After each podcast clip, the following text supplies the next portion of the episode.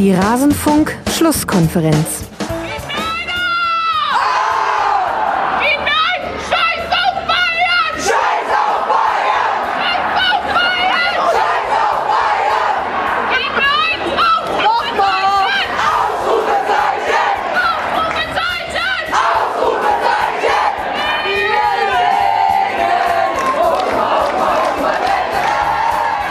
Alles zum letzten Bundesligaspieltag.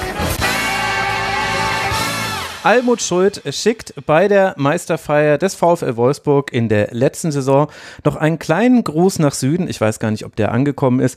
Kurz danach hatte man sich ja dann auch wieder gern bei der Frauen-Europameisterschaft. Und damit hallo und herzlich willkommen hier in Rasenfunk Schlusskonferenz Nummer 382, in der wir erstmals, es ist lange überfällig, auf die Frauen-Bundesliga-Saison vorausschauen wollen und mit euch gemeinsam alle zwölf Teams durchgehen wollen. Mein Name ist Max Jakob Ost. Ich bin der Edgenetzer auf Twitter und ich freue mich sehr, dass ich hier eine Runde aus bekannten Stimmen habe. Das wird euch, glaube ich, genauso freuen, liebe Hörerinnen und Hörer. Ich begrüße hier bei mir zum einen Jasmina Schweimler, die Ed Jas Schweimler. Wir haben sie ganz oft bei der Europameisterschaft gehört und auch schon in den Kurzpässen im letzten Jahr. Hallo Jasmina, schön, dass du wieder hier bist. Es wurde aber auch mal wieder Zeit. ja, hattest du schon Entzugserscheinungen? Ja, so ein bisschen. ja, ich weiß, bei der EM haben wir uns so ein bisschen in einen Rausch gepodcastet, alle miteinander. Teil dieses Rauschs war auch Isabel de Bruyne, die at dxcibel auf äh, Twitter. Ich werde es wie immer alles in den Shownotes verlinken. Hallo Bell, schön, dass du wieder hier bist. Hallo, ich habe mich wieder in den Rasenfunk gemogelt. ja, ja, wer mit Leistung besticht, der wird einfach wieder und wieder eingeladen. Aus diesem Segen kann auch schnell ein Fluch werden. Das kann ich dir ankündigen. Vor allem, wenn es jetzt noch mehr Frauenfußball geben wird im Rasenfunk. Da werde ich gleich noch was zu sagen. Aber vorher begrüße ich noch die verbliebenen zwei Gäste. Zum einen Alina Ruprecht, die at Alina-RXP. Ihr kennt sie unter anderem aus dem EM-Rückblick. Hallo Alina, schön, dass du hier bist. Hallo, sehr schön wieder dabei zu sein. Ja, ich finde es auch toll, dass du hier bist. Und zu guter Letzt noch äh, Justin Kraft, der Ad Justin Kraft unterstrich auf Twitter. Hallo Justin. Hallo, schön dabei zu sein.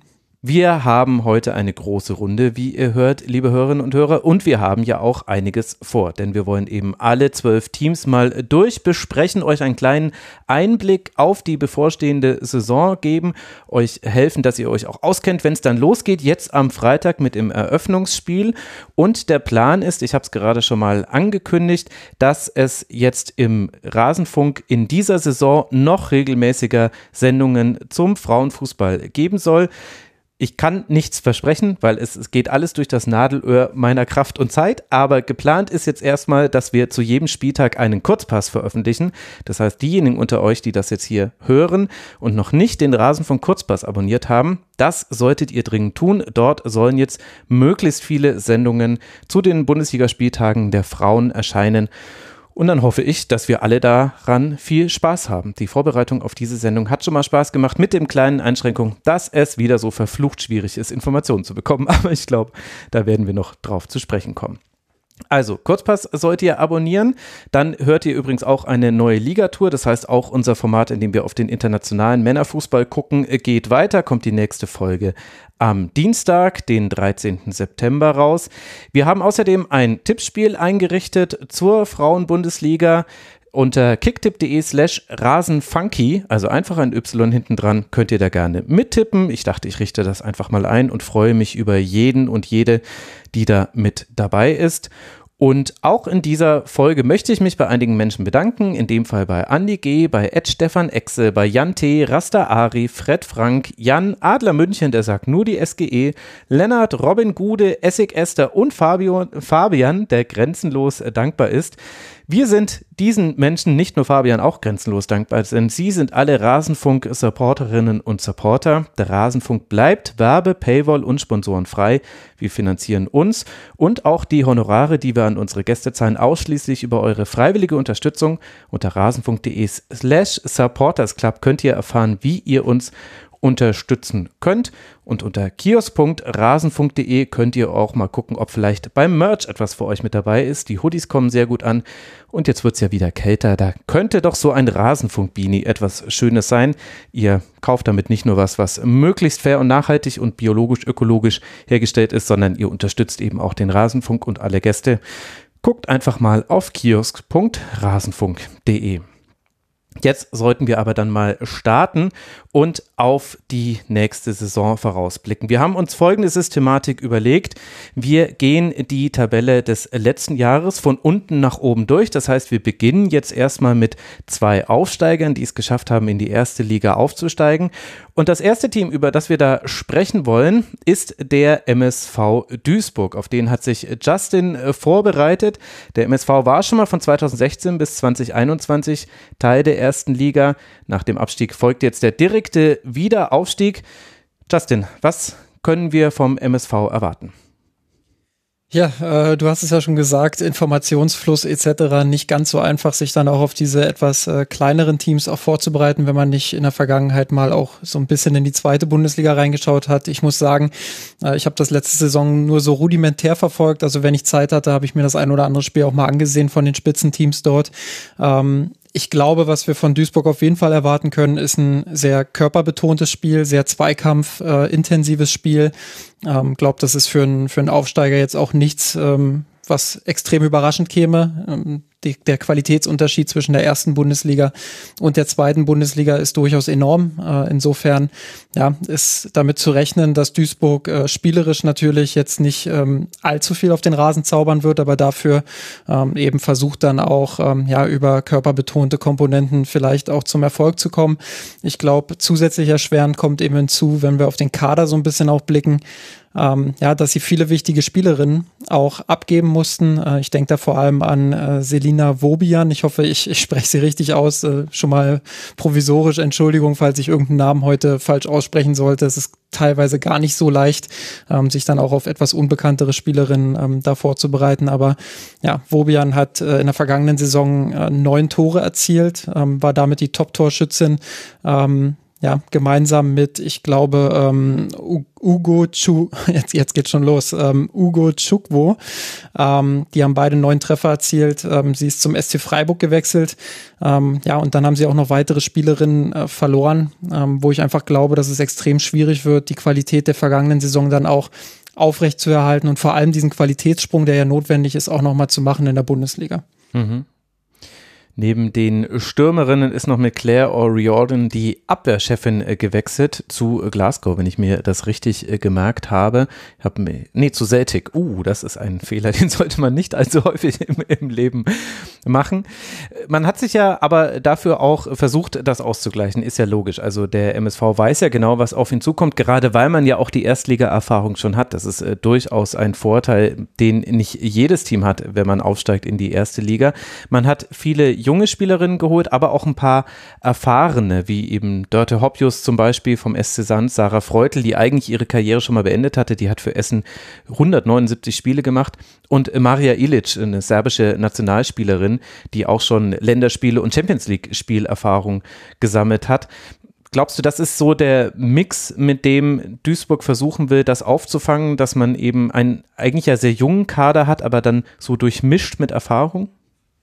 Ja, ich glaube, das ist das Erfolgsrezept, äh, was viele jetzt auch in der Vergangenheit schon hatten. Wenn man da auf das Durchschnittsalter der einzelnen Kader schaut, dann ist in den vergangenen Jahren häufig aufgefallen, dass Teams, die eher so im Mittelfeld spielen oder, oder von unten kommen, sage ich mal, ähm, ja, schon versuchen auch über Talente sich da, äh, ja, ich will nicht sagen Namen zu machen, aber eben über Talente erfolgreich zu sein. Ähm, Finde es aber auch wichtig, dass da Erfahrung dazu gekommen ist, weil du musst natürlich, du hast es äh, jetzt auch gesagt, die Abwehrchefin verloren, Stürmerin verloren mit Brenner äh, Ochoa Tor auch eine wichtige Stammspielerin aus dem Aufstiegsjahr verloren. Ähm, diese Achse musst du natürlich auch irgendwie mit Erfahrung wieder auffangen. Und ähm, wenn du da jetzt versuchst, nur mit jungen Spielerinnen, sage ich mal, ähm, das zu wuppen, dann wird es sehr, sehr schwierig. Deshalb war es schon wichtig, auch die eine oder andere Spielerin dazu zu holen, die schon mal ähm, ja, die Bundesliga erlebt hat und weiß, äh, wie man dort erfolgreich sein kann. Ähm, trotzdem, ich glaube, dass es sehr, sehr schwer wird für Duisburg, ähm, die Klasse dann auch zu halten. Einfach, und wir werden ja auch über andere Teams dann sprechen, ähm, weil die Qualität in der Liga in den letzten Jahren auch deutlich stärker geworden ist, äh, mit Aufsteigerinnen wie, wie dem ersten FC Köln in den letzten Jahren beispielsweise, die ja sofort auch eine sehr gute Saison gespielt haben. Ähm, ja, es sind immer mehr Clubs, äh, die auch im Männerfußball einen großen Namen haben. Äh, klar, der MSV Duisburg ist jetzt im Männerbereich auch nicht unbedingt unbekannt, hat aber die äh, erfolgreicheren Zeiten schon hinter sich. Ähm, deshalb glaube ich, dass es auch für Duisburg sehr schwer wird, sich in dieser Liga dann zu halten. Gab es denn Spielerinnen, die du bei deiner Recherche, über die du gestolpert bist, ist jetzt der falsche Begriff, aber die du jetzt hier nochmal besonders hervorheben wollen würdest, auch vielleicht bei den Neuzugängen noch welche, auf die man achten kann?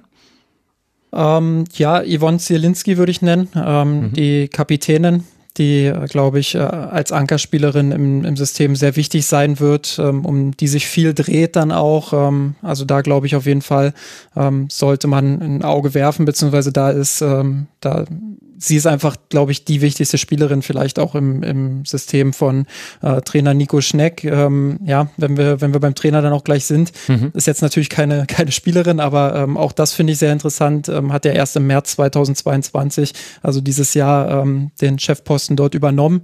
Äh, war vorher im Männerbereich unter anderem als Co-Trainer bei Jan Regensburg und auch Bayer Leverkusen tätig. Also auch da bin ich gespannt, wie sich das weiterentwickelt. Ähm, hab gerade gesagt, vor allem eine körperlich betonte Spielweise, die mir da aufgefallen ist.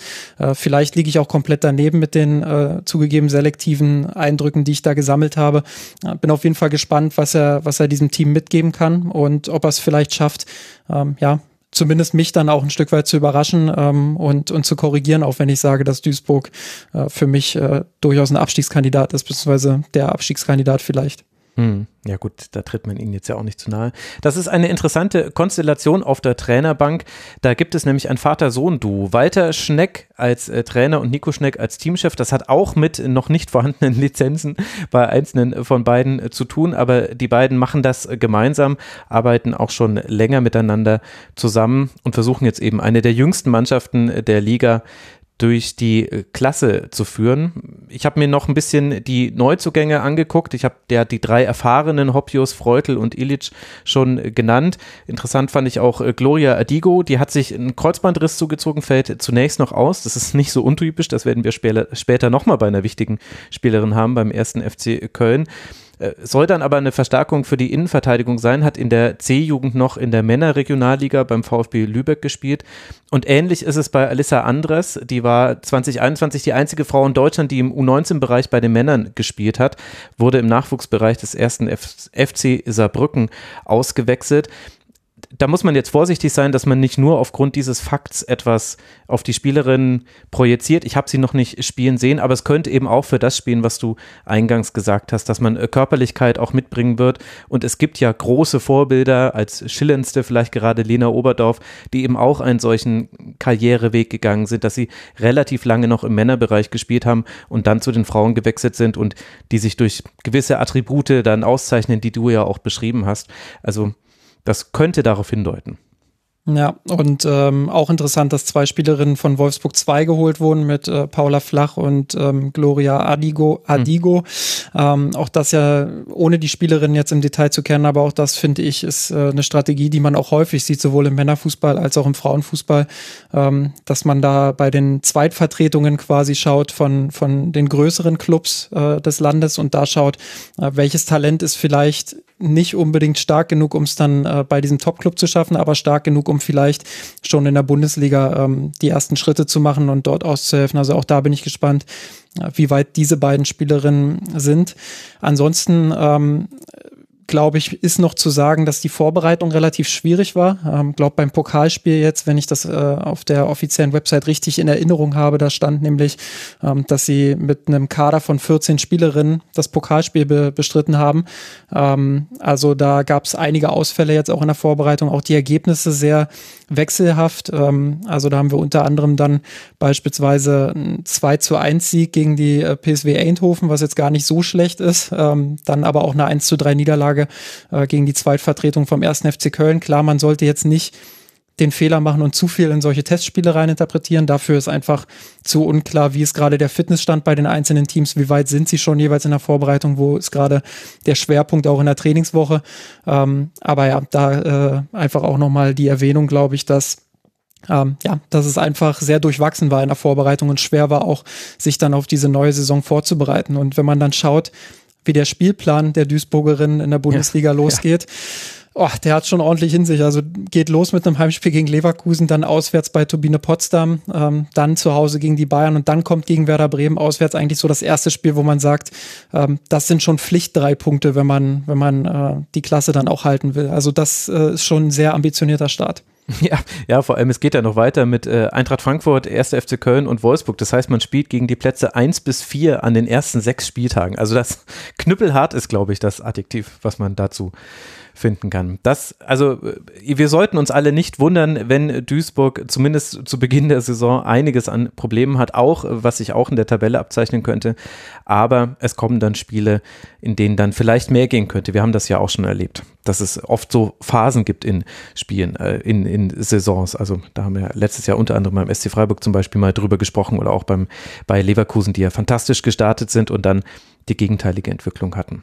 Ja, oder der SC Sand letztes Jahr auch, wo man mhm. äh, dann lange das Gefühl hatte, die sind abgeschrieben. Das, das war's, die steigen ab. Sind sie ja dann auch, aber ähm, ja, es, sie haben es nochmal eng gemacht und da kam so eine Phase, wo man dachte, boah, jetzt, jetzt holen die richtig auf, jetzt spielen sie auch richtig guten Fußball in der Rückrunde. Ähm, da habe ich immer wieder gesagt, na, Augenmerk vielleicht doch so ein bisschen auf den SC Sand, vielleicht schaffen die das noch. Ähm, hat dann nicht ganz gereicht, aber das ist genau das, was, was du gerade sagst. Also, äh, wenn du so eine knüppelharte Phase hast, dann kommt auch eine Phase wieder, ähm, wo du die Punkte dann eben nach und nach vielleicht einsammeln kannst und äh, eine Aufholjagd starten kannst. Und das ist dann für die Psyche gerade im Herbst und Richtung Winter dann vielleicht auch gar nicht so schlecht. Mhm. Also, wir werden sehen, was uns der MSV Duisburg zu bieten hat. Äh, danke dir, Justin. Wir kommen zum zweiten Aufsteiger, zum SV Meppen. Meppen und Duisburg haben in der Zweitligasaison letztes Jahr nur einen Punkt getrennt.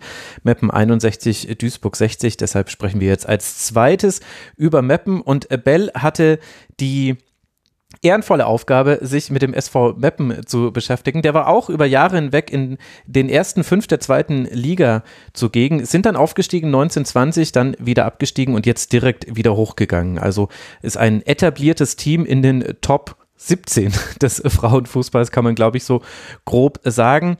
Bell, wir haben es im Vorgespräch schon kurz angesprochen, es war nicht bei jedem Team gleich einfach an Informationen zu kommen. Was kannst du uns denn über Meppen näher bringen? Der SV Meppen ist ein 1912 in Meppen gegründeter deutscher Fußballverein mit rund 1600 Mitgliedern. Du ziehst es wirklich durch, fantastisch. Ja, okay, jetzt wo wir den Wikipedia-Part äh, der Sache durchhaben. Ähm, also ja, es ist die zweite Saison für Meppen in der Bundesliga. Ähm, diesmal würde ich sagen, sind sie ein bisschen besser vorbereitet. Allein schon, weil sie diesmal tatsächlich auch sportlich den Aufstieg gemacht haben. Ähm, in der Saison 1920, in der sie ja aufgestiegen waren, war es ja so, dass vor ihnen in der Tabelle mhm. noch Wolfsburg 2 und Bayern 2, glaube ich, gelandet waren, aber die sind ja natürlich nicht aufstiegsberechtigt. Ähm, das ist, äh, die, die bleiben schön in der zweiten Liga. Ähm, und sind dann dementsprechend, ja, natürlich nach einem Jahr direkt wieder runter. Der Leistungsunterschied zwischen den Ligen ist ja dann letztendlich doch eben groß und haben es dieses Mal dann aber jetzt wirklich geschafft, den Meistertitel in der zweiten Liga ähm, sich zu holen und haben auch, das ist ja auch ganz interessant für einen Aufsteiger, ähm, die Mannschaft größtenteils zusammengehalten.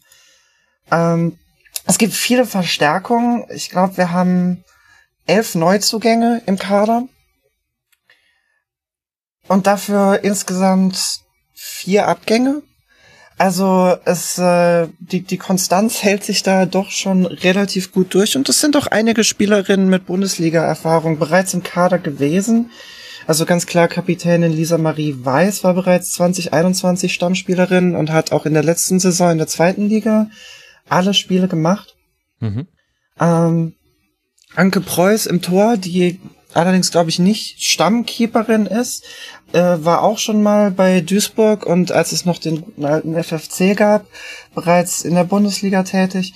Also es ist ein Kader, der ein bisschen Erfahrung mitbringt. Insgesamt setzt man aber, und da setzt sich genau das fort, was wir eben beim MSV Duisburg auch schon hatten, ähm, der Trend fort, dass hier auf junge Spielerinnen gesetzt wird. Nur einer der elf Neuzugänge ist über 24. Niemand im Kader ist über 30. Und ähm, da hat man dann natürlich, also das ist so ein, das kann funktionieren und das ist natürlich auch das wahrscheinlich beste Konzept, wenn man irgendwie versucht, sich in die Liga reinzumogeln, halt auf Talente zu setzen und denen eine Chance in der Liga zu geben. Ähm, aber da kann es dann halt auch einfach dazu kommen, wenn man so einen jungen Kader hat, dass dann solche sportlichen Downphasen, wie wir sie auch eben schon besprochen hatten, da möchte ich auch, wo wir eben schon über den Abstiegskampf letztes Jahr geredet haben, Sand hat es ja da auch nur so spannend machen können, weil die SGS Essen die absolute gegenteilige Entwicklung gemacht hat. Ich glaube, die hatten die letzten sieben Spiele verloren. Mhm. Also, und das ist eben auch, ich sage das nicht ohne Grund, weil das ist eben auch vielleicht, ähm, weil die so einen jungen Kader haben. Ne? Das ist ja, das ist ja bei der SGS einfach so. Und wenn dann sich halt da erstmal so ein bisschen das in den Köpfen festgesetzt hat, dann ist es da natürlich auch schwierig rauszukommen, wenn man da keine erfahrene Spielerin hat, ähm, die das Team ein bisschen anleitet. Die haben sie ja nun, wie gesagt, mit Anke Preuß ähm, und auch mit einem der Neuzugänge, das ist Maxuti. Ich weiß es gerade ihren Vornamen nicht. Ich habe den dummen Fehler gemacht, mir nur ihren Nachnamen zu. Christina. Christina Maxuti. Danke, nur ihren Nachnamen aufzuschreiben. Ähm, die auch ehemalig beim MSV Duisburg war. Bei Duisburg ist es ja nun wirklich nicht das erste Rodeo in der Bundesliga. Die waren ja lange Zeit auch ähm, ein Verein, der da in die Liga reingehörte. Ähm, Genau, also da haben sie Spielerinnen, die durchaus ein bisschen Erfahrung haben und das Team vielleicht ein bisschen anleiten können, was vielleicht auch ganz hilfreich ist, ähm, weil nicht nur viele der Spielerinnen haben jetzt ihre Chance in der Liga bekommen, sondern auch die Trainerin mhm. Karin Backhaus ähm, ist mit 32 die jüngste Trainerin der Liga. Ähm, war zuvor Co-Trainerin bei Twente Enschede unter Robert de Pauf. Den Namen übrigens bitte einmal merken, der kommt später noch als, äh, als kleine Überraschung noch dazu. Ähm, da auch nochmal zusätzlich anzumerken, das ist ganz fun, weil letzte Saison gab es eine Trainerin in der Frauenbundesliga mit Anne Pochert bei Jena. Diese Saison sind es zwei. Also die Quote hat sich da verdoppelt. Aber nichtsdestotrotz ähm, ist sie ja 32 äh, zuvor Co-Trainerin gewesen. Also auch das ist ein bisschen ein Experiment bei Mappen, um zu schauen, da ist jemand mit viel Potenzial und wir müssen jetzt irgendwie gucken, dass wir Bundesliga-ready sind, um dann ähm, da einfach mal reinsetzen und schauen, dass das Potenzial hoffentlich auch ausgeschöpft wird. Ne? Mhm. Aber ich finde, also Bakhus ist wirklich eine hochinteressante Personalie. Also alles, was man bisher von ihr lesen äh, kann, klang sehr offensiv, auch, auch durchaus im wortwörtlichen Sinne. Also sie hat zum Beispiel gesagt, Zitat, mir ist es wichtig, dass wir viel Ballbesitz haben, möglichst mehr als unser Gegner. Außerdem bin ich davon überzeugt, dass uns frühes Pressing zum Erfolg führen wird. Und sie sagt ebenfalls, dass man sich nicht zum Klassenerhalt mauern wollen will. Also das ist, sind durchaus forsche Töne für eine Aussteigerin, für eine junge Trainerin, die übrigens auch Co-Trainerin von Tommy Stroth war, bevor der zum VfL Wolfsburg gewechselt ist. Ich weiß nicht, ob Jasmina da vielleicht sogar schon mal irgendwelche Kontakte hatte. Bei Jasmina weiß man ja nie, wo sie überall ihre Finger mit dabei hat. Also äh, ich finde, das ist aber äh, also eine hochinteressante Personalie und ich muss sagen, äh, wenn wir jetzt mal kurz eine Klammer um Duisburg und um Meppen machen, das macht für mich diese beiden Teams wirklich interessant. Diese sehr jungen Spielerinnen, auch wenn das ein, ein, ein Konsens der Liga ist, dass man auf junge Spielerinnen setzt, aber hier hat es eben nochmal eine andere Qualität, weil man auch, also vielleicht sagen wir gleich nochmal kurz was zu den Transfers, aber da musste man auch relativ kreativ werden, um Spielerinnen zu finden, die in Meppen sich auf dieses Erstliga-Abenteuer einlassen wollen das finde ich ist schon wirklich eine hochinteressante Konstellation und egal wie das ausgeht, glaube ich, dass Mappen interessante Geschichten schreiben wird, weil das, was ich bisher alles gelesen habe, das hat sich alles ganz fantastisch angehört. Ohne dass ich jetzt sagen will, die marschieren durch auf den neunten Platz, das meine ich jetzt nicht, aber es ist auf jeden Fall interessant.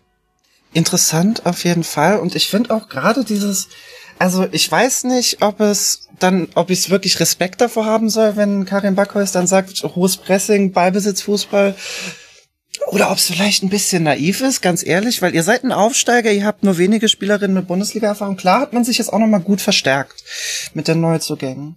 Ähm, muss man auch sagen. Also das ist beispielsweise Lydia Andrade von mhm. äh, von vom FC Zürich, die ja immerhin auch in der Champions League äh, Qualifikation aktuell noch sind.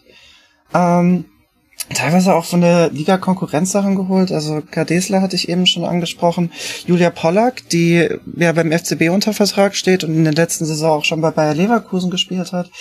Ähm, also da hat man sich auch durchaus gut verstärkt, aber trotzdem ich, ich hoffe es, ich wünsche mir, ich wünsche es mir, weil natürlich ist es immer cooler, wenn ein Aufsteiger direkt ähm, aufregenden Fußball spielt. Aber ich, also ich kann es hier von der Seitenlinie und ich muss jetzt auch sagen, so ich habe keine Spiele schauen können und ich habe auch, wie Justin es eben sagte, die zweite Liga nur ein bisschen tangentiell verfolgt in der letzten Saison. Ähm, deswegen kann ich nicht sagen, wie realistisch das halt letztendlich ist. Ja, und am Ende hast klar. du halt einen Kader voller unter 24-Jähriger, ähm, wo viele keine Bundesliga-Erfahrung haben. Einige von den zweiten Mannschaften von der Eintracht kommen, Bartmann und Mahirata oder Noreen Gönewig von, vom FSV Gütersloh. Das sind, das sind alles Leute, die sich ja jetzt vielleicht beweisen, ja, aber ähm, die Liga nimmt halt auch an Qualität immer weiter zu in den letzten Jahren. Das sieht man, das sieht man doch, denke ich, auch relativ klar. Ähm, und da ist es doch schon mutig, ähm, mit so einem, mit so einem hohen Ansatz daran zu gehen. Genau, wenn man es durchzieht. Also wer weiß, äh, jetzt gegen Bochum im DFB-Pokal hat es äh, zu einem knappen 1 zu 0 gereicht. Wir alle kennen ja, ja die Trainerin der bei VfL Bochum. Ich hatte kurz noch Kontakt mit äh, Kira und sie meinte auch, sei eine enge Kiste gewesen. Das hätte gut auch noch für eine Überraschung reichen können. Für ich wünschte, man hätte es sehen können. Ja, wir alle wünschten, dass man das hätte sehen können. Aber ja, also natürlich, da sind viele Fragezeichen mit dabei, aber, aber gerade eben mit dem Mut, den Meppen da hat, äh, freue ich mich besonders drauf, das zu sehen. Mut auch bei der Besetzung des Trainerpostens, Mut auch bei den Transfers. Also man hat ja mit Agnieszka Winchow, Alexandra Emmerling und Isabella Jaron, äh, die hat sich einen Kreuzbandriss zugezogen. Die anderen beiden sind weggewechselt. Es waren die drei besten Torschützinnen der Vorsaison, die einfach Meppen verlassen haben. Das heißt, offensiv ein Aderlass. Da kann es natürlich helfen, ein hohes Pressing zu spielen und dann keinen so langen Weg zum gegnerischen Tor zu haben.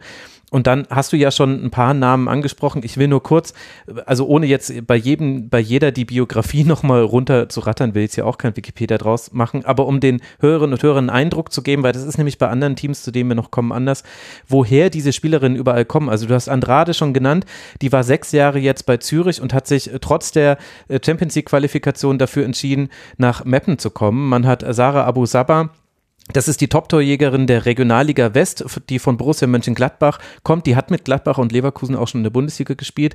Dann Maxuti hast du schon angesprochen. Die hatte schon Stationen in der Schweiz, in den USA, in Norwegen und ist albanische Nationalspielerin. Also hat auch schon sehr viel erlebt. Ähm, Norin Günnewig äh, hast du kurz erwähnt. Die hat 96 Zweitligaspiele absolviert und ist erst 21 Jahre alt. Also ja, keine Erstliga-Erfahrung, aber schon viel Erfahrung, würde ich sagen. Dann hast du die beiden Nachwuchskräfte von der zweiten Mannschaft von Eintracht Frankfurt schon angesprochen, Kara Batman und Mai Hirata. Mai Hirata kann auf 13 Jahre Fußballerfahrung in Japan zurückblicken, also hat auch schon so einiges erlebt.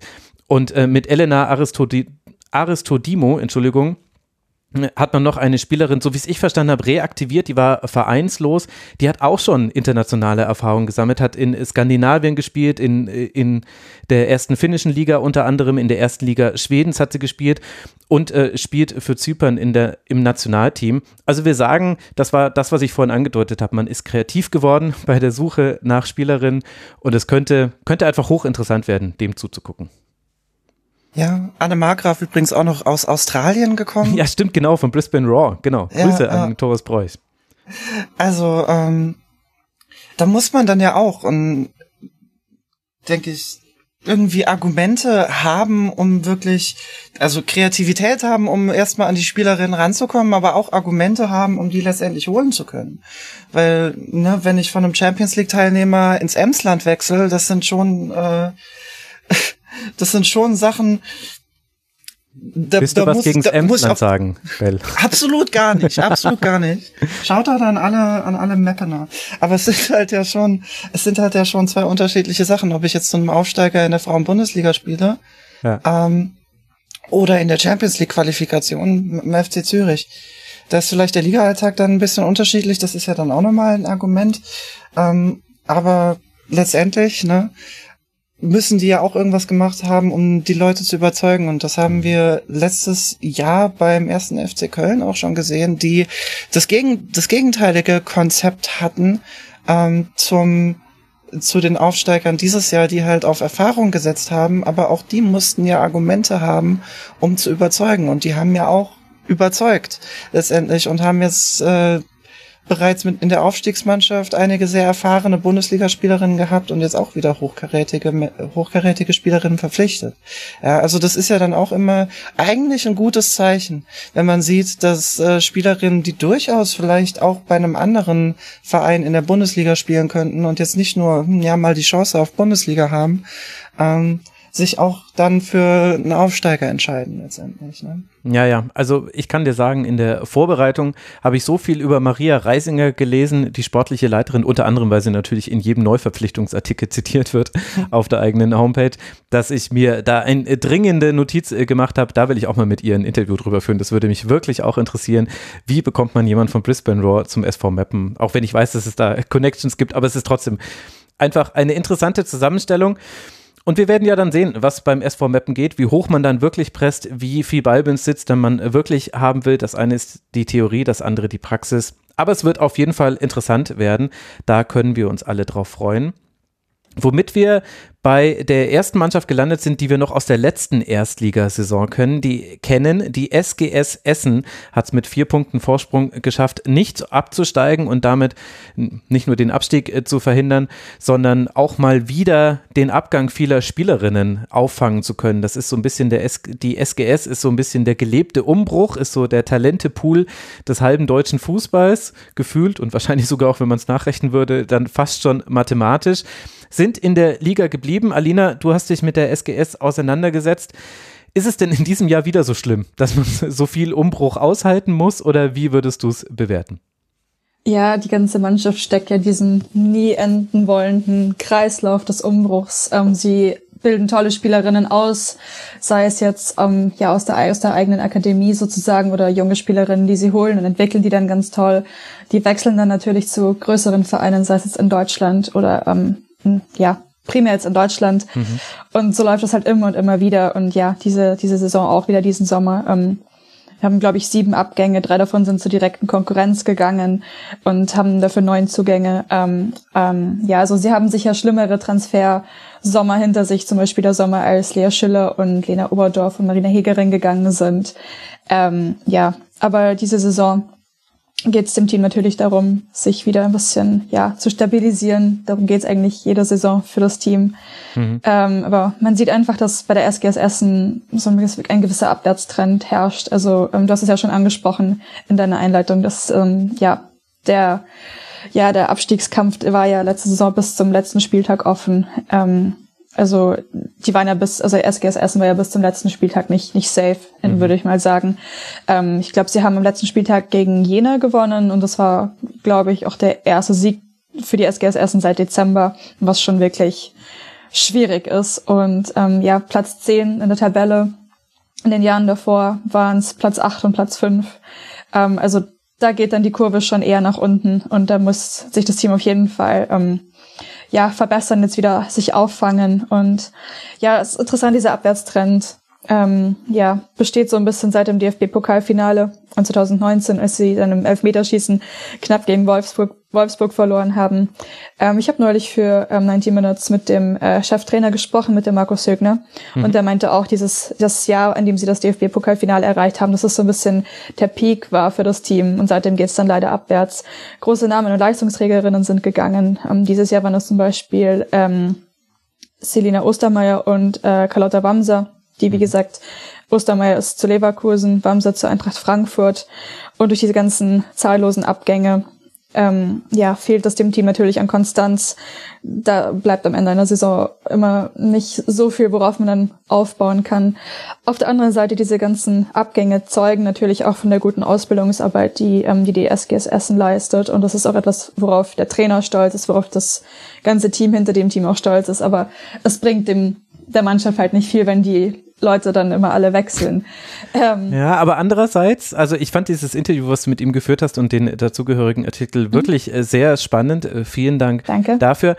Aber auf der anderen Seite sagt er ja auch, man, man sieht es ja auch an den Transfers, auf, klar, es ist bitter, dass äh, das Essen all diese tollen Spielerinnen dann irgendwann äh, verloren hat. Also Lea Schüller, Linda Dahlmann, Lena Oberdorf, Nicole Anjomi, die haben alle da ihre Schuhe gebunden und das sind jetzt nur einige Beispiele. Du hast ja auch schon ein paar genannt. Auf der anderen mhm. Seite zeigt das ja aber allen jungen Spielerinnen, die vielleicht, ich weiß nicht, wie ich da drauf komme, vielleicht in der zweiten Mannschaft vom VfL Wolfsburg spielen, hm, vielleicht könnte Essen die Station sein, in der ich definitiv auch Spielzeit bekommen werde, obwohl ich vielleicht noch jünger bin als so manch andere erfahrene Spielerin. Und ich weiß dann aber auch, von dort kann man dann auch wieder gut wegwechseln. Und das funktioniert ja nicht nur mit Spielerinnen von Wolfsburg 2, wo das glaube ich, inzwischen so ein, fast schon so ein fixes Ding ist, dass man halt einfach mal mit Essen probiert, wenn man nicht direkt im sehr, sehr guten Kader von Wolfsburg 1 landet, sondern sogar international hat es dieses Jahr geklappt mit Maria Edwards, die ja aus der U21 von Manchester United gekommen ist.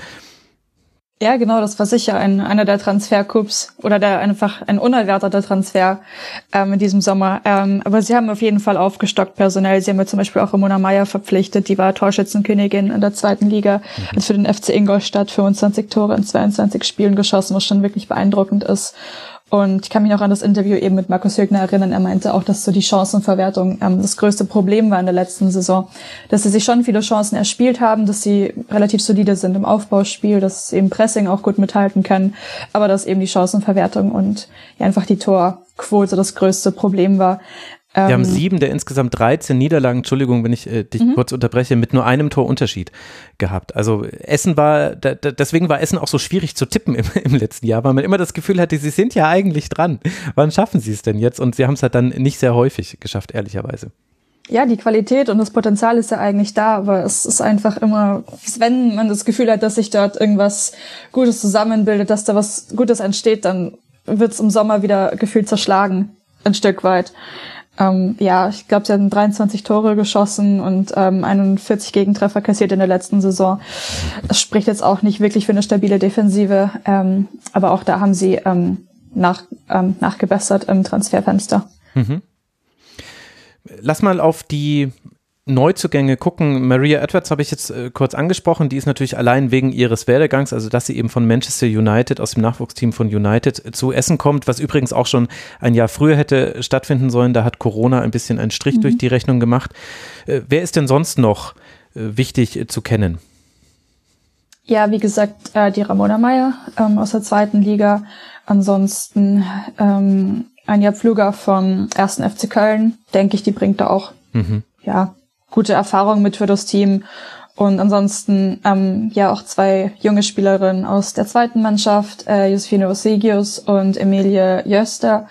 Natascha Kowalski vom VfL 2 haben sie geholt und noch ein paar andere. Und ich wollte noch mal zu Maria Edwards sagen, das ist wirklich sehr, sehr interessant. Das sieht man ja selten, dass ähm, Spielerinnen aus der englischen Liga ähm, in die deutsche Liga wechseln. Normalerweise ist es ja andersrum. Und dann auch jetzt schon von den Jugendmannschaften, die sind ja da alle sehr die englischen Teams sind ja alle sehr darauf bedacht, ihre Talente auf der Insel zu halten. Deswegen ist es ein sehr, sehr interessanter Transfer. Es gab ja auch viele, die gesagt haben, dass sie vielleicht zu einem Bundesliga-Team geht, das ein bisschen höher ist, äh, ein bisschen höher steht in der Tabelle, zum Beispiel Leverkusen oder so. Und da ist die SGS Essen sicher eine interessante, aber so eine Vollentscheidung, weil sie eben, wie du es vorher schon gesagt hast, ähm, sicher viel Spielzeit bekommen wird und sich da sehr gut weiterentwickeln können wird. Mhm. Else Hüls ist dann äh, die Innenverteidigerin, die auch Erfahrung hat, die Selina Ostermeier mutmaßlich ersetzen soll. Das ist ähm, der, also Ostermeier war ja die Abwehrchefin in der mhm. letzten Saison. Jasmina, ich würde dich an der Stelle ganz äh, kurz gerne mit reinholen. Natascha Kowalski, die wir jetzt schon angesprochen haben, das ist jetzt schon die vierte Spielerin, die aus der zweiten Mannschaft des VfL nach Essen wechselt. Das hängt vielleicht auch damit zusammen, dass Höger sie noch aus seiner Zeit als Jugendkoordinator auch kennt. Högner natürlich, Entschuldigung. Ähm, kannst du also hast du da weitere Informationen, warum es diesen Weg jetzt schon so häufig gab? Hängt es an personellen Verbindungen zwischen Essen und Wolfsburg oder ist es tatsächlich eben, weil andere Spielerinnen schon vorgemacht haben, Essen ist ein tolles Sprungbrett? Ja, ich denke, daran wird es auch liegen. Also ich kann jetzt nicht bewerten, ob es äh, an der Verbindung zwischen Markus Högner und dem VfL liegt, obwohl man natürlich sagen muss, dass er junge Spielerinnen entwickeln kann. Und ähm, ich persönlich finde auch, dass die SGS Essen eine super Station ist, um Fuß zu fassen in der Bundesliga. Es ist ja jetzt nicht so, als würden sie ähm, keinen schönen Fußball spielen, sondern sie haben auch immer wieder Überraschungsmomente drinne, wo man sagt, wow, das ist äh, gut anzuschauen und ähm, deswegen finde ich es auch echt super, dass sich die jungen Talente auch dafür entscheiden, nach Essen zu wechseln, obwohl vielleicht die Strukturen da jetzt nicht so hundertprozentig ähm, professionell sind. Ich habe jetzt erst vor kurzem ähm, mit Lena Oberdorf gesprochen, die auch meinte, damals musste sie äh, an drei verschiedenen Trainingsplätzen antreten in Essen. Das ist natürlich auch nicht so optimal, aber spielerisch, glaube ich, ist das einfach ein super Zwischenschritt, um sich, wie gesagt, zu entwickeln, um sich an dieses Niveau zu gewöhnen. Denn das, das hast du in Wolfsburg eben nicht. Ja, dieser Schritt ist einfach viel zu groß zwischen der zweiten Mannschaft und der ersten Mannschaft. Das muss man einfach ganz klar so sagen. Da hat man auch nicht mal so die Möglichkeiten, jetzt ein junges Talent äh, immer wieder reinzuschmeißen, weil es einfach auch um viel geht. Deswegen ähm, begrüße ich diesen Schritt auch immer sehr und Natascha Kowalski galt in Wolfsburg als sein absolutes Top-Talent, so ein kleines Sturmjuwel, deswegen bin ich ganz gespannt, hm. wie sie sich in Essen schlagen wird. Man merkt ja auch immer bei den, bei den Ex-Spielerinnen, die ihr jetzt zur Genüge auch genannt habt, äh, wie sie über die SGS Essen heute sprechen. Also ich habe zum Beispiel auch mit Marina Hegering damals äh, vor der Europameisterschaft ein Interview geführt, ähm, die, die auch, also da ging es auch so ein bisschen darum, dass ja die Traditionsclubs quasi so ein bisschen, was heißt ein bisschen, die sind gerade am Aussterben. Ähm, das ist ja schon eine Bedrohung dann auch durch die äh, ganzen Clubs, die eben mit den, mit den Finanzen dort reindrängen in die Bundesliga. Ähm, also denen blutet dann auch immer so ein bisschen das Herz, weil sie, weil sie einfach ähm, ja durchaus auch schwärmen von den Leuten dort, die immer wieder alles auch reinwerfen, um den Erfolg auch zu gewährleisten und ähm, ja, ihr Herzblut einfach auch da lassen, ihre Leidenschaft. Und ähm, deshalb ähm, finde ich es persönlich auch sehr, sehr gut, dass, ähm, dass sich Talente nach wie vor für die SGS Essen entscheiden und das äh, ein Stück weit auch zu wertschätzen wissen, ähm, dass da vielleicht die Strukturen nicht so optimal sind wie woanders, aber ähm, ja, dass, dass einfach alles dafür getan wird, dass die Talente sich dort unter diesen Bedingungen trotzdem optimal entwickeln.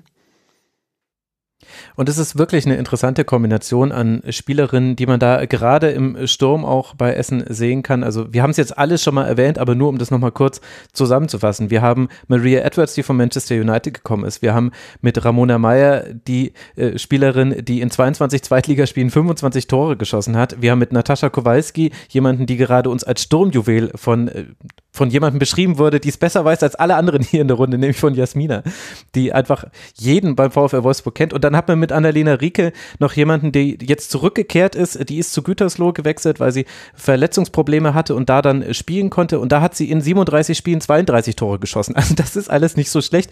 Muss ich jetzt natürlich nicht alles übersetzen in Erstligatreffer, aber zumindest die Kombination allein jetzt aus diesen vier Stürmerinnen finde ich extrem spannend und bin sehr gespannt, ob das vielleicht das kleine Mühe ist, dass es bei der sonstigen Konstanz, die es ja gibt, auch auf der Trainerposition, das gehört noch mit dazu, Markus Högner ist schon lange Trainer bei der SGS Essen, dass das eben dafür sorgt, dass man diese engen Spiele, die man im letzten Jahr noch häufig verloren hat, vielleicht anders gestalten kann. Und das würde ja schon reichen, dass man da ein bisschen ein besseres Verhältnis hinbekommt und dann hat man ja schon wesentlich mehr Punkte gesammelt als zuletzt. Alina, gibt es noch was, was dir noch wichtig ist zur SGS, bevor wir weitermachen? Ja, es fühlt sich immer so ein bisschen an, als ob die SGS Essen so ein bisschen im, Zwie im Zwiespalt über die eigene Rolle steckt. Ähm, natürlich will man irgendwie auch mal weiter oben in der Tabelle mitmischen, müssen jetzt natürlich nicht die internationalen Plätze sein. Aber ich glaube, dieser zehnte Platz, ähm, ja, damit waren sie natürlich nicht zufrieden. Sie haben ja in den Jahren davor, davor gesehen, was sie erreichen können. Aber natürlich sind sie irgendwie jetzt so, ja, aber wenn sie halt die Spielerinnen langfristig nicht halten können, obwohl sie so ein guter Ausbildungsverein sind oder einfach auch ein Verein sind, der jungen Spielerinnen viel Spielzeit gibt und so, das sind nicht unbedingt die Methoden, mit denen sie in der Tabelle aufrücken würden. Weil wenn sie, sagen wir jetzt mal, eine gute Saison spielen, wer sagt denn dann, dass nächstes Jahr die ganzen Top-Spielerinnen nicht wieder weggehen? Ja. Also das ist so ein bisschen, das, das will nie enden. Und deswegen ist jetzt so die Frage, wollen Sie dieser Ausbildungsverein bleiben, der wirklich bekannt dafür ist, dass die Spielerinnen gut entwickeln, gut ausbilden, oder wollen Sie in der Tabelle ähm, weiter oben mitmischen? Also das müssen Sie, glaube ich, jetzt vielleicht in den nächsten Jahren oder wann auch immer mal für sich abwägen und dann ähm, dementsprechend äh, ja die Saison angehen.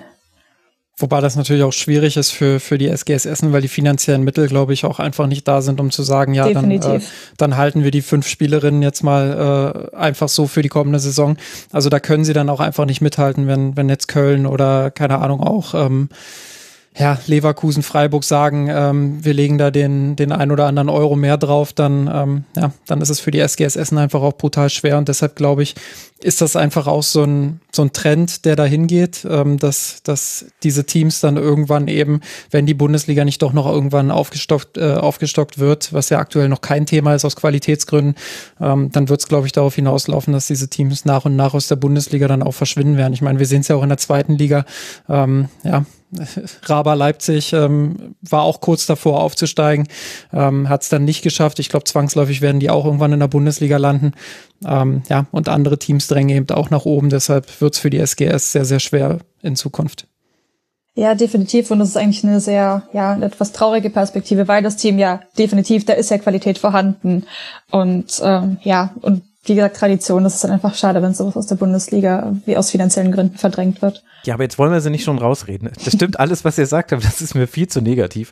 Äh, ich ich finde es äh, einfach ein unglaublich äh, interessanter Frauenfußballstandort und, und das wird interessant sein zu sehen. Und für die nächste Saison haben sie sich auf jeden Fall schon festgelegt. Ich weiß nicht, wie es in fünf Jahren aussieht, aber mit Blick auf die nächste Saison hat Högner gesagt, Zitat, unser Konzept bleibt gleich. Wir bleiben als Talentförderturm eine, wenn nicht die Top-Adresse für Talente. Also erstmal geht's weiter so, wie wir das kennen von der SGSS und so viel Wandel in der Welt, den wir haben. Finde ich schön, dass es da ein paar Konstanten gibt. Wir werden weiter Talente sehen und ich freue mich darauf, muss ich einfach so sagen. Wenn wir in der Tabelle dann einen Platz nach oben gehen, dann landen wir beim neuntplatzierten der Vorsaison und das ist Werder Bremen. Und neun, das ist auch die Glückszahl von Werder gewesen. Das war nämlich auch die Anzahl der Tore, die man in der letzten Saison in 22 Spielen erzielt hat. Damit genauso wenige wie Karl Zeiss Jena, die als Tabellenschlusslicht abgestiegen sind. Aber wir haben es ja auch schon letzte Saison gebührend gefeiert. Werder hat es geschafft, aus diesen neun Toren, die man erzielt hat, vier Siege und sechs Unentschieden, beziehungsweise da waren ja auch 0 zu 0 Spiele dann mit dabei zu generieren. Also ein, ein ganz fantastisches Beispiel für effiziente Ressourcenverwertung. Sie sind sehr nachhaltig und äh, kostengünstig mit ihren Torchancen umgegangen und haben sich so eine nächste Erstligasaison erspielen können. Jasmina, du hast dich mit Werder näher beschäftigt. Auf was können wir uns denn freuen? Werden es vielleicht diesmal zehn Tore in der nächsten Saison? Ich muss dazu sagen, mit Michelle Ulbrich war auch noch eine Abwehrspielerin mit vier Toren die Top-Torschützin in der Liga. Genau, ja. Was einfach Wahnsinn ist. Aber ich meine, das spricht natürlich auch für eine gewisse Qualität, könnte man fast sagen. Ja, ich habe mich äh, tatsächlich mit Werder Bremen auseinandergesetzt. Ähm, bin sehr gespannt. Ist für mich ein bisschen schwierig einzuschätzen. Ähm, auf jeden Fall kann man sagen, sie hatten sechs Abgänge, darunter mit ähm, Ina Timmermann und Gabriel Töth, ich hoffe, ich spreche sie richtig aus, zwei Spielerinnen, die auch eine Rolle gespielt haben in der ersten Mannschaft. Ähm, parallel dazu sechs Neuzugänge mit Saskia Matthijs, eine Mittelfeldspielerin aus Frankfurt geholt. Dort spielte sie aber ja in der zweiten Mannschaft. Dann Mittelfeld-Arounderin Lena Trindl, Torfrau Sarah Lisa Dübel und Abwehrass Michaela Brandenburg, alle vom Bundesliga-Absteiger SC Sand. Und da finde ich, ist auch gerade die spannendste Personalie für mich mit dabei, denn Michaela Brandenburg ähm, hat schon 60 Bundesligaspiele auf dem Buckel mit 24. Das finde ich schon mal sehr beeindruckend. Mhm. Ähm, sie kennt auch schwierige Situationen, äh, mit dem SC Sand natürlich auch Abstiegskampf, ähm, weiß so ein bisschen mit Drucksituationen umzugehen und ich glaube, das ist auch eine Qualität, die in, die in Bremen gefragt sein wird. Mit äh, Hanna Nemeth haben sie dazu noch eine 1,80 große Abwehrspielerin aus Budapest geholt, hat auch schon Nationalmannschaft gespielt. Da bin ich mal gespannt. Da wird es sicher noch ein bisschen dauern, bis sie sich an das äh, Niveau gewöhnt, denn ich glaube, die ungarische Liga ist im Vergleich zur deutschen Liga dann vielleicht doch weiter unten anzusiedeln. Und ähm, mit Sophia Harrison haben sie sich noch eine junge Linksverteidigerin aus den USA ausgeliehen. Das ist auch eine philippinische Nationalspielerin. Also hatten wir auch gerade schon das Thema. Das spricht auch schon so wieder so ein bisschen für eine gewisse Zugkraft, die die Liga, aber auch Werder Bremen hat. Ähm, was ich grundsätzlich immer gut finde, dass sie auf dem Transfermarkt auch tätig sind und auch handlungsfähig sind. Deswegen ähm, kann man wahrscheinlich grundsätzlich sagen, dass sie den, den spielerischen Kern der letzten Saison zusammenhalten konnten und sich aber nochmal gezielt verstärkt haben, was natürlich eine gute Sache ist. Also ich finde, dass der neunte Platz auch schon ein Erfolg ist für Werder Bremen. Sie hatten mhm. ja jetzt nicht wirklich äh, was mit dem Abstiegskampf zu tun und ich glaube, dass das auch dieses diese Saison ein bisschen so der Maßstab sein wird, dass man sich da möglichst raushalten will. Ähm, vielleicht ist es dazu auch noch ein gutes Omen, dass die Frauenfußballabteilung dieses Jahr 50, äh, 15-jähriges Jubiläum feiert. Deswegen ähm, hoffe ich, dass das so eine kleine Motivationsspritze ist. Ähm, Personal, vom Personal her muss man vielleicht noch sagen, dass sie mit Agatha Taczynska auch eine Stürmerin halten konnten, von der ich sehr viel halte. Das ist auch so eine, so eine erfahrene Knipserin, würde ich fast sagen, die schon, schon viel rumgekommen ist im Fußball, hat schon ganz viele Stationen in Polen gehabt, in Deutschland, war auch zwischenzeitlich in Wolfsburg schon ähm, spielerische Co-Trainerin, also die hat schon viel erlebt, die weiß viel und ähm, sie wollte eigentlich ihre Karriere beenden und dann habe ich gelesen, dass äh, der Trainer, Werder-Trainer Thomas Horsch, sie mit der Geschichte von Finn Bartels überzeugt oh. hat, doch wieder, doch weiter zu spielen, denn äh, jetzt für viele, die es nicht wissen, Finn Bartels ist ja auch ein Profifußballer, der viel Verletzungssorgen hatte und jetzt aber in Kiel quasi nochmal total aufgeblüht ist und das erhoffen sie sich auch so ein bisschen. Das fand ich eigentlich ganz niedlich, das zu lesen und ähm, ja, ich bin mir sicher, wir hatten es ja schon angesprochen, nur neun Tore in der letzten Saison und darunter vier von einer Abwehrspielerin. Also da muss auf jeden Fall ein bisschen was passieren.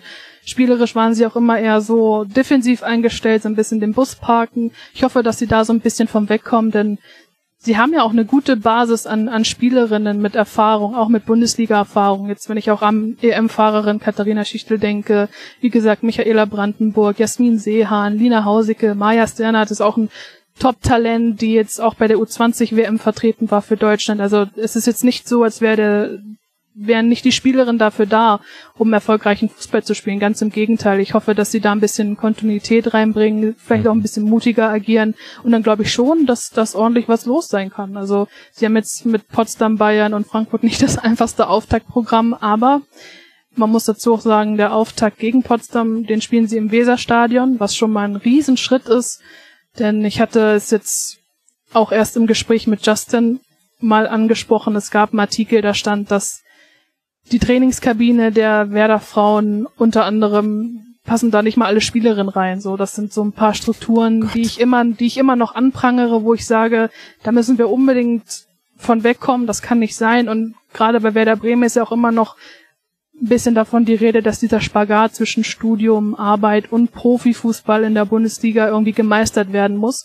Und da tue ich mich auch einfach schwer mit jetzt großartig zu sagen, die müssen da und da hinkommen, weil ich einfach immer noch einen riesen Respekt davor habe, dass sie das alles unter einen Hut kriegen. Mhm. Und ich hoffe einfach, dass Werder Bremen jetzt dieses Potenzial auch einfach erkennt. Ich weiß, es ist immer eine Geldfrage und es muss mehr Geld eingebracht werden.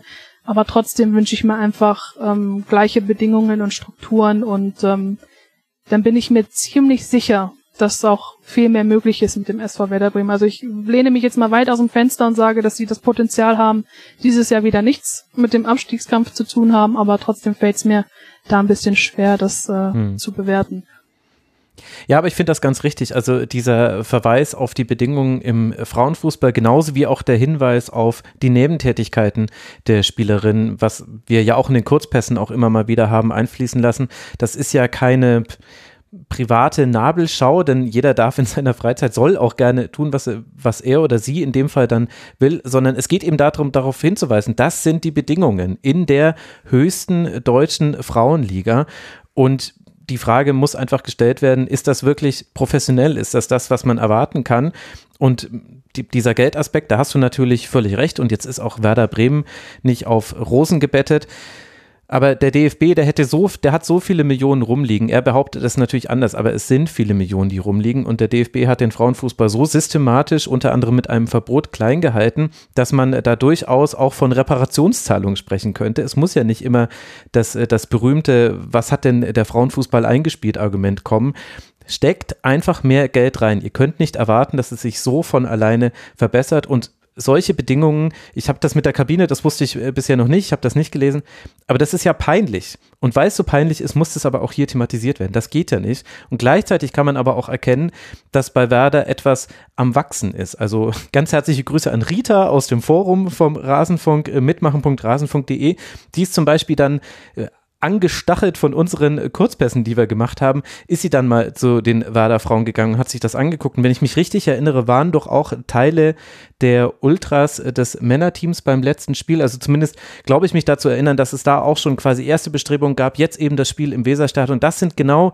diese Punkte, die es braucht. Aber es können eben nicht alles die Vereine von sich leisten. Da müssen quasi auch äh, der Verband in dem Fall, der muss da auch aktiv werden. Das, genau. So kann es nicht weitergehen.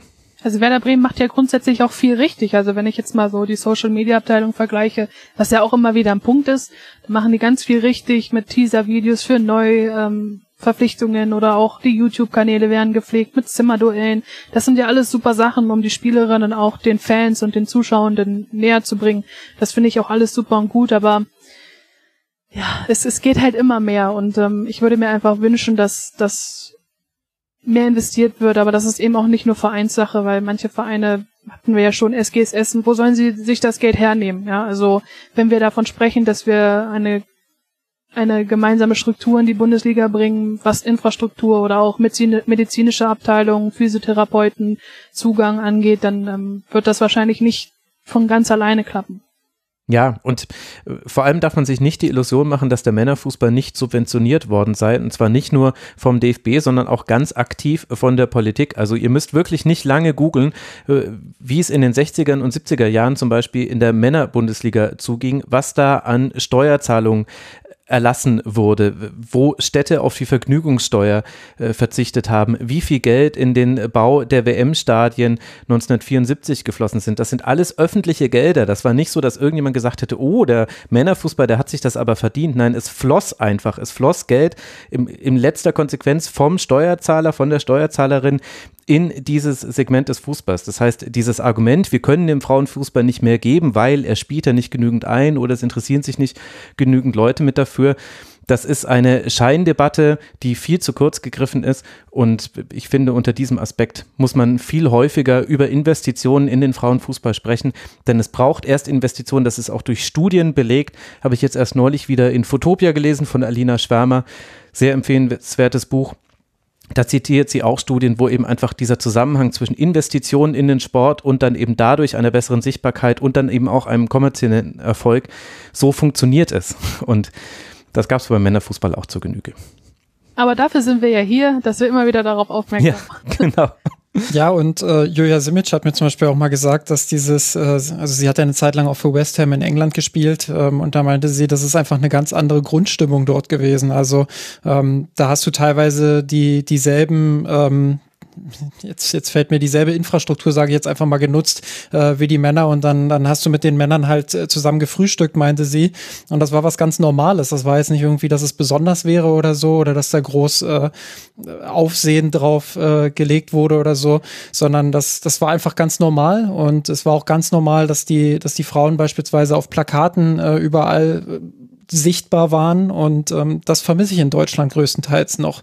Ähm, klar, wir können wir können drüber sprechen ähm, äh, über über Platz etc. Bei großen Clubs äh, wie dem FC Bayern finde ich es beispielsweise auch nicht optimal gelöst, dass die Bayern Frauen dort am äh, Campus äh, spielen quasi eine Katastrophe. und also ja, das das jeder, ist einfach der schon mal zum Campus rausgefahren ist in München, der weiß, dass der halt einfach am hintersten Arsch der Heide liegt. Sorry, ich sag's jetzt einfach mal, wie es ist. Es ist fürchterlich. Ja, und ich genau wohne das ist halt der von Punkt. München und ich brauche fast eine Stunde, wenn ich zu einem Spiel am Campus möchte. Das ist verrückt. Alina, wir können eine Fahrgemeinschaft machen. Ich brauche 50 Minuten.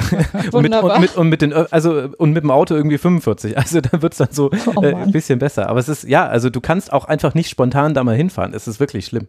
Nee. Ja, aber auch für die Spielerinnen ist es ja so, dass sie dann eben nicht diese natürlichen Kontaktpunkte dann auch mit dem, mit dem Männerprofi-Team beispielsweise haben. Und ich glaube, dass das, das geht ja gar nicht darum, dass die Frauen jetzt nur von den Männern profitieren, sondern ich glaube, andersrum ist es genauso. Die Männer würden vom Austausch mit den Frauen und der Perspektive der Frauen und einfach diesem, diesem alltäglichen Austausch, glaube ich, äh, auch profitieren. Und da geht es ja gar nicht darum, dass die irgendwie am Tag fünf Stunden aufeinander hocken, sondern genau das, was Julia Simic mir beispielsweise erzählt hat, dass man dann beim Frühstück eben einfach mal beispielsweise äh, zusammensitzt, sich austauscht, ähm, banale Gespräche führt.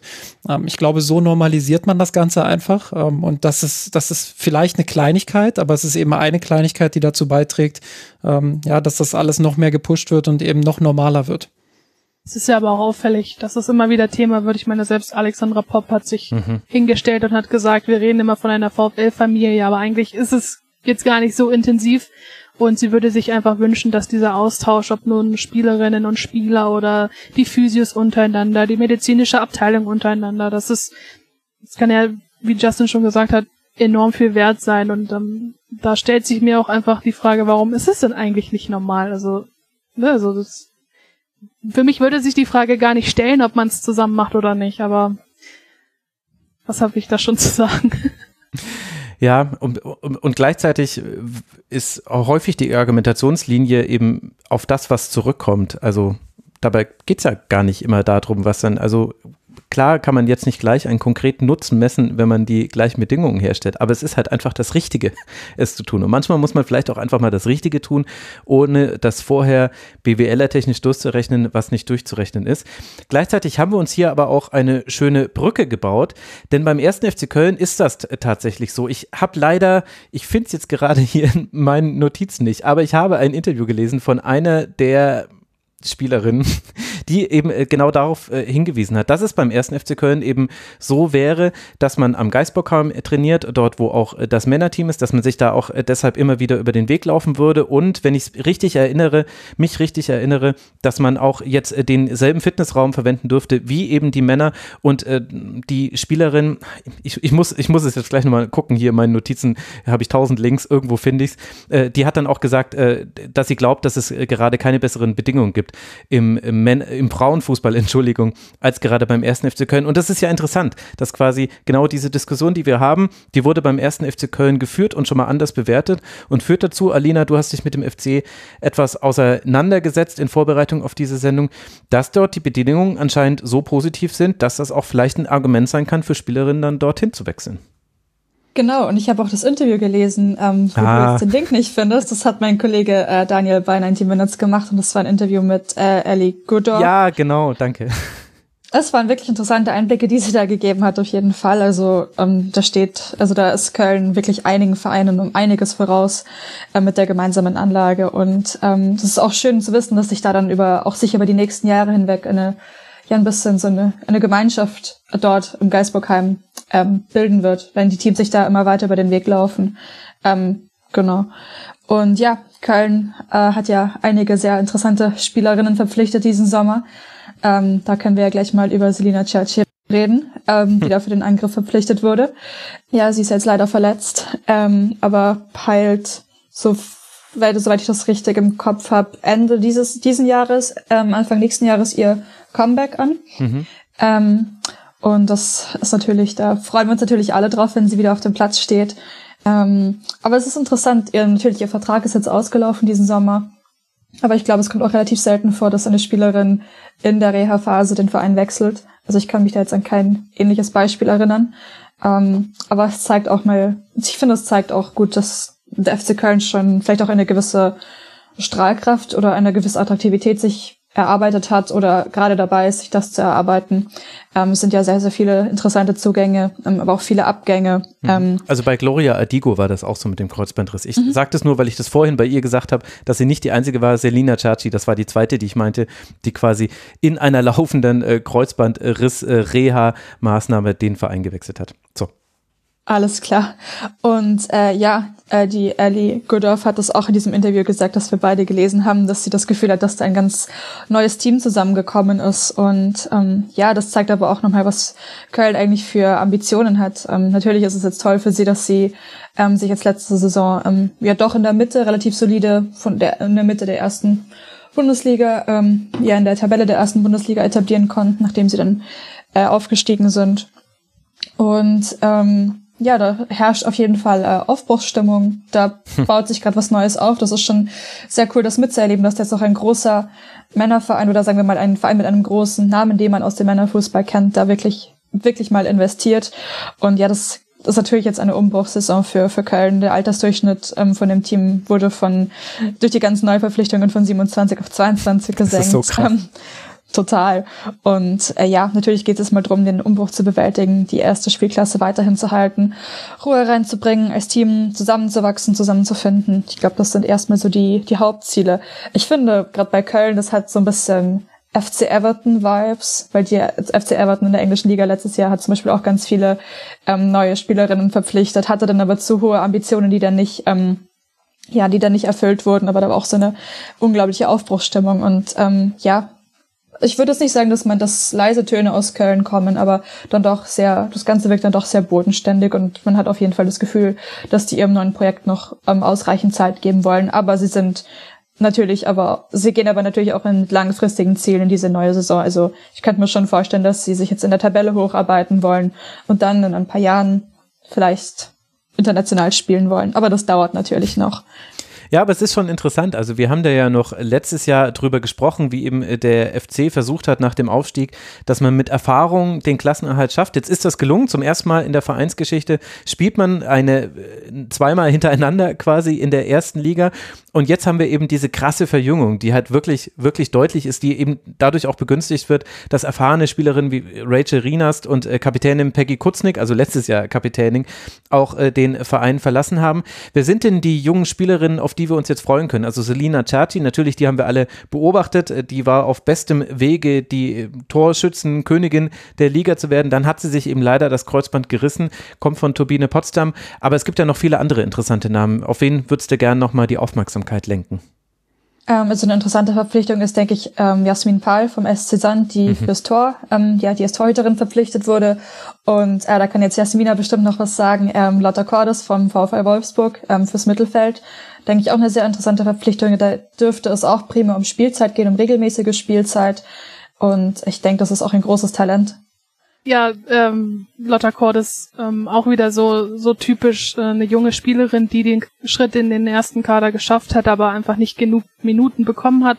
Ähm, der VfL hätte auch gerne mit ihr verlängert, aber gerade wenn man so jung ist, also sie ist ja eine defensive Mittelfeldspielerin, da hast du mit Alex Popp, mit Lena Oberdorf, Christine Demann, Marina Hegering, hast du ja ein Überangebot und da hat sie einfach ihre Spielzeit nicht gesehen.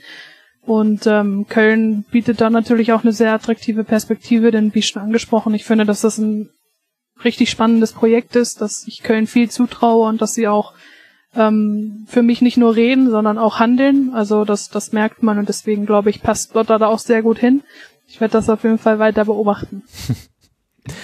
Und äh, so ein bisschen wird auch äh, der erste FC Köln zu so einer zweiten Niederlassung der österreichischen, äh, des österreichischen Nationalteams. Also wir haben schon, äh, wir haben schon angesprochen, Jasmin Pahl, die österreichische Nationaltorhüterin, ist von Sand gekommen, soll Manon Klett äh, Konkurrenz machen, aber ist ja nicht die einzige Österreicherin, die jetzt gewechselt ist, Alina.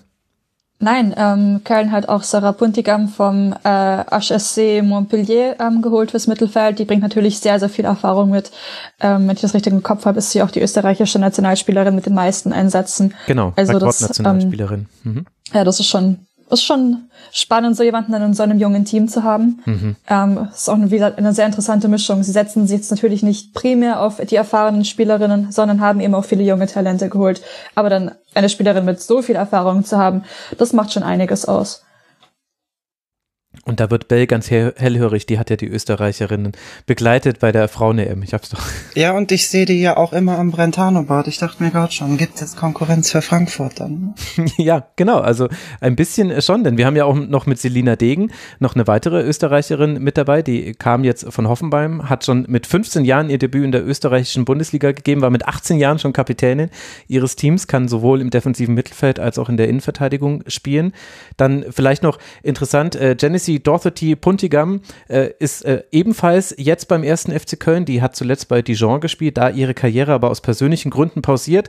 Hat Sarah Puntigam geheiratet und spielt jetzt dann vermutlich nicht ganz zufällig, ich weiß es nicht, aber äh, wahrscheinlich äh, ist es kein Zufall, dass sie jetzt dann auch beim ersten FC Köln spielt. Das fand ich äh, auch interessant. Auch, auch dieses, dass ich habe jetzt nicht näher da nachgeforscht, weil das geht mich gar nicht an, was da die persönlichen Gründe waren, aber wie offen auch darüber ge sie gesprochen hat und gesagt hat, äh, danke, dass, äh, dass mir das Vertrauen gegeben wurde, dass ich jetzt wieder im Profifußball versuchen kann, äh, weiter Fuß zu fassen das ist einfach, ja, das sind so Geschichten, die, über die stolpert man einfach so en passant, wenn man sich mit Frauenfußball auseinandersetzt und die haben irgendwie eine ganz andere, äh, einen ganz anderen Klang als viele andere Dinge im Fußball, mit denen man sich so beschäftigt, wenn man den verengten Horizont auf dem Männerfußball hat.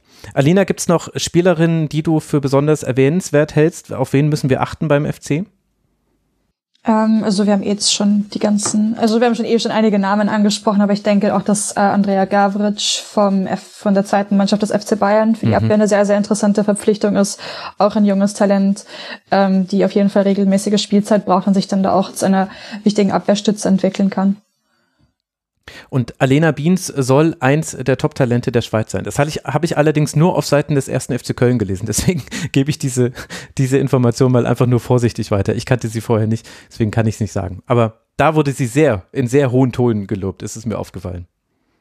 Ja, das ist mir auch aufgefallen. Auf den Artikel bin ich auch gestoßen. Also das ist natürlich spannend, dann jemanden, der als so herausragendes Talent gehandelt wird, dann ähm, in der Liga in Action zu sehen. Aber viel mehr kann ich zu ihr leider auch noch nicht sagen.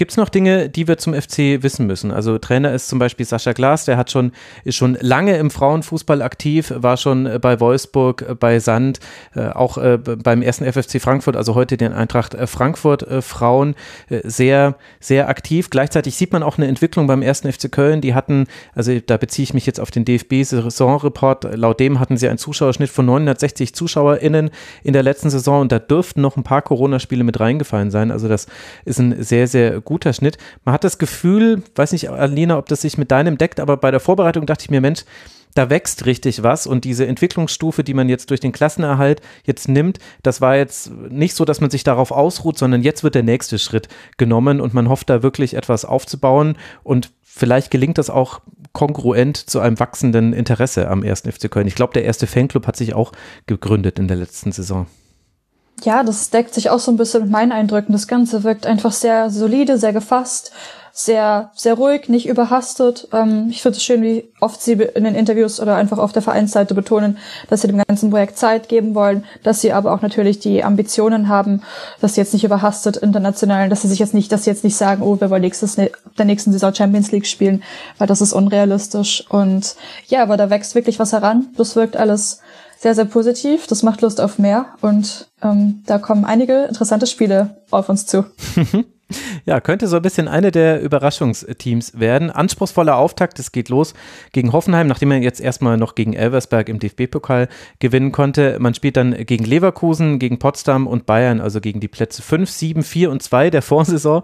Da werden wir schon relativ schnell wissen, ob zumindest in dieser frühen Anfangsphase der Saison der erste FC Köln mithalten kann und wie weit man dann in diesem Weitergehen im Prozess schon ist auch wenn die Saison natürlich eine längere ist. Aber ich glaube, beim FC, da werden wir schon in ein paar Wochen ein Gefühl dafür haben, ob man es vielleicht schafft, aus diesem Tabellensegment, an dem man jetzt war, also punktgleich mit Leverkusen, über die wir gleich sprechen werden, der Anschluss zum SC Freiburg, das waren zehn Punkte Abstand zwischen Platz 8, 7 und Platz 6 eben mit den Freiburgern. Und diesen Abstand, den will man natürlich erstmal verkürzen und im besten Fall vielleicht sogar komplett hinwegschmelzen lassen. Was ja dann auch für Leverkusen gilt, mit denen wir uns als nächstes auseinandersetzen wollen. Leverkusen hatte eine zweigeteilte Vorsaison, super Start mit 15 Punkten aus sechs Spielen, dann ein ergebnistechnischer Einbruch und in der Rückrunde viele Verletzungen. So ist man dann auch ein bisschen wieder rausgerutscht aus den Tabellenregionen, in denen man sich schon befunden hat. Im DFB-Pokal ist man bis ins Halbfinale gekommen, dort dann nur sehr knapp an Turbine Potsdam gescheitert. Also es war in Summe dann eine erfolgreiche Saison, auch wenn der Saisonverlauf dafür gesorgt hat, dass man vielleicht in, unmittelbar nach der Saison ein bisschen ernüchtert war. Ich glaube, mit ein bisschen mehr Abstand werden dann wahrscheinlich auch die Spielerinnen und Verantwortlichen bei Leverkusen das etwas positiver sehen. Wir haben hier aber auch eine Veränderung, Bell, auf der Trainerbank. Du hast uns vorhin befohlen, dass wir uns einen Namen merken sollen. Jetzt darfst du endlich die Katze aus dem Sack lassen. Warum? Ja, erstmal an alle Leute, die sich durch die Segmente einfach nur durchskippen. Shame on you. Ja, aber wirklich.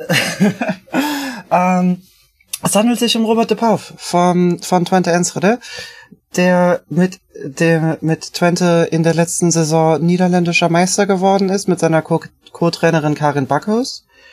Ähm, der ist jetzt bei Bayer Leverkusen. Achim Pfeifel, der Trainer aus der letzten Saison, ist allerdings auch immer noch im Verein.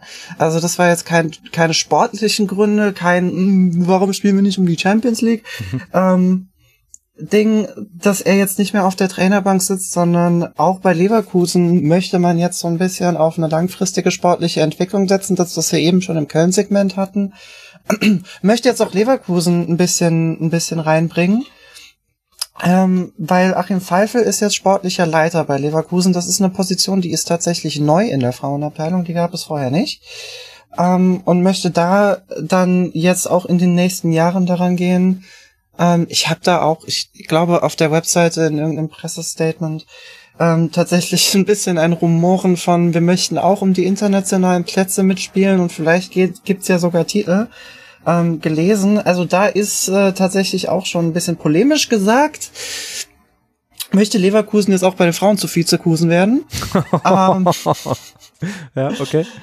Ne, aber da ist so ein bisschen auch tatsächlich das Ding so, die spielen, die spielen seit 2018 in der Bundesliga, haben sich da jetzt tatsächlich ein bisschen festgesetzt und jetzt im Prinzip der, der Gedanke, wie geht es jetzt weiter? Wie können wir das jetzt tatsächlich noch mehr verfestigen und vielleicht auch mehr als nur eine gute Saisonhälfte spielen. So, ich meine, klar, mit Verletzungen ist das dann, äh, ist das dann natürlich immer schwierig. Ich habe mich auch bei Potsdam gesehen, nachdem Selina Ciacci verletzt war, ist er auch in der Tabelle ein bisschen runtergerutscht.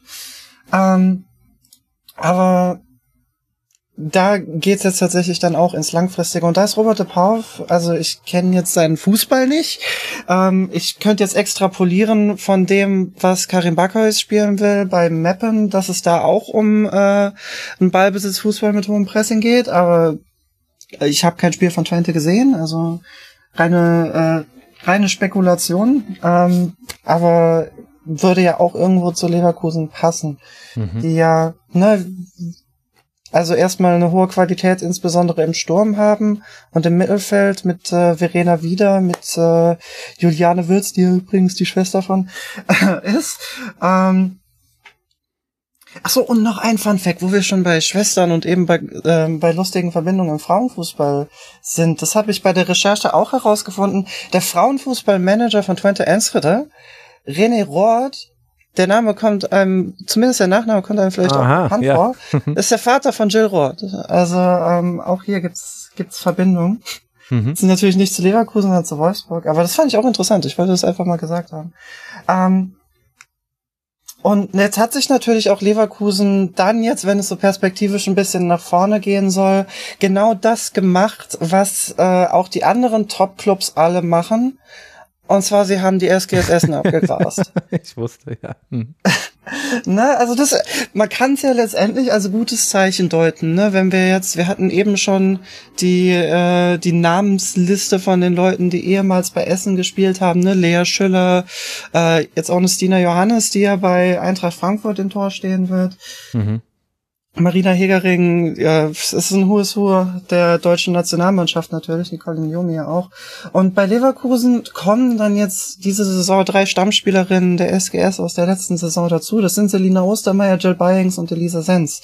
Also das sind auch, das ist auch durchaus eine gute Verstärkung. Ähm, wo man jetzt halt auch wieder junge Spielerinnen hat, die sich in der Bundesliga natürlich auch bereits bewiesen haben, dadurch, dass es, dass sie halt bei dem Ausbildungsverein waren ähm, und man hat jetzt zwar zwei Spielerinnen verloren, ähm, durch Dora Zeller und Irina Pando, die nach Hecken und Zürich respectively gegangen sind. Aber man hat dann natürlich auch Ersatz gefunden und auch nicht nur bei, bei der SGS, sondern auch äh, von Manchester United mit Ivana Fuso, die äh, auf Leihbasis jetzt erstmal in Leverkusen spielt. Also, da ist jetzt dann vielleicht torschützentechnisch ein bisschen was weggegangen, aber ich finde, das ist durchaus eine Sache, die von den Namen, die ich hier lese in der bei den Zugängen, die kompensierbar ist und äh, jetzt auch gerade mit der ähm, mit dem lateralen Move von Achim Pfeife und äh, dem neuen Trainer, der ja auch, ich meine, Meister geworden ist in der Eredivisie, mhm. ähm, ist es doch schon auch eine Entwicklung, die, äh, die nach oben zeigen möchte, zumindest. Ja, zumindest gibt es viele interessante Ansätze, äh, glaube ich. Ich meine, wie es dann ausgeht, aufgeht, äh, die Pläne, das weiß ja jetzt noch keiner, aber du kannst eben Selina Ostermeier schon sehr deutlich, finde ich, als Versuch sehen. Die Abwehr, die mit 50 Gegentoren eben einfach viel zu viele Gegentore kassiert hat in der letzten Saison, war eine der schlechtesten Abwehrreihen. Wenn ich mich gerade nicht komplett vergucke, war es die zweitschlechteste nach Jena. Die zu stabilisieren. Du hast eben dann mit Bayings und Sens, die du jetzt schon angesprochen hast, auch erfahrene Spielerinnen, obwohl die sehr jung sind. Also Bayings, äh, die ist 21 Jahre alt und hat schon 43 Einsätze in der Frauenbundesliga, hat schon für die niederländisches, das niederländische A-Nationalteam schon gespielt. Mit Sens hat man ebenfalls eine Spielerin, die Stammspielerin war. Du hast es ja auch gesagt, die hat in drei Saisons 70 Pflichtspiele gemacht. Stand vorher übrigens beim Mappen unter Vertrag, also da kommen wir auch nochmal zurück auf die Mappener, dein zweites Team jetzt in dem Sinne. Also das ist schon sehr interessant. Äh, auch die, auch die Person äh, Ivana Fuso, einfach nur von ihrer Vita her, das fand ich bei der Recherche interessant, die sind Sindelfingen aufgewachsen, also sie ist Deutsch-Brasilianerin, hat dann beim SC Freiburg fast logischerweise ihre Karriere begonnen, ist dann zum FC Basel gewechselt und dann zu Manchester United, von denen sie jetzt eben ausgeliehen wurde, nach Leverkusen und spielt aber in der brasilianischen Nationalmannschaft. Wenn ich, ich habe es mir jetzt leider nicht aufgeschrieben, aber ich glaube mich zu erinnern, dass sie auch in der Copa America, die ja Brasilien äh, gewonnen hat, mit 1 zu 0 im Finale, dass sie da in jedem Spiel gespielt hat und in den letzten beiden Spielen, Halbfinale und Finale, glaube ich, auch über 90 Minuten. Ich habe es mir nicht aufgeschrieben, das kommt jetzt aus dem, aus meinem etwas überladenen Kopf aus der Saisonvorschau. Also nagelt mich nicht drauf fest, aber das ist äh, schon, das ist interessant und äh, da steckt etwas drin und da, da will ich jetzt auch gar nicht die Brasilien-Connection aus dem Männerfußball irgendwie heranziehen, die Leverkusen auch hat. Einfach für sich genommen ist das ein hochinteressanter Kader mit gleichzeitig einem Trainer, von dem man zumindest hoffen kann, dass er auch interessante Elemente mit, da, mit reinbringt. Hat übrigens neben seinem Traineramt noch als Sozialarbeiter gearbeitet und sagt, das käme ihm auch sein, für seinen Job sehr zu Pass. Ich denke, er meint damit aber die Kommunikation mit Menschen und nicht die sonstigen Dinge, die ein Sozialarbeiter machen muss. Aber was ich sagen will, das sind jetzt schon wieder so viele interessante Geschichten, dass ich mich wirklich darauf freue, das dann in Aktion zu sehen und zu gucken, was macht Leverkusen da draus. Definitiv und Mappen Connection ne, ist ja dann mhm. letztendlich auch noch dazu. Kommt ja auch noch der Neuzugang Alexandra Emmerling vom SV Mappen. Ähm, da wurde da bisschen ähm, ein bisschen Reise nach Jerusalem gespielt, beziehungsweise Bäumchen wechsel dich. Äh, dafür sind ja Kadesler und Julia Pollack dann nach Meppen gegangen aus Leverkusen. Ähm, aber Alexandra Emmerling natürlich auch eine ähm, Schlüsselspielerin für den Aufstieg der Mappenerin. Also auch damit hat man eine sehr interessante Personalie verpflichtet.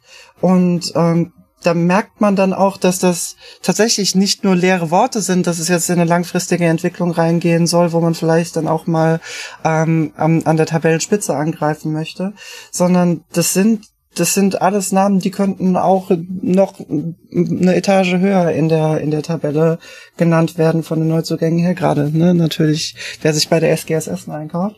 äh, aber ich finde, da kann man schon und jetzt auch, wenn die Abwehr tatsächlich nochmal verstärkt wurde. Also Mittelfeld und äh, Sturm war meines Erachtens auch nie so wirklich das große Problem bei Leverkusen in der letzten Saison. Es war halt wirklich, wie viele Buden sie teilweise bekommen. Ähm, und auch da hat man ja bereits im Verein, wir müssen ja jetzt nicht nur über die Neuzugänge reden, sondern man hat ja bereits im Verein ähm, einige sehr gute Spielerinnen. Amira Afawi fällt mir da eigentlich immer wieder auf, wenn sie ihre Spielminuten bekommt. Auch eine Milena Nikolic mhm, ähm, ja. ist, ist eine sehr, sehr starke Stürmerin. Und ähm, muss auch sagen, obwohl wir jetzt ein bisschen die Abwehr in, in Kritik rufen, ich finde auch Anna Klink als, als Keeperin nicht schlecht macht auch eigentlich eine relativ gute Arbeit, vor allem mhm. in den wichtigen Spielen. Ähm, und ist halt einfach schon immer da. Also Anna Klink, glaube ich, seit 2010 bei Leverkusen. Auch das jetzt wieder aus dem Kopf. Oje, oje, ich muss. Nein, seit 2011. Gut, dass ich es hier aufgeschrieben hatte. ja, ja. Also, ne, da hat man, ähm, da hat man eigentlich auch Spielerinnen, die ja tatsächlich das Potenzial haben, noch weiter oben anzugreifen. Da geht es jetzt dann halt natürlich darum, das auch wirklich durch die ganze Saison zu tragen. Also wenn sie so spielen, beziehungsweise so die Ergebnisse reinbringen, die sie in der letzten Saison in der Hinrunde geschafft haben, ähm, das dann jetzt halt auch Hin- und Rückrunde zu machen, dann sind sie ja auch durchaus gefährlich für Vereine wie Hoffenheim oder Frankfurt mhm. letztendlich oder Potsdam. Und soll ich dir was sagen, Bell? Sie haben, mhm. es ist wieder ein guter Start möglich, so wie in der letzten Saison schon. Man spielt in den ersten fünf Spielen gegen beide Aufsteiger und hat gleichzeitig noch Duelle mit Köln und Freiburg. Der einzige Ausreißer nach oben ist der VfL Wolfsburg. Aber es würde mich nicht komplett schockieren, wenn Leverkusen es wieder schafft, sehr, sehr gut punktetechnisch in diese Saison zu starten und vielleicht ja dann auch vor dem Hintergrund der Erfahrung aus der letzten Saison, da dann vielleicht sich einfach festbeißt im oberen ja. Tabellensegment und äh, da dann eben nicht wieder diese Regress Regression zur Mitte hat, wie in der letzten Saison. Ich könnte es mir vorstellen. Ja, ich, also ich muss allerdings auch sagen, ob das jetzt dann tatsächlich diese oder vielleicht auch nächste Saison, ne? Es geht ja hier um langfristige Entwicklung. Schon für die internationalen Plätze, Platz drei oder so reicht, ja, so weit Würde ich jetzt mal, meinte ich jetzt gar nicht. Aber so, äh, aber äh, ne? die, diese Lücke schließen, die es aktuell zum ja. SC Freiburg noch gibt, also letzte Saison gab mit zehn Punkten Unterschied, das traue ich Leverkusen zu. Du, ich spekuliere hier auch nur ganz wild. Aber wenn ich eben sehe, dass du halt ja. gegen Duisburg startest, dann gegen Köln, Wolfsburg, dann kommt Meppen zu Hause, dann Freiburg, also da sehe ich eben schon das Potenzial. Dann spielt man noch gegen Essen. Also das sind alles Gegner, wo man sagt, da, da könnte schon etwas gehen. Da sollte eigentlich auch etwas gehen für Leverkusen. Ist auch eine gewisse Drucksituation, ist mir schon klar. Aber da gibt es ein Potenzial, gut zu starten. Definitiv. Wir werden es alles abwarten. Bald geht's ja los zum Glück. Wenn man sich vorbereitet, wird man so richtig hibbelig auf die neue Saison. Ich hoffe, euch geht's genauso, liebe Hörerinnen und Hörer. Hibbelig wird wahrscheinlich auch der SC Freiburg sein. Auch wenn eigentlich ja klar ist, was beim SC passiert. In den letzten drei Jahren hat man 32, 30 und 31 Punkte geholt. Die Frage ist jetzt eigentlich nur, ob sie wieder Sechster werden wie letztes Jahr oder Siebter wie die drei Jahre zuvor. Das war bisher immer die Positionierung vom SC Freiburg und da ist man auch in der letzten Saison gelandet. Das äh, hat, hing damit zusammen unter anderem, dass man in der letzten Saison zu viele Spiele dann torlos äh, beendet hat und damit im Grunde so ein bisschen die Chance auf eine noch bessere Platzierung flöten ging. Jasmina, du hast dich mit dem SC auseinandergesetzt, auch schon ein etablierter Name im deutschen Frauenfußball, auch bekannt für viele Talente, sind so ein bisschen die Südausbildungsstätte im deutschen Fußball. Was ist denn wichtig zu wissen zum SC und wie viele Punkte werden es? 32, 30 oder 31? Hm, ist eine gute Frage. Ähm, ja, ich glaube, die größte Änderung, die man da nennen muss, ist der, ist die Veränderung an der Seitenlinie. Mhm. Mit Daniel Kraus ist der langjährige Cheftrainer gegangen, völlig überraschend in die Nachwuchsabteilung des VfL Wolfsburg ist dort jetzt ähm, Trainer der zweiten Mannschaft. Ähm, muss man sich schon fragen, warum er diesen Schritt geht. Also ich möchte nicht sagen, dass es ein Rückschritt ist, aber ich hätte nicht damit gerechnet, dass er wirklich ähm, ja in die Jugend zurückgeht, weil ich schon finde, dass er wirklich ein, ein guter Trainer ist, der ganz offensichtlich ja auch mit jungen Talenten arbeiten kann, sie entwickeln kann. Deswegen hat mich äh, ja dieser Wechsel schon überrascht. Ähm, mit Theresa Merck haben sie aber eine ganz aufregende Personalie, glaube ich, nach mhm. Freiburg locken können. Ähm, hat 2019 erst ihre Fußballlehrerin-Ausbildung abgeschlossen und dann so gesehen direkt mit dem Co-Traineramt beim VW Wolfsburg gestartet. Ich glaube, man kann schlechter in diese Profiabteilung starten als beim VW Wolfsburg, hat da an der Seite von Stefan Lerch ähm, zum, zum Doublegewinn beigetragen, hat dort mit Sicherheit auch sehr wichtige Erfahrungen sammeln können. Ich meine, es ist ja auch alles sehr professionell strukturiert beim VfL Wolfsburg. Da kann man mit Sicherheit extrem viel mitnehmen. Ähm, der VfL hatte sich dann aber dazu entschlossen, entschlossen, ihren Vertrag nicht zu verlängern und sie ist ähm, in die Schweiz gegangen zum Grasshopper Club Zürich, genau. Ähm, wurde dort unter anderem von Lara Diekenmann, auch eine ehemalige Wolfsburger Spielerin, die dort General Managerin ist, verpflichtet. Also man wusste wahrscheinlich, was man aneinander hat.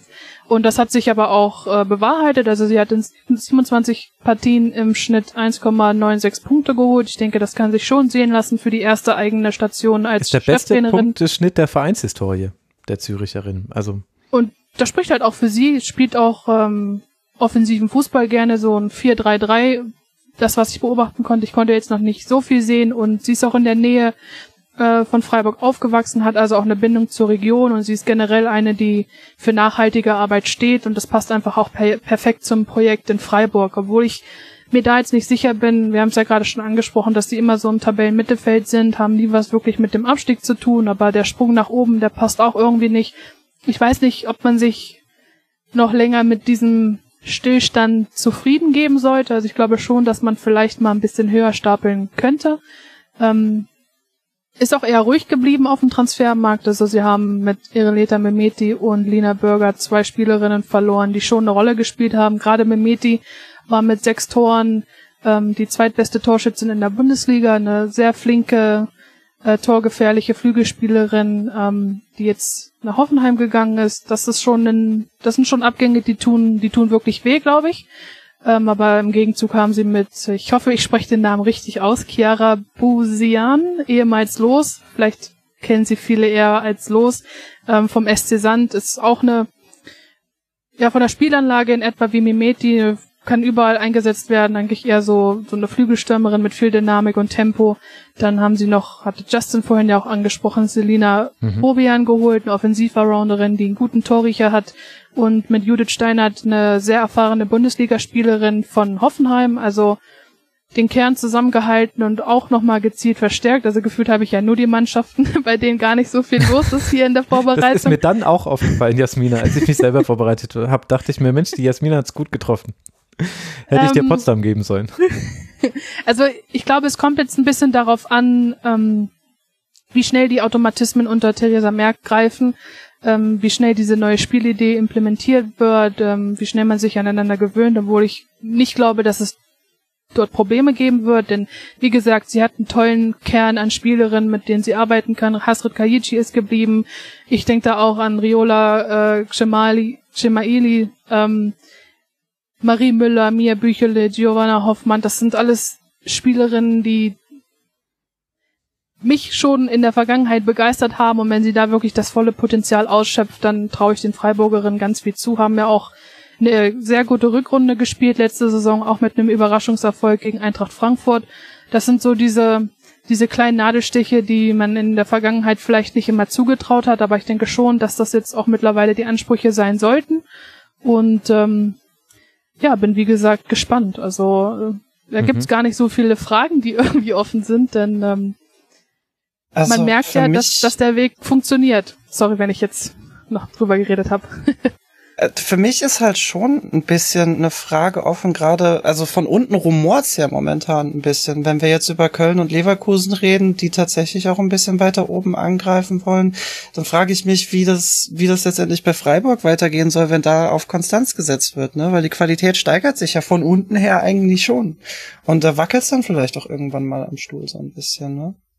Ja, das hat ja Theresa Merck auch gesagt, dass es jetzt halt auch mehr Mannschaften gibt, die dieselben Ansprüche haben.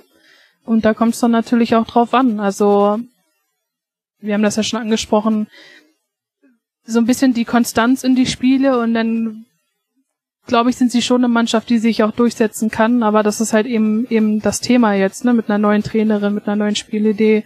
Ähm, du hast jahrelang unter Daniel Kraus gearbeitet, du wusstest, was möchte er, wie arbeitet er, was verlangt er von dir auf dem Platz, jetzt hast du eine neue Trainerin mit demselben Spielerinnenmaterial in etwa, deswegen bin ich gespannt. Also ist aber allgemein so ein, so ein, so ein Liga-Ding, würde ich fast sagen, dass einfach zu viele Mannschaften dabei sind, wo ich persönlich sage, die haben echt einen tollen Kader. Und da wird es einfach darauf ankommen, was sie daraus machen, weil es einfach qualitativ, würde ich sagen, nochmal viel enger geworden ist. Bis auf die ja, unteren Mannschaften, wie wir schon besprochen hatten, die Aufsteiger, die es natürlich schwer haben die aber ja auch tolle Kader haben. Ich möchte es nochmal ja. betonen. Ich ja, bin ja. So, so ein Fan von dem, was Meppen und Duisburg gemacht haben. Ich habe da richtig eine Begeisterung rein recherchiert, muss ich ehrlich zugeben. Ja, aber das ist natürlich interessant, äh, was äh, da in Freiburg passiert, eben in Abgrenzung zu äh, Köln und Leverkusen, über die wir gerade gesprochen haben. Was ich auch zumindest erwähnenswert finde, ist, dass mir in der Vorbereitung, glaube ich, in fast jedem Artikel zum SC Freiburg und auch in fast jedem Interview von irgendeiner Spielerin, die dorthin gewechselt ist, der Umzug ins Dreisamstadion erwähnt wurde. Das ist eben jetzt die Spielstätte. Man freut sich sehr darüber, ist ja schon in der letzten Saison geschehen in der Rückrunde und hofft auch, dass das auch nochmal so einen Impuls geben könnte, dass man jetzt nicht mehr im Mösle-Stadion spielt, sondern im, in diesem größeren Stadion, wo dann vielleicht auch mal zu Topspielen zumindest mehr ZuschauerInnen erscheinen. Auch da war es so, dass sich organisierte Fans die Szene der Männerabteilung, eigentlich will ich gar nicht sagen der Männerabteilung, sind ja eigentlich die Fans des SC Freiburgs, aber sie sind eben auch mal zum Frauenfußball gekommen auch das ist so eine Hoffnung, dass es da eine Entwicklung gibt. Und diese Kombination aus dieser sehr jungen Trainerin, die bei ihrer ersten Trainerin-Station wirklich brilliert hat. Also wir haben noch gar nicht gesagt, wie weit sie es dann geschafft hat. Sie ist in der Liga ins Halbfinale gekommen mit den Grasshoppers und im Pokal bis ins Finale, da dann jeweils verloren. Logischerweise, sonst hätte ich hier jetzt von Titeln gesprochen. Aber das ist ja wirklich eine herausragend gute Bilanz. Und dann kommt man eben in ein Team, was eben nicht großen Wandel hat, was sich unterscheidet. Das ist wirklich ein Unterschied des SC zu vielen anderen Teams, über die wir gesprochen haben und über die wir noch sprechen werden. Es gibt nur ganz wenige Kaderveränderungen. Ich denke, das sind so die Komponenten. Wenn wir von einer erfolgreichen Saison sprechen werden, des SC nach dieser Saison, dann werden wir darauf wahrscheinlich zurückkommen, dass sie eben da punktuell verstärkt haben, plus sich dann, wenn wir im Erfolgsfall drüber sprechen, eine gute Trainerin geholt haben. Und wenn sie aber einen Stillstand haben werden, dann wäre das ja trotzdem immer noch auf einem sehr hohen Niveau. Also ich finde, der SC Freiburg ist so ganz gut ein, die, die sind für mich der, das, das Durchschnittteam im Guten des Frauenfußballs.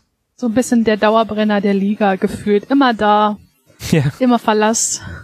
das ist wirklich Wahnsinn. Aber wie gesagt, ich bin halt schon der Meinung, dass sie vielleicht auch mal ein bisschen höher stapeln dürften, ein bisschen höhere Ambitionen aussprechen dürfen und ähm, es ist ja auch etwas, was, was einfach motiviert und äh, der Kader hat definitiv das Potenzial dazu. Sie haben eine junge, gut geschulte Trainerin, deswegen, also, why not?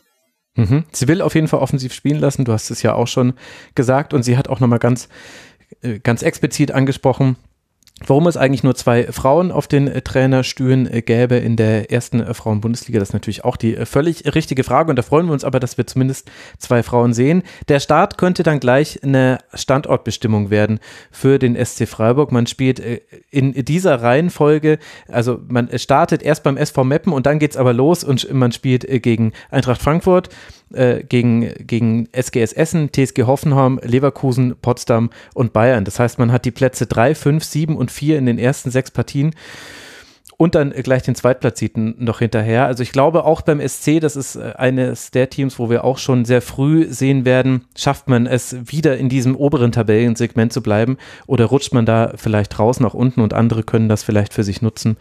Da bin ich gespannt auf den Saisonstart. Gibt es noch was zu Freiburg, was dir auf dem Herzen liegt, Jasmina? Soweit eigentlich nicht, nein. Also ich glaube, wir haben das ganz gut abgearbeitet. Mhm. Dann arbeiten wir uns doch mal an der TSG aus Hoffenheim ab. Auf die hat sich Alina nochmal vorbereitet. Hinter der TSG liegt eine historische Spielzeit, allein weil man sich für die Champions League qualifiziert hat und dann ja unter anderem auch 4 zu 1 gegen Arsenal gewinnen konnte. Allerdings das haben wir auch damals schon in den Kurzpässen thematisiert. Man hat Hoffenheim angemerkt, dass diese Mehrbelastung auch für ja, kraftlosere Spiele in der Bundesliga dann äh, gesorgt haben. Da gab es zum Beispiel ein 3 zu 3 gegen Sand zum Beispiel oder auch ein 1 zu 2 gegen Potsdam, wobei da war dann schon die Mehrfachbelastung vorbei. Aber das hat äh, letztendlich dafür zugeführt, äh, Alina, dass Hoffenheim nur in Anführungszeichen auf Platz 5 gelandet ist, aber eben mit direktem Anschluss nach oben. Also zwei Punkte hinter Potsdam, fünf Punkte hinter gegen Eintracht Frankfurt. Man war noch bis drei Spieltage vor Schluss in der Champions League-Verlosung mittendrin. Da haben wir noch im Kurzpass damals drüber geredet. Was ist denn so dein Gefühl? Du hast dich jetzt ja mit der TSG auseinandergesetzt. Kann das in der Saison wieder so klappen, dass man vielleicht es schafft, sich den Champions League-Platz zu schnappen? Ja, also ich habe mich sehr, wirklich sehr intensiv mit der TSG Hoffenheim auseinandergesetzt. Ich habe letzte Woche mit äh, Gabor Galay ein Interview geführt und heute mit Fabian Dongus. Da werden die Artikel bald veröffentlicht und das waren zwei sehr, sehr interessante Gespräche. Die haben beide auch genau das bestätigt, was du gerade schon äh, eingeworfen hattest, dass die, dass das Team einfach ja in der ersten Champions League Saison ähm, einfach nicht an diese Dreifachbelastung, dass sie das einfach gar nicht kannten, dass, dass ähm, sie wirklich Kraft gekostet hat, ähm, ja, dass sie da ganz viele, ja, dass sie da auf jeden Fall Punkte deswegen liegen gelassen haben und ähm, ja, aber sie sind ähm, trotzdem sehr zufrieden mit dieser historischen Saison, so hat es Galay auch bezeichnet. Ähm, ja, das war natürlich eine große Enttäuschung, dass sie sich jetzt für diese Saison nicht qualifiziert hatten, aber das Ziel ist auf jeden Fall, ähm, in der kommenden Saison wieder auf Platz drei hinzuarbeiten. Sie wissen aber auch, dass die Konkurrenz aufgestockt hat. Es sind ja auch einige Spielerinnen von der TSG Hoffenheim zu direkten Konkurrenten mhm. gewechselt, aber sie haben auch ähm, weitere spannende Spielerinnen verpflichtet. Also allgemein würde ich sagen, dass sie sehr gut dastehen. Ähm, da steht jetzt kein großer Umbruch an. Natürlich ist es immer Natürlich ist es enttäuschend, dass jetzt ein großes Talent äh, sie verlassen hat mit Jule Brandt, ähm, die zum VfL Wolfsburg gewechselt ist. Ähm, aber auf der anderen Seite haben sie mit Melissa Kössler eine sehr spannende Stürmerin verpflichtet. Ähm, wir haben schon über Memeti von, ähm, äh, von Freiburg gesprochen. Und ja, mit Julia Hickelsberger Füller von, von St. Pölten kommt eine sehr spannende Mittelfeldspielerin. Das war immer mein Highlight bei der EM im Stadion. Die Stadionsprecher sind immer diesen Namen verzweifelt. Die haben die Mannschaftsausstellung von Österreich vorgelesen und vor Julia Hickelsberger Füller kam dann erstmal so ein etwas verzweifeltes äh, ja, Stocken. Das war schon sehr lustig. Ähm, ja, aber ähm, also TSG Hoffenheim hat alle Chancen, es wieder auf Platz drei zu schaffen. Ähm, ich denke, es wird ihnen natürlich jetzt in die Karten spielen, dass sie nur in zwei Wettbewerben konkurrieren und dann einfach den Platz drei ähm, in Angriff nehmen können. Genau. Genau, da, da wollte ich jetzt drauf äh, ankommen. Welchen, welchen Eindruck hattest du von äh, Gabor Galay im Gespräch mhm. mit ihm? Was sind so vielleicht die nächsten Entwicklungsschritte, die er mit der TSG nehmen möchte? Sie haben ja einen sehr ballbesitzorientierten, kontrollierten Fußball gespielt und da ging Ihnen die Kontrolle eben manchmal aus den unterschiedlichsten Gründen ein bisschen flöten. Hast du darüber mit ihm gesprochen? Was glaubst du, ist es ist jetzt, gibt es eine Veränderung bei der TSG oder ist eher das Ziel, jetzt mit anderen Spielerinnen, also eine Jule Brandt wird eben einfach extrem fehlen, etwas sehr Ähnliches mhm. wieder umzusetzen? Mm, ja, also natürlich, Julia Brandt ist sehr, sehr schwer zu ersetzen, fast, fast unmöglich. Ähm, aber er hat, also Gabor Galay hat sehr zufrieden gewirkt mit dem, mit den Transfers, die jetzt im Sommer getätigt wurden. Er meinte zum Beispiel, dass sie für die Offensive alle Spielerinnen bekommen haben, wie sie wollten. Mhm. In der Abwehr war er ein bisschen kritischer, da haben wohl einige Transfers nicht ähm, geklappt. Ähm, die Abwehr sieht er vielleicht auch so ein bisschen, ja, da sieht er auf jeden Fall Entwicklungspotenzial, würde ich sagen. Ähm, die müssen sich natürlich an die Viererkette gewöhnen und aber ansonsten hat er allgemein sehr zufrieden gewirkt, sehr ruhig. Ähm, hat auch immer wieder betont, dass die neuen Spielerinnen Zeit brauchen und dass sie dem Team einfach auch die Zeit geben wollen, sich weiterzuentwickeln aber natürlich ist im Hintergrund, auch bei Fabian Dongos, die hat das auch gesagt, dass es natürlich eine ganz, ganz tolle Erfahrung für sie war, da das zum ersten Mal Champions League in der Gruppenphase zu spielen. Und das ist natürlich eine Erfahrung, die sie zurückhaben wollen.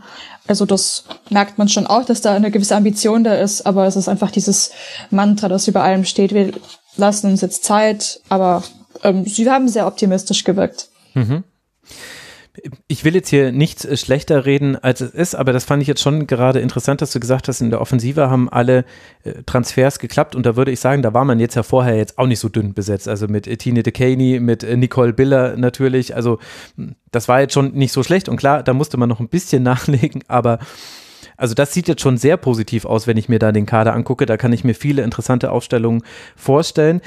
Gerade in der Abwehr also wie gesagt, ich will jetzt nicht so tun, als ob die Abwehr von Hoffenheim schlecht wäre. 32 Gegentore, das war völlig im Rahmen in der letzten Saison. Und da spielen ja auch bekannte Namen, zum Beispiel Katharina Naschenweng, die wir natürlich auch alle genau äh, verfolgt haben.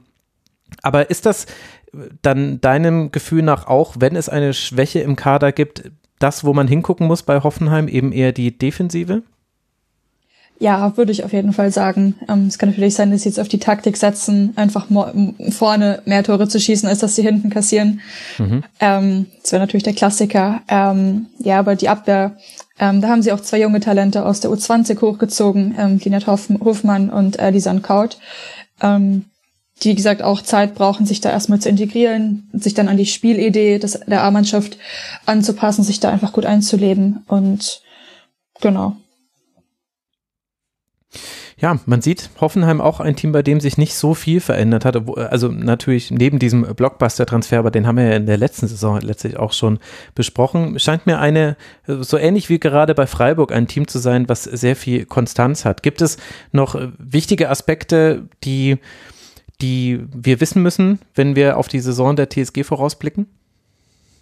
Ähm, ja, also die Konstanz, würde ich sagen, ist ein Teil, ist in Teilen schon angekratzt durch die Abgänge. Ist ja zum Beispiel auch äh, Michaela Specht äh, zur Real Sociedad gewechselt mhm. oder eben Selina Degen nach, nach Köln. Das sind natürlich auch Spielerinnen, die dann regelmäßig in der Startelf standen und ja, aber ich, es sieht auf jeden Fall, also es ist auf jeden Fall eine sehr, sehr gute Grundlage da, auf die die TSG Hoffenheim aufbauen kann und das wissen sie auch.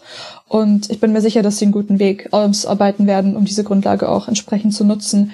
Ähm, aber wenn man jetzt mal schaut, wie viele Mannschaften, wir, wir reden jetzt auch gleich noch über andere, dann wirklich um Platz drei konkurrieren. Das ist schon wirklich sehr, ja, sehr spannend, weil natürlich die ersten beiden Plätze, das werden dann wieder Wolfsburg und Bayern unter sich ausmachen. Aber der Kampf um Platz drei, der wird diese Saison, der, der wird diese Saison wirklich, wirklich spannend. Also da wird einiges äh, geboten sein. Ja, und es war ja auch nicht so, dass er letztes Jahr langweilig gewesen wäre, dieser Kampf. Also, das stimmt.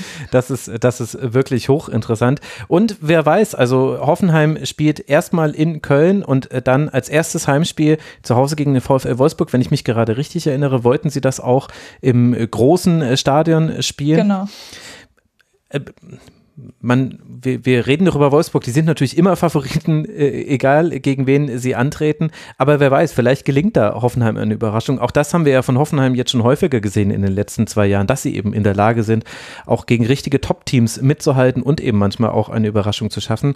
Da finde ich, gibt es schon ein kleines Potenzial dafür, dass Hoffenheim sich ein bisschen das holt, was man in der letzten Saison aufgrund der tollen Erlebnisse, die man in der Champions League haben durfte, verpasst hat.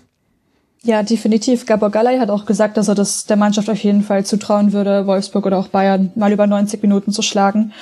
Und ja, das erste Spiel in der großen Männerarena, in der Pre-Zero Arena, da freut sich das ganze Team jetzt schon drauf. Ähm, auch Fabian Dongos, die ja seit 2013 beim, beim Verein ist, ähm, die ist da, die war da, die hat da ein unglaubliches Leuchten in den Augen, als sie darüber gesprochen hat. Also da spürt man auch, dass die, dass die Wertschätzung im Verein für die Frauenmannschaft sehr gestiegen ist, dass da schon eine Aufwertung stattgefunden hat.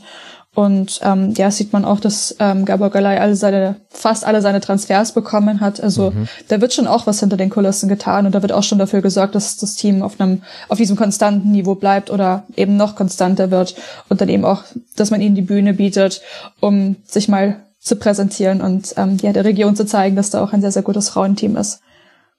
Und es scheint mir auch so zu sein, zumindest aus der Distanz betrachtet, dass dieser Wechsel von Jürgen Ehrmann, der ja ganz lange Trainer war bei den Frauen von 2008 bis 2020, zu eben Gabor Galay und Jürgen Ehrmann ist jetzt eben sportlicher Leiter. Also wir haben jetzt schon häufig über diese Position gesprochen in dieser Vorschau. Mir scheint das auch ganz gut miteinander zu harmonieren. Also wir haben äh, vorhin ja auch durchaus mal das Thema aufgemacht. Das kann auch wie bei Leverkusen zum Beispiel, ähm, das kann man auch äh, kritisch sehen, wie das ist, wenn eben der ehemalige Trainer dann sportlicher Leiter wird und äh, sein Nachfolger quasi quasi selbst verpflichtet auch ein bisschen. Aber zumindest im Fall von Hoffenheim würde ich jetzt sagen, jetzt mit der Stichprobe der zwei Jahre, die wir da gesehen haben, das scheint gut miteinander zu harmonieren. Und so klingt auch das, was du jetzt von Gabor Galay uns näher gebracht hast. Ja, es klingt sehr, sehr harmonisch und ähm, hoffen, hoffen wir mal, dass Hoffenheim diese Harmonie dann auch in der nächsten Saison aufs, aufs Spielfeld tragen kann. Mhm. Ja gut, das ist natürlich das, die Ironie einer solchen Vorschau. Alle sind optimistisch, alle sagen, wir haben den Kader perfekt gestärkt. Bei allen ist, äh, alle freuen sich auf die Saison und aber nicht alle werden ihre Ziele erfüllen können. Denn äh, es gibt nur einen Platz drei und es gibt auf jeden Fall zwei Absteiger in der nächsten Saison. Das äh, kommt natürlich mit dazu. Aber es ist schon interessant, wie, wie unterschiedlich dann auch die Herangehensweise bei unterschiedlichen Vereinen ist. Unter anderem ja auch, wenn wir eben jetzt vergleichen, was da gerade bei Hoffenheim passiert ist, mit dem, was jetzt bei dem nächsten Team passiert, über das wir sprechen wollen. Wir wollen über die erste FFC Turbine Potsdam sprechen, eine feste Institution im Frauenfußball, hat in der letzten Saison am letzten Spieltag, ihr alle habt es mitbekommen, liebe Hörerinnen und Hörer, den Champions League Qualifikationsplatz an Frankfurt verloren. Es war klar, dass viele Verträge auslaufen würden, aber der Umbruch, den es jetzt gab, der war schon sehr allumfassend. Also nicht nur wahnsinnig viele Spielerinnen haben den Verein verlassen und sind dann logischerweise auch wieder gekommen, sondern auch Sofian Scharheit, der Trainer, wurde angeblich im Einvernehmen äh, mit ihm selbst, also zwischen Verein und ihm, entlassen. Das Einvernehmen kann aber nicht äh, jeden des Vereins betreffen, denn Präsident Kutzmutz war damit so unzufrieden, dass er selbst zurückgetreten ist. An den erinnert ihr euch vielleicht noch und seinen sehr harten verbalen Wahlkampf, den er geführt hat gegen Tabea Kemme, die versucht hat, Präsidentin zu werden von Turbine Potsdam. Also Justin, du hattest da ein kleines Mammutprojekt vor dir, dich nicht nur in hunderttausende Wechsel einzuarbeiten, sondern generell erstmal in diesem komplett umgebrochenen äh, Potsdamer Fußballverein. Was steht denn überhaupt noch bei der Turbine oder ist es wirklich grundverwandelt alles neu? Ja, Potsdam ist ja meine, meine Wahlheimat so ein bisschen. Äh, ich habe ja vier Jahre da studiert, insofern ist da auch ein lokaler Bezug äh, vorhanden. Ich habe erstmal geguckt, ob das Kali noch steht, aber ähm, das, das steht noch, also da ist noch alles gut. Ähm, nein, also das ist ja unfassbar, was da jetzt in diesem Sommer passiert ist. Und das war ja auch ähm, mit, mit krachender Ansage, würde ich sagen. Ähm, also du hast es gerade gesagt, mit Tabea Kemme da schon damals ein sehr dreckiger Wahlkampf, ähm, der ja nicht immer mit den fairsten Mitteln auch geführt wurde, wie man so hört. Ähm, dann ähm, ja jetzt diese, diese ganzen auslaufenden Verträge, wo man ja sagen muss, das ist nicht nur Pech, sondern das ist einfach auch schlechte sportliche Führung teilweise und ähm, viele Spielerinnen, die gegangen sind, ähm, sollen auch, ähm, so munkelt man zumindest im Umfeld auch und das sagen ganz viele Leute, ähm, sollen wohl auch gegangen sein, weil sie einfach keine Lust mehr auf diesen Club hatten, ähm, weil es da strukturelle Probleme gibt, weil man da einfach ähm, mit den Trainingsbedingungen nicht zufrieden ist, weil man mit den ähm, mit dem ganzen Umfeld dort einfach nicht zufrieden ist. Ähm, glaubt das ähm, einfachste Beispiel, was man da anführen kann. Ich war gerade beim Kali, also dem Kalibknecht-Stadion ähm, in Babelsberg. Ähm, also wenn man dort einmal im Winter war und sich den Platz angesehen hat, ähm, da will man nicht drüber laufen. Knochenharter Platz, ähm, ja, komplett äh, teilweise große Löcher, die da mit auf dem Platz sind. Also ähm, hat man mit Bianca Recht, der sportlichen Leiterin des, des FC Bayern München, telefoniert, bevor sie äh, nach Potsdam gereist sind. Ähm, klar, man kann das auch als in Anführungsstrichen Stärke auslegen, wenn da keiner hinreisen will und sich äh, vorher schon Gedanken macht, wie man auf diesem knochenharten Platz überhaupt Fußball spielen will, äh, während man selbst daran irgendwie gewohnt gewohnt ist, aber das ist ja, das ist ja nicht würdig für einen, du hast es gesagt, für so einen Traditionsclub, der ja so eine große Vergangenheit einfach auch im deutschen Fußball hat. Und ähm, ja, dementsprechend gibt es da sehr, sehr, sehr, sehr viele Baustellen, ähm, strukturell vor allem, aber eben jetzt auch im Kader ähm, viele Top-Spielerinnen verloren. Melissa Kössler haben wir erst gerade gehört, die zur TSG Hoffenheim gegangen ist. Selina Cerci haben wir vorhin schon drüber gesprochen, die zum 1. FC Köln geht. Ähm, Merle Barth, die zu Atletico Madrid gewechselt ist. Ähm, äh, ja, Sarah Agresch, werden wir drüber sp äh, später drüber sprechen, zum VfL Wolfsburg. Eigentlich ist fast die komplette Startelf einmal weg. Ähm, das sind jetzt 14 Abgänge und 17 Neuzugänge. Ähm, was mir da wirklich auch Sorgen bereitet ist, ähm, wenn man sich die Neuzugänge anguckt, da ist jetzt wenig dabei, wo man sagt, ah, die, die kenne ich. Also da ist jetzt wirklich äh, wenig dabei, wo man, das, das muss ja grundsätzlich erstmal nichts Schlechtes sein. Das tröstet ähm, mich, das, dass, du, dass du das sagst. Ich dachte schon, es liegt an mir, aber ich habe da auch ja, viel hinterher also es muss ja, gegoogelt es muss ja grundsätzlich auch nichts Schlechtes sein. Also klar können auch unbekanntere Spielerinnen natürlich ihren, ihren Durchbruch bekommen, aber Potsdam ist ja ein Verein, der einen gewissen Namen auch in, in Deutschland hat und da erwartet man natürlich auch, dass man dann solche Abgänge ähm, ein Stück weit auch namhaft kompensieren kann. Und ähm, das ist Potsdam nicht gelungen, finde ich.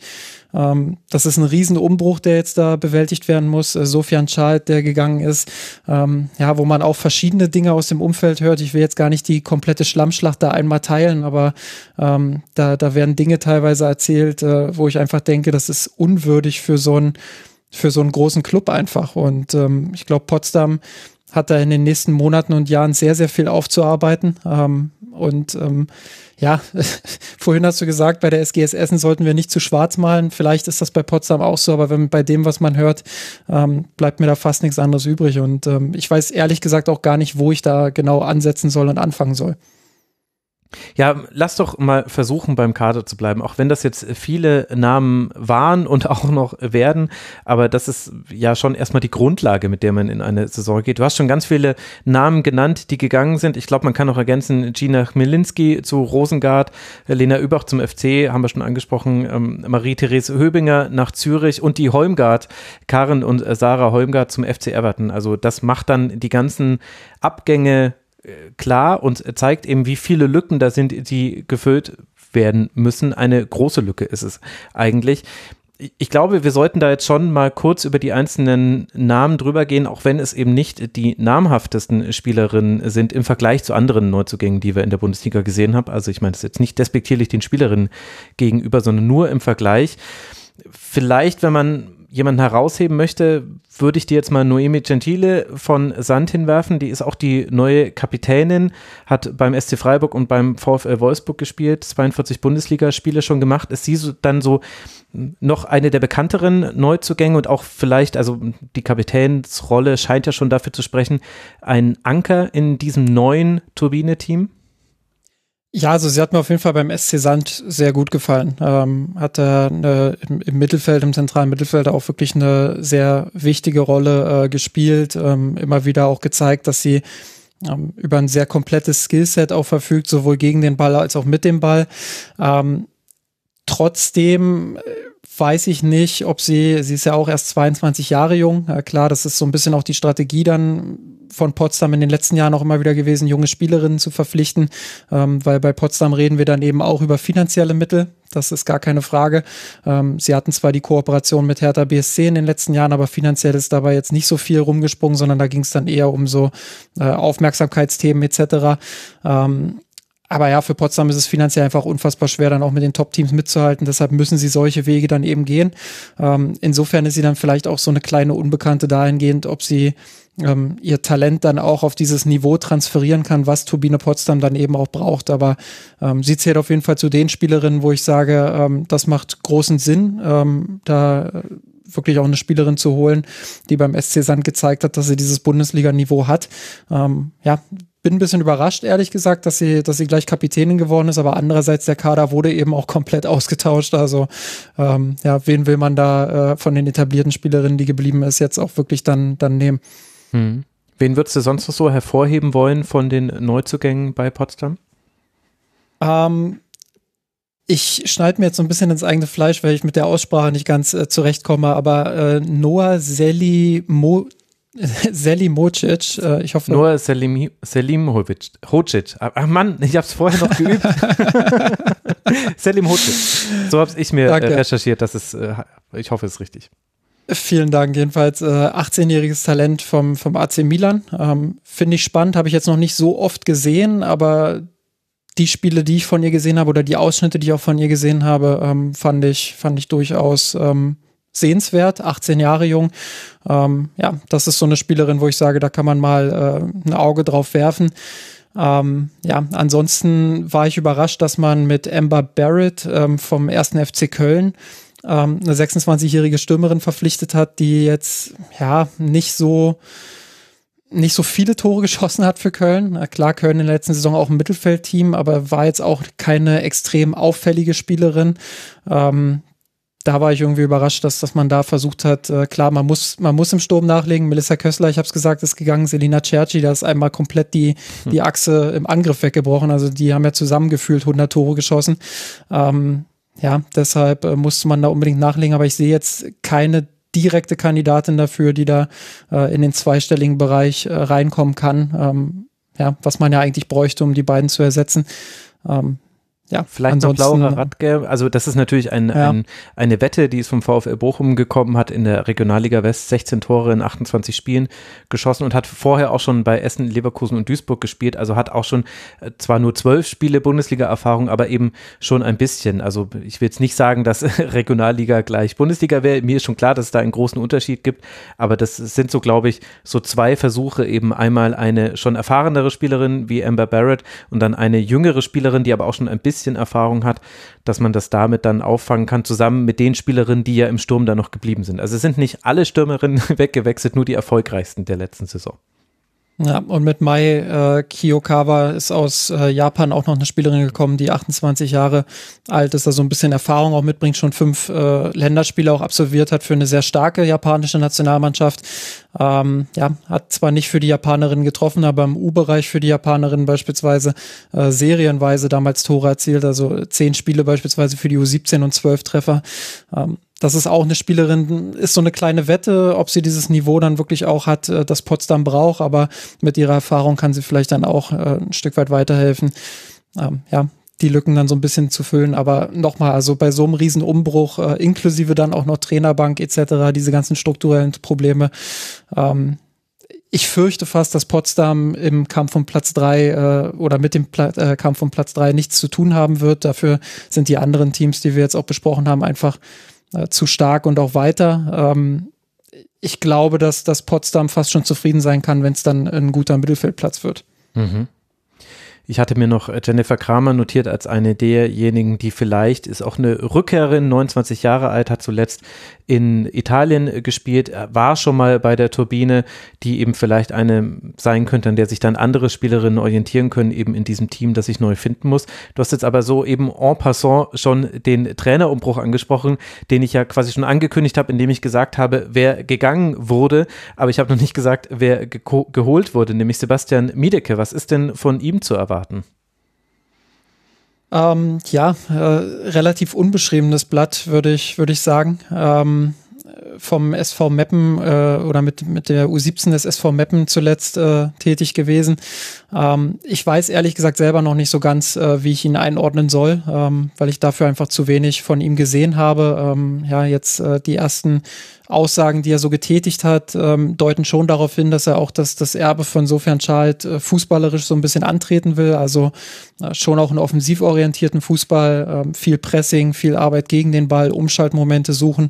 Ähm, ich glaube, das Problem, was Potsdam unter Schalt lange hatte, war, äh, die Balance zu finden aus wirklich dieser unfassbar starken Offensive und dann eben defensiv auch ordentlich abzusichern.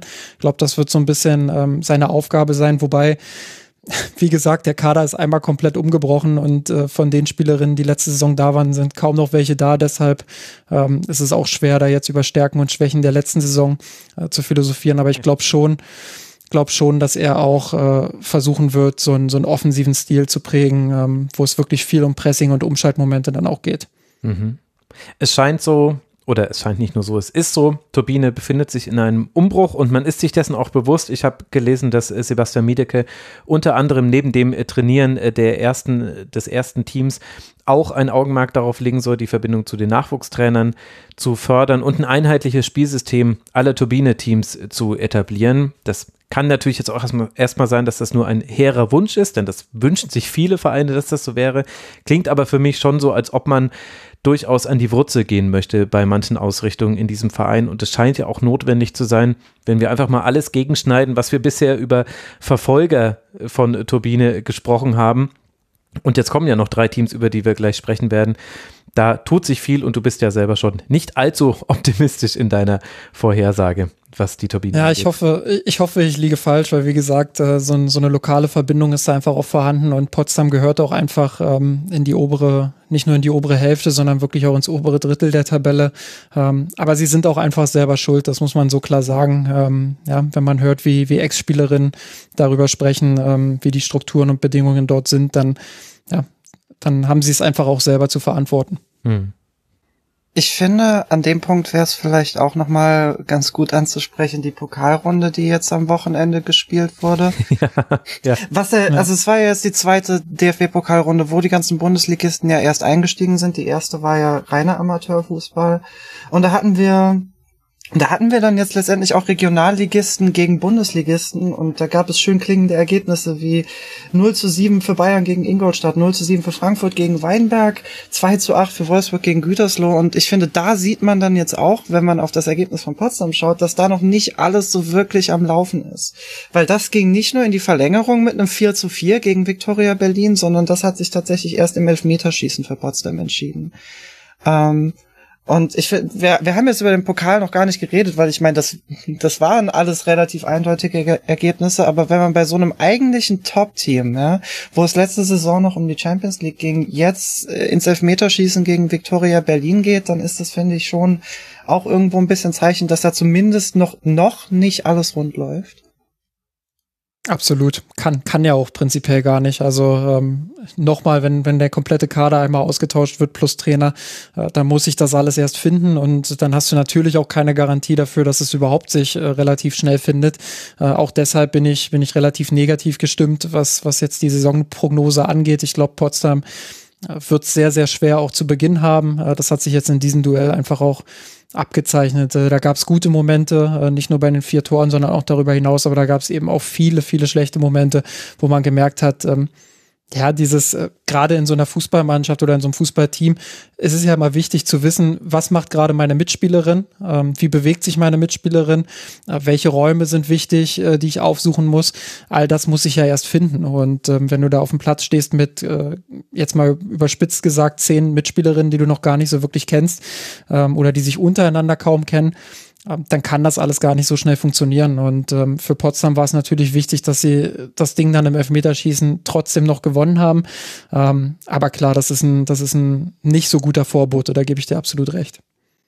Und hat natürlich noch die inhaltliche Pointe, dass Victoria Berlin eben just jener Berliner äh, Verein ist, bei dem sechs Frauen, die zum Teil sehr bekannt sind aus dem Frauenfußball, also unter anderem ist da Ariane Hingst zum Beispiel mit äh, dabei, diesen Verein mehr oder weniger übernommen haben und eben zu einem, zu einer neuen Art Frauenfußballverein führen wollen. Also wir finden hier einen, einen der alten Garde im vielleicht nicht nur besten Sinne des Wortes jetzt bei der Turbine gegen eben dieses neue Projekt und die beiden begegnen sich zumindest in diesem einen Duell auf Augenhöhe mit dem besseren Ende noch für die Turbine. Aber wer weiß, wie das vielleicht in ein paar Jahren aussieht. Wir sind sehr gespannt darauf. Allerdings, es ist ein guter Start möglich, Justin. Also da ste steckt natürlich dann auch ein Stolperpotenzial drin, aber wenn ich mir den Saisonauftakt angucke, man spielt in Bremen, man spielt zu Hause gegen Duisburg, man spielt in Köln, man spielt zu Hause gegen Wolfsburg, okay, aber dann auch nochmal gegen Meppen. Also könnte auch sein, dass vielleicht der Pessimismus, den wir gerade hier in diesem Segment haben, durch Ergebnisse zumindest zeitweilig sich in Optimismus verkehrt noch. Absolut. Also ich glaube, äh, unter normalen Umständen hätte ich gesagt, dass, dass neun Punkte da mindestens Pflicht sind. Ähm, unter diesen Umständen würde ich sagen, äh, ja, mal schauen, wie es läuft. Aber ähm, du hast natürlich recht, ähm, dass da Spiele mit dabei sind, die sie gewinnen können, vielleicht sogar müssen, ähm, um, um dann einfach wirklich auch von Anfang an so ein bisschen auch ein, ein Ruhepolster drunter zu haben unter diesem Umbruch. Äh, das wird ganz wichtig sein, weil wenn sie diesen Start versemmeln, ähm, dann äh, ja, kann es ganz schnell auch in eine andere Richtung gehen. Wie gesagt, ich will es dem, dem Club nicht wünschen, ähm, aber ich sehe einfach in dieser Saison auch viele Teams, die ja, an einem anderen Standort sind, was die Entwicklung angeht und da vielleicht auch weiter sind. Ähm, das ist mit Prognosen einfach immer so. Man kann komplett daneben liegen und in zwei Wochen äh, sage ich dann, boah, das ging jetzt aber schnell. Die haben sich super schnell gefunden und spielen tollen Fußball. Kann alles genauso sein, aber es ist Stand jetzt einfach nicht wahrscheinlich. Mhm. Dann kommen wir zum nächsten Team, bei dem es auch nicht nur positive Geschichten gibt, denn für viele andere hat die Saison noch gar nicht richtig begonnen oder eben jetzt erst mit der zweiten Runde des DFB-Pokals. Für Eintracht Frankfurt allerdings, mit denen sich natürlich Bell näher befasst hat, da gab es schon zwei sehr wichtige Spiele und eins davon wurde gewonnen, nämlich gegen Fortuna Höring und dann gegen Ajax Amsterdam. Im entscheidenden Spiel, um die nächste Runde in der Champions League zu erreichen, gab es Bell ein ja, das war einfach herzzerreißend für alle, die es mit Eintracht Frankfurt halten. Ein paar Fallrückzieher in der Nachspielzeit, ich glaube 92. Minute war, nach einer Ecke war es, verliert die Eintracht dieses Spiel und die Champions League-Träume, die man hatte, sind eben schon nach zwei Spielen ausgeträumt. Glaubst du, das wird einen Effekt auf diese Saison haben? Also, dass wir da mal noch zurückblicken werden, vielleicht sogar ja auch im Positiven, dass man, man war schon sehr nah dran, aber auch wenn es jetzt bitter ist, hat man jetzt eben nicht diese Mehrfachbelastung und kann vielleicht auch deshalb ein bisschen mehr auf das reagieren, was die Vereine hinter Frankfurt sich ja auch vorgenommen haben. Oder sehe ich das jetzt, rede ich das jetzt gerade schön? Naja, also die Mehrfachbelastung ist, finde ich, dann schon ein Faktor auf jeden Fall. Ähm, es ist natürlich schade, weil gerade wenn wir jetzt auch über das Spiel gegen Ajax reden, ähm, in der zweiten Halbzeit war die SGE schlichtweg das überlegene Team. Mhm. Also da gab es Chancen um Chancen, die Spielanteile waren da. Was mich da ein bisschen gewundert hat, war, dass es absolut keinen Wechsel gab, als es dann doch sich nach so einer halben Stunde komplett überlegenem Fußball abgezeichnet hat. Da geht, also da bräuchte man vielleicht doch noch mal ein bisschen frische Energie. Ich glaube, es gab im ganzen Spiel von Nico Arnautis einen Wechsel ähm, was generell ein Ding ist, was er ja sehr gerne macht. Super spät wechseln, wenn dann, und auch nicht viel. Also der lässt auch gerne viele, viele Spielerinnen durchspielen.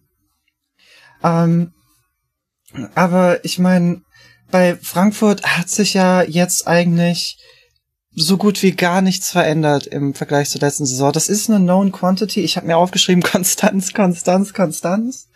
Ähm, dementsprechend man hat ein eingespieltes Team, man hat auch ein Team mit sehr vielen starken, starken Spielerinnen. Laura Freigang, eine Sophia Kleinherne, die ganzen Österreicherinnen, Babadons, Feiersinger, Kirchberger, die ja jetzt auch aus der Verletzung zurück ist, mhm. die alle auch in der letzten Saison bereits sehr frühzeitig ihren Vertrag verlängert haben. Also da wird, ähm, da wird jetzt wirklich mit Ruhe rangegangen und ähm, es ist natürlich bitter, dass jetzt, wo man sich mal wieder für die Champions League qualifiziert hatte, nach einigen Jahren Abstinenz, äh, dass das, dass der Traum jetzt vom internationalen Spiel so schnell vorbei ist. Aber für für die Eintracht heißt das dann jetzt natürlich voller Fokus auf die Liga und dann genau da wieder angreifen. Und man ist eingespielt, man hat wenige Neuzugänge zu integrieren. Eigentlich nur einen wirklichen äh, konsequenzreichen Neuzugang.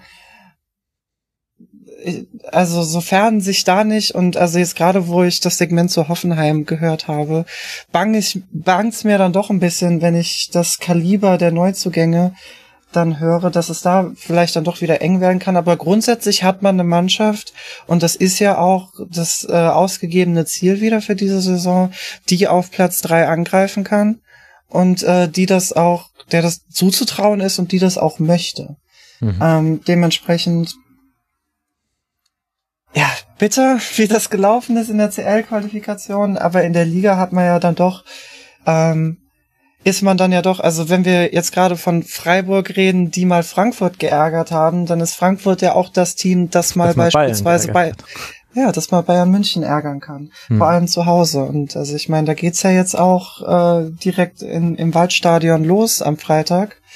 Ähm, mit einem hoffentlichen Zuschauerrekord in der Bundesliga. Das ist ja das ausgegebene Ziel für das Spiel. Geht dort alle hin. Ich glaube, Tickets kosten zwischen fünf und zehn Euro. Also zwischen acht und zehn, wobei ich weiß nicht, wie viel die Steher kosten. Aber mittlerweile, also die, ich glaube, ich weiß nicht, wie viele Plätze noch in den Stehern frei sind. Auf jeden Fall die Oberränge sind mittlerweile auch auf. Also da ist äh, da ist schon relativ große Nachfrage da.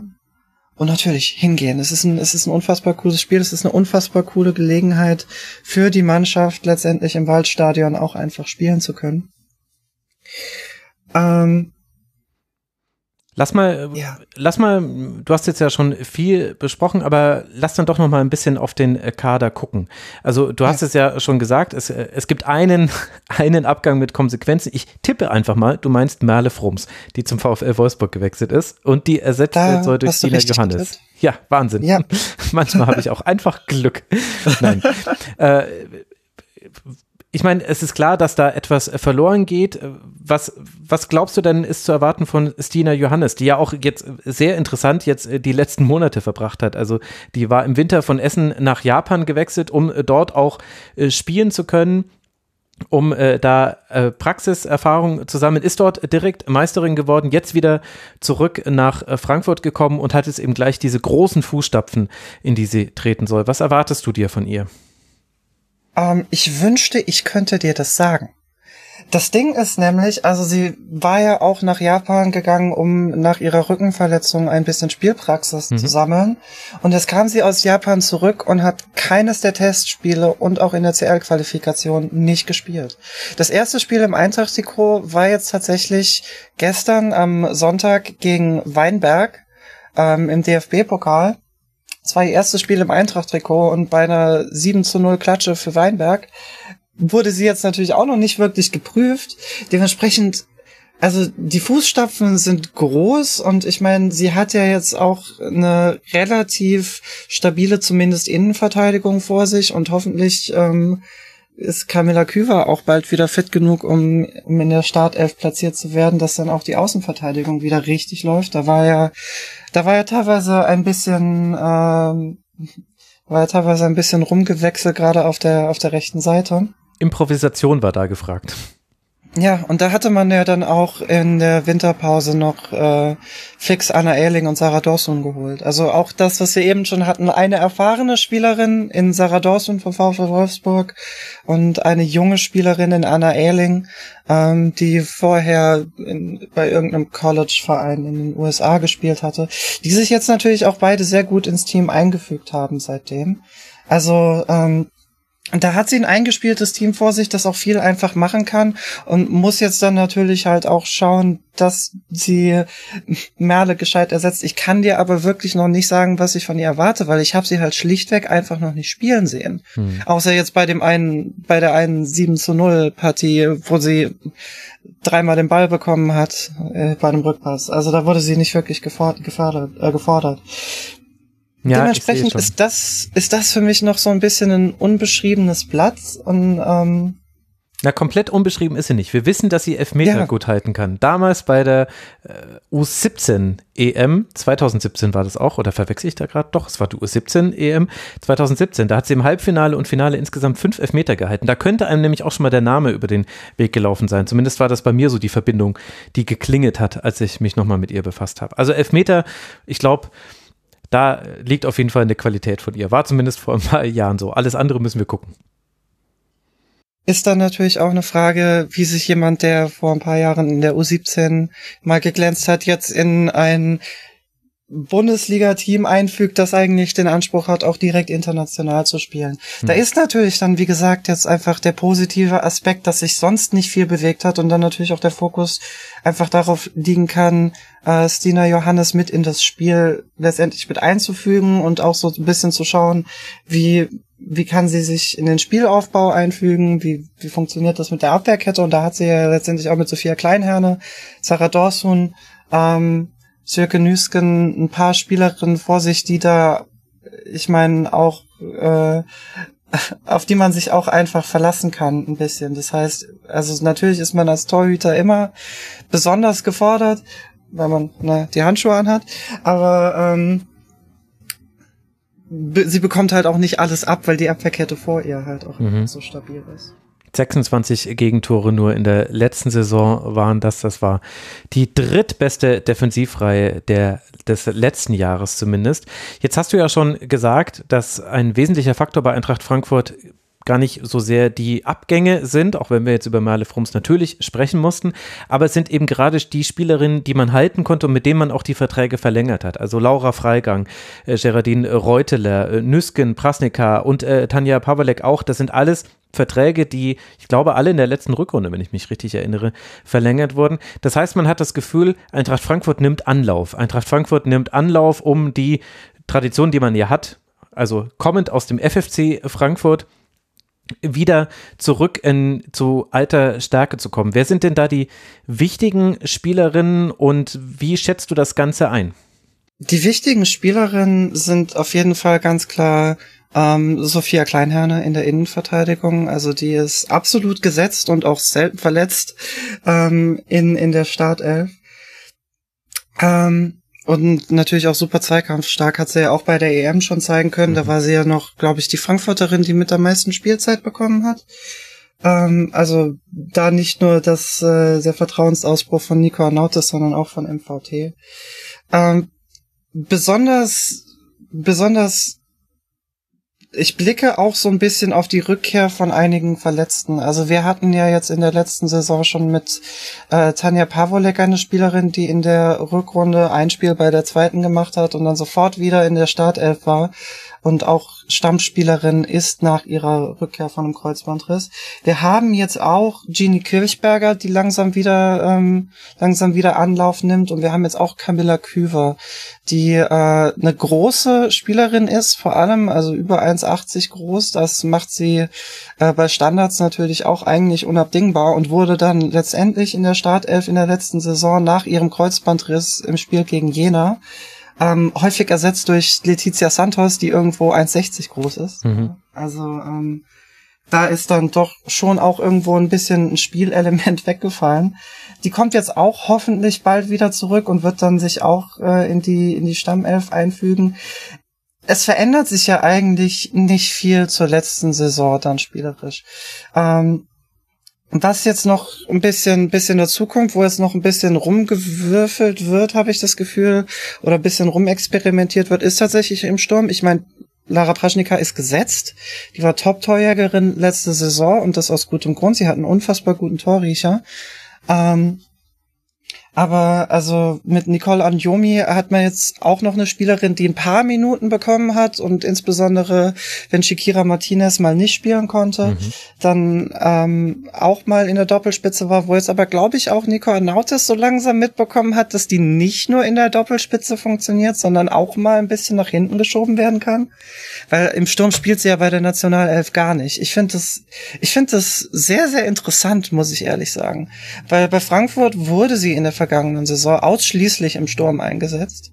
Und das ist dann natürlich auch ganz klar die Position, die sie spielen will. Aber in der Nationalelf hat sie auch relativ viele Minuten bekommen, aber halt nicht im Sturm. Ja. So als um, Außenverteidigerin für alle diejenigen, die es nicht mitbekommen haben. Mhm. Ja. Und äh, ich glaube, da hat auch mittlerweile so ein bisschen Nico Arnautis erkannt, wenn ich das jetzt gestern gegen Weinberg richtig gesehen habe, dass man sie auch ein bisschen zurückziehen kann und dann so ein bisschen die anderen auch einfach mal machen lassen kann. Ähm, weil da ist ja jetzt natürlich auch Qualität. Ne? Noch Shakira Martinez auch dabei. Laura Freigang ist jetzt auch ein bisschen defensiver oder was heißt defensiver? Ein bisschen zurückgezogen. Sie ist auch nicht mehr die volle Torjägerin. Ähm, mit der mit ihr so Anfang der letzten Saison zu rechnen war. Das wurde jetzt tatsächlich viel auf die Doppelspitze übertragen. Aber da hat man einfach ein funktionierendes System. Ja, wo jetzt dann auch mit Carlotta Wamser noch, ähm, Nico Arnautis nannte sie die beste Spielerin ihres Jahrgangs. Das ist natürlich auf der Eintracht-Webseite so hochgegangen, also natürlich sagst du das dann. Ähm, aber da hat man dann jetzt natürlich auch noch gute Verstärkung geholt. Hat ein Spielsystem, was dann vielleicht auch irgendwo so ein bisschen tatsächlich fast eine Schwäche sein kann, dass es halt einfach so vorhersehbar ist. Du hast, du hast die Stammelf, es wird ein bisschen rumgewechselt, wenn wer verletzt ist, ähm, aber du hast ein festes System und ich glaube, Jens Scheuer meinte das auch schon in der letzten Saison beim Heimspiel in der Rückrunde. Wir wissen um die Stärken von Frankfurt, aber wir wissen auch um die, Spre um die Schwächen und wie wir die ausspielen können. Und dann ging es am Ende 4 zu 2 für Bayern aus. Also weiter nach oben geht's für Frankfurt auf jeden Fall. Also das ist nicht die Zielsetzung. Wäre natürlich schön, freue ich mich, würde ich mich natürlich auch freuen, aber das ist nicht die Zielsetzung. Die Zielsetzung ist, man setzt sich jetzt genau da fest, wo man war. Mhm. Und ähm, ich meine, da hat man personell eigentlich auch das Potenzial für, aber ja, ja aber genau das ist ja Genau, das ist ja der Punkt, den du gerade angesprochen hast, so ein bisschen dieses Vorhersehbare. Und das hatte ich auch ähm, bei diesem, bei dieser Champions League-Runde wieder dieses Gefühl. Klar, es ist wieder früh in der Vorbereitung, da weiß man immer nicht, äh, wie, wie hart man jemanden dafür dann äh, kritisieren kann. Aber von Frankfurt erwartet man, glaube ich, äh, spielerisch so den nächsten Schritt. Also noch flexibler zu sein, noch unvorhersehbarer zu sein, ähm, gerade gegen tiefstehende Gegner dann auch noch mehr Lösungen aus eigenem Ballbesitz herauszuentwickeln. Das sind, glaube ich, so die Schritte, die Frankfurt jetzt gehen muss, um dann auch diesen, diesen dritten Platz zu festigen. Und wir haben es gesagt, von unten kommt einiges an Konkurrenz. Äh, deshalb glaube ich, dass dieser Schritt dann auch zwingend notwendig sein wird für die SGE. Ja, und da muss ich ganz ehrlich sagen, blicke ich ein bisschen besorgt drauf. Also ich gebe dir, du hast vollkommen recht. Das sind Sachen, an denen eigentlich noch gearbeitet werden muss. Ich sehe aber irgendwie im Umfeld jetzt nicht, wie das so anerkannt wird, dass da klar auch noch gesagt wird, wir, wir haben noch Luft nach oben in gewissen Spielsituationen und da müssen wir auch noch dran arbeiten, sondern da heißt es jetzt, äh, CL-Qualifikation war ja da, das machen wir einfach nochmal. So, und ich weiß nicht, also wenn ich so einen Blick in so, so ein bisschen diese Ligenschau jetzt auch mitbekomme, wie das, äh, wie das sich letztendlich ausgehen soll am Ende, wenn es so viele Teams gibt, die sich ja jetzt letztendlich auch substanziell verstärkt haben und eben genau diesen Platz, den Frankfurt sich jetzt erspielt hatte in der letzten Saison und natürlich auch berechtigterweise. Also das war sportlich absolut top. Aber ähm, wie, wie sie das jetzt halt halten wollen. Ich glaube, es wird ein sehr, sehr spannender Kampf, aber event, also ganz ehrlich, ich kann auch sehen, wie beispielsweise in Hoffenheim vielleicht da dann letztendlich die Nase vorne hat. Hm. Noch eine Anmerkung, das ist nur so eine kleine Beobachtung, möchte es noch nicht überbewerten, aber mir ist aufgefallen, dass bei den Champions League-Spielen gerade die internationalen Journalistinnen, denen ich gefolgt bin auf Twitter, Nico Arnautis und äh, seine Taktik durchaus äh, kritisiert haben. Eben nicht nur das Vorhersehbare, mhm. sondern dass man auch in der Defensive Räume geöffnet hat, die ziemlich einfach zu bespielen war. Es war ja auch tatsächlich in beiden Spielen so, sowohl gegen Höring als auch gegen Ajax so, dass es immer wieder Phasen gab, in denen sich die SGE eigentlich selbst in Bedrängnis gebracht hat, vor allem natürlich beim Rückstand gegen Ajax mit, mit eigenem Fehler. Ich will das noch nicht überbewerten, weil erstmal sind das nur einzelne Spiele und so weiter gewesen, aber das, da fand ich, gab es zumindest auf Grundlage dieser Spiele schon eine Rechtfertigung und da bin ich gespannt, ob wir das nochmal thematisieren werden im Verlauf dieser Saison. Bin ich auch gespannt drauf, habe ich auch ein Auge drauf. Sehr gut, das wissen wir doch, Bell. Dich werden wir hier noch hören. Du hast ja gesagt, du hast dich einfach äh, in den Rasenfunk reingesneakt und jetzt lassen wir dich aber auch nicht mehr raus. Also Eintracht Frankfurt, ihr habt schon gehört, liebe Hörerinnen und Hörer, es wird ein sehr interessantes Rennen um Platz 3 und auch dieses Auftaktspiel Eintracht Frankfurt gegen den FC Bayern im Waldstadion. Das wird ganz fantastisch. Das ist schön, dass es das gibt und das solltet ihr jetzt dann am Freitagabend, also an diesem Freitag schon, das solltet ihr definitiv verfolgen. Das wird sich so oder so lohnen und damit können wir ja dann auch mal über den Gegner sprechen, nämlich den FC Bayern. Der ist im letzten Jahr, wie ihr alle mitbekommen habt, Zweiter geworden nachdem es zwischenzeitlich mal sehr gut aussah für den FCB, auch weil Wolfsburg einen kleinen Stolperstart hatte, in großen Anführungszeichen, aber man hat eben ein paar Punkte liegen lassen, gab es dann letztes Jahr von Corona gebeutelt schmerzhafte Niederlagen gegen Wolfsburg und PSG und am Ende musste auch der Trainer gehen, äh, Justin. Die Zeit von Scheuer war vorbei. Wir haben viel über ihn gesprochen, wir haben viel über Bayern und Wolfsburg gesprochen in den Kurzpässen der letzten Saison. Mit ein bisschen Abstand, wenn du jetzt äh, darauf blickst, sind die Entwicklungen, die Bayern jetzt dann vielleicht angefangen bei diesem Trainerwechsel und dann ergänzt jetzt um Transfers, die man angestoßen hat. Was, auf was deuten die deiner Meinung nach hin? Was ist die, der Schritt, den Bayern gehen möchte, um sich zu verbessern? Die deuten meiner Meinung nach auf einen ähm, gesunden Anspruch hin, also auf einen guten Anspruch ähm, an sich selbst. Nämlich, man hätte ja auch sagen können, du hast es gerade richtigerweise gesagt, man hat die Corona-Fälle gehabt, man hat äh, durchaus auch einiges an Pech gehabt in der Rückrunde. Äh, man hätte auch einfach sagen können, okay, das, das war jetzt einfach nicht unsere Saison. Wir greifen nächste Saison genauso, wie wir aufgestellt sind, wieder an. Ähm, stattdessen hat man sich dazu entschieden, getrennte Wege mit Jens Scheuer zu gehen. Das halte ich nach wie vor für die richtige Entscheidung.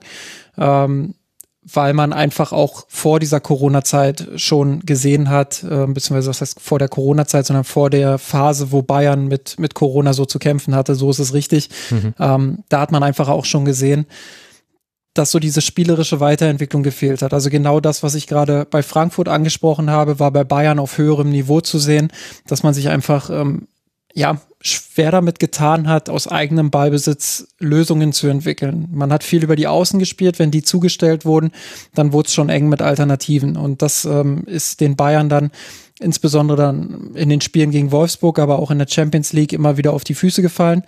Und deshalb halte ich es für den, oder ja, nach wie vor für den richtigen Weg äh, zu sagen, okay, wir gehen da getrennte Wege und versuchen es ähm, mit einem neuen Trainer. Und da hat man dann mit Alex Strauß relativ schnell äh, jemanden aus Norwegen geholt, der hier in Deutschland nicht so bekannt ist, ähm, den ich vorher auch nicht so kannte oder nicht so auf dem, auf dem Blatt hatte.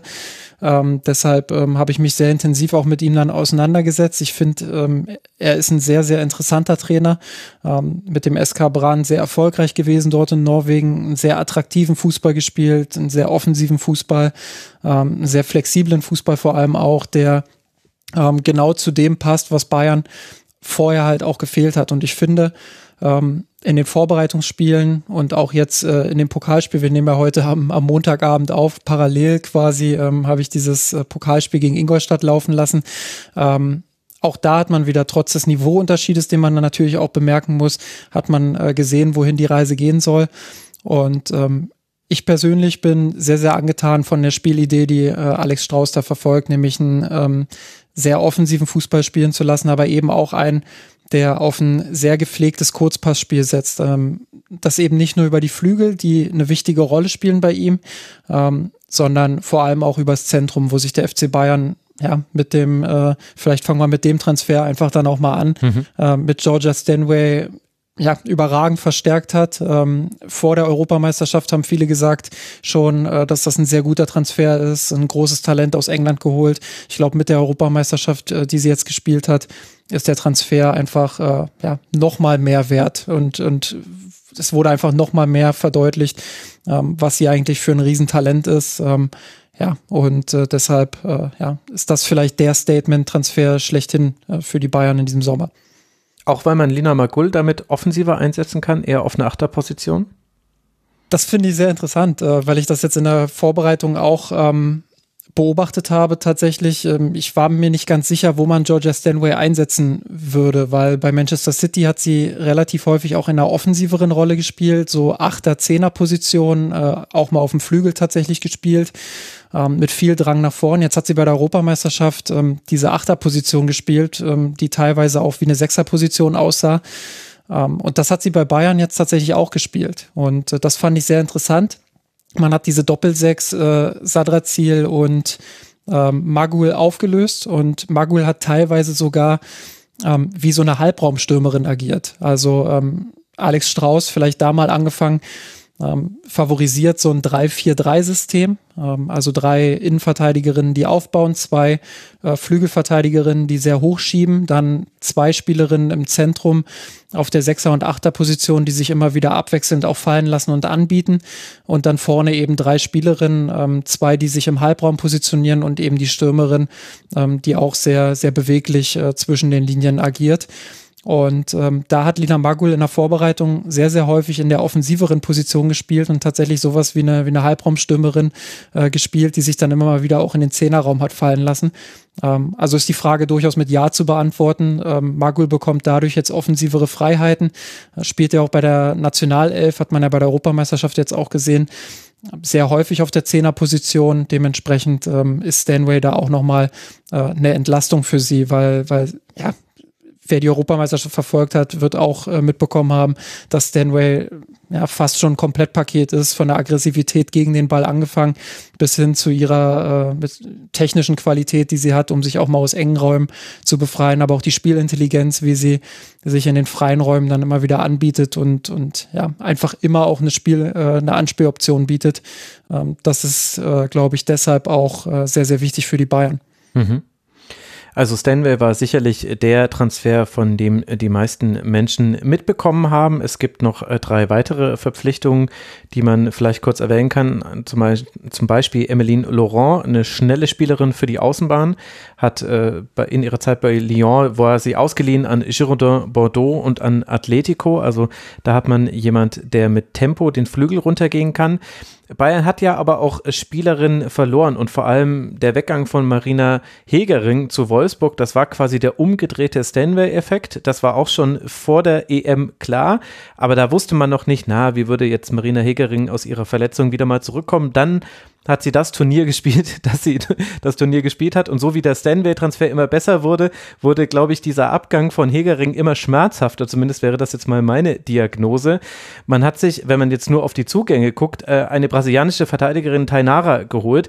Ach, sie war das mit der Copa America mit Brasilien. Wo habe ich das vorhin gesagt? Also, da hatte ich mir das herausgeschrieben. Dann tut es mir leid, dann habe ich vorhin leider die falsche Spielerin mit ihren Lorbeeren. Bei Leverkusen war das. Bei Leverkusen, entschuldigt bitte. Also Tainara war diejenige, die äh, dort äh, gespielt hat. Jetzt ist es schwierig zu bewerten, wie gut dieser Ersatz jetzt auf einem 1 zu 1 Level wäre. Aber würdest du das auch so sehen, Justin, dass das vielleicht die Schwachstelle im Bayern-Kader ist, auf einem sehr hohen Niveau natürlich, dass man eben eine wirklich sehr gute, sehr erfahrene Verteidigerin verloren hat und jetzt eine Unbekannte wie Tainara da in die Bresche springen muss, plus eben die Spielerinnen, die ja noch vorhanden sind? Jein, also so klar kann ich die Frage nicht beantworten. Ähm, wenn du mit mir direkt nach der Europameisterschaft darüber gesprochen hättest, hätte ich dir sofort gesagt, ja, das ist so. Ähm, ich finde es, äh, ich fand es auch schwierig, Marina Hegering abzugeben. Andererseits muss man äh, auf ihre Verletzungshistorie so ein bisschen schauen. Äh, Wolfsburg hat ihr jetzt ein Angebot gemacht, dass sie äh, nicht ablehnen konnte, das Bayern offenbar nicht machen wollte, nämlich dass sie dann auch nach der äh, Spielerinnenzeit äh, dort im Trainerteam weiterarbeiten kann. Ähm, der FC Bayern hat ihr so ein Angebot nicht unterbreitet. Insofern ist sie dann zum VfL Wolfsburg gegangen. Ähm, das tut weh, weil Hegering eine unfassbare Qualität hat. Sie war für mich äh, bei der Europameisterschaft ja, eine von maximal zwei oder drei Innenverteidigerinnen, ähm, die wirklich äh, auf absolutem Weltklasse-Niveau und vielleicht sogar noch plus eins gespielt haben. Also das war schon echt überragend, was sie da gezeigt hat. Und der FC Bayern weiß genau, was man an Hegering hatte, nämlich diese unfassbare Qualität auch im Spielaufbau. Ähm, auf der anderen Seite mit Tainara, wie du schon gesagt hast, ein eher unbeschriebenes Blatt. Sie ist erst im Januar äh, zu Girondin Bordeaux gewechselt. Ähm, aus Brasilien. Da weiß man nicht, ja, wie, wie schnell kann sie sich auch akklimatisieren in, in Europa, wie schnell kommt sie mit der Kultur jetzt auch bei den, bei den Bayern und in Deutschland zurecht, wie, wie schnell lernt sie auch die Sprache. Ähm, das sind alles Themen, die sowas natürlich nochmal verlangsamen können.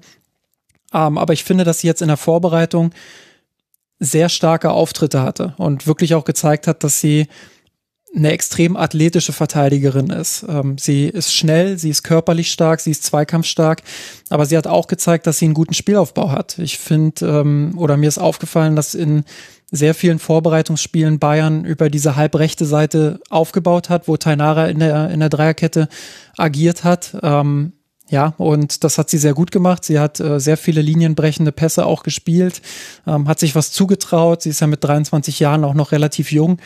Ähm, insofern freue ich mich wirklich sehr ähm, darauf, ihre Entwicklung dann auch bei den Bayern zu sehen.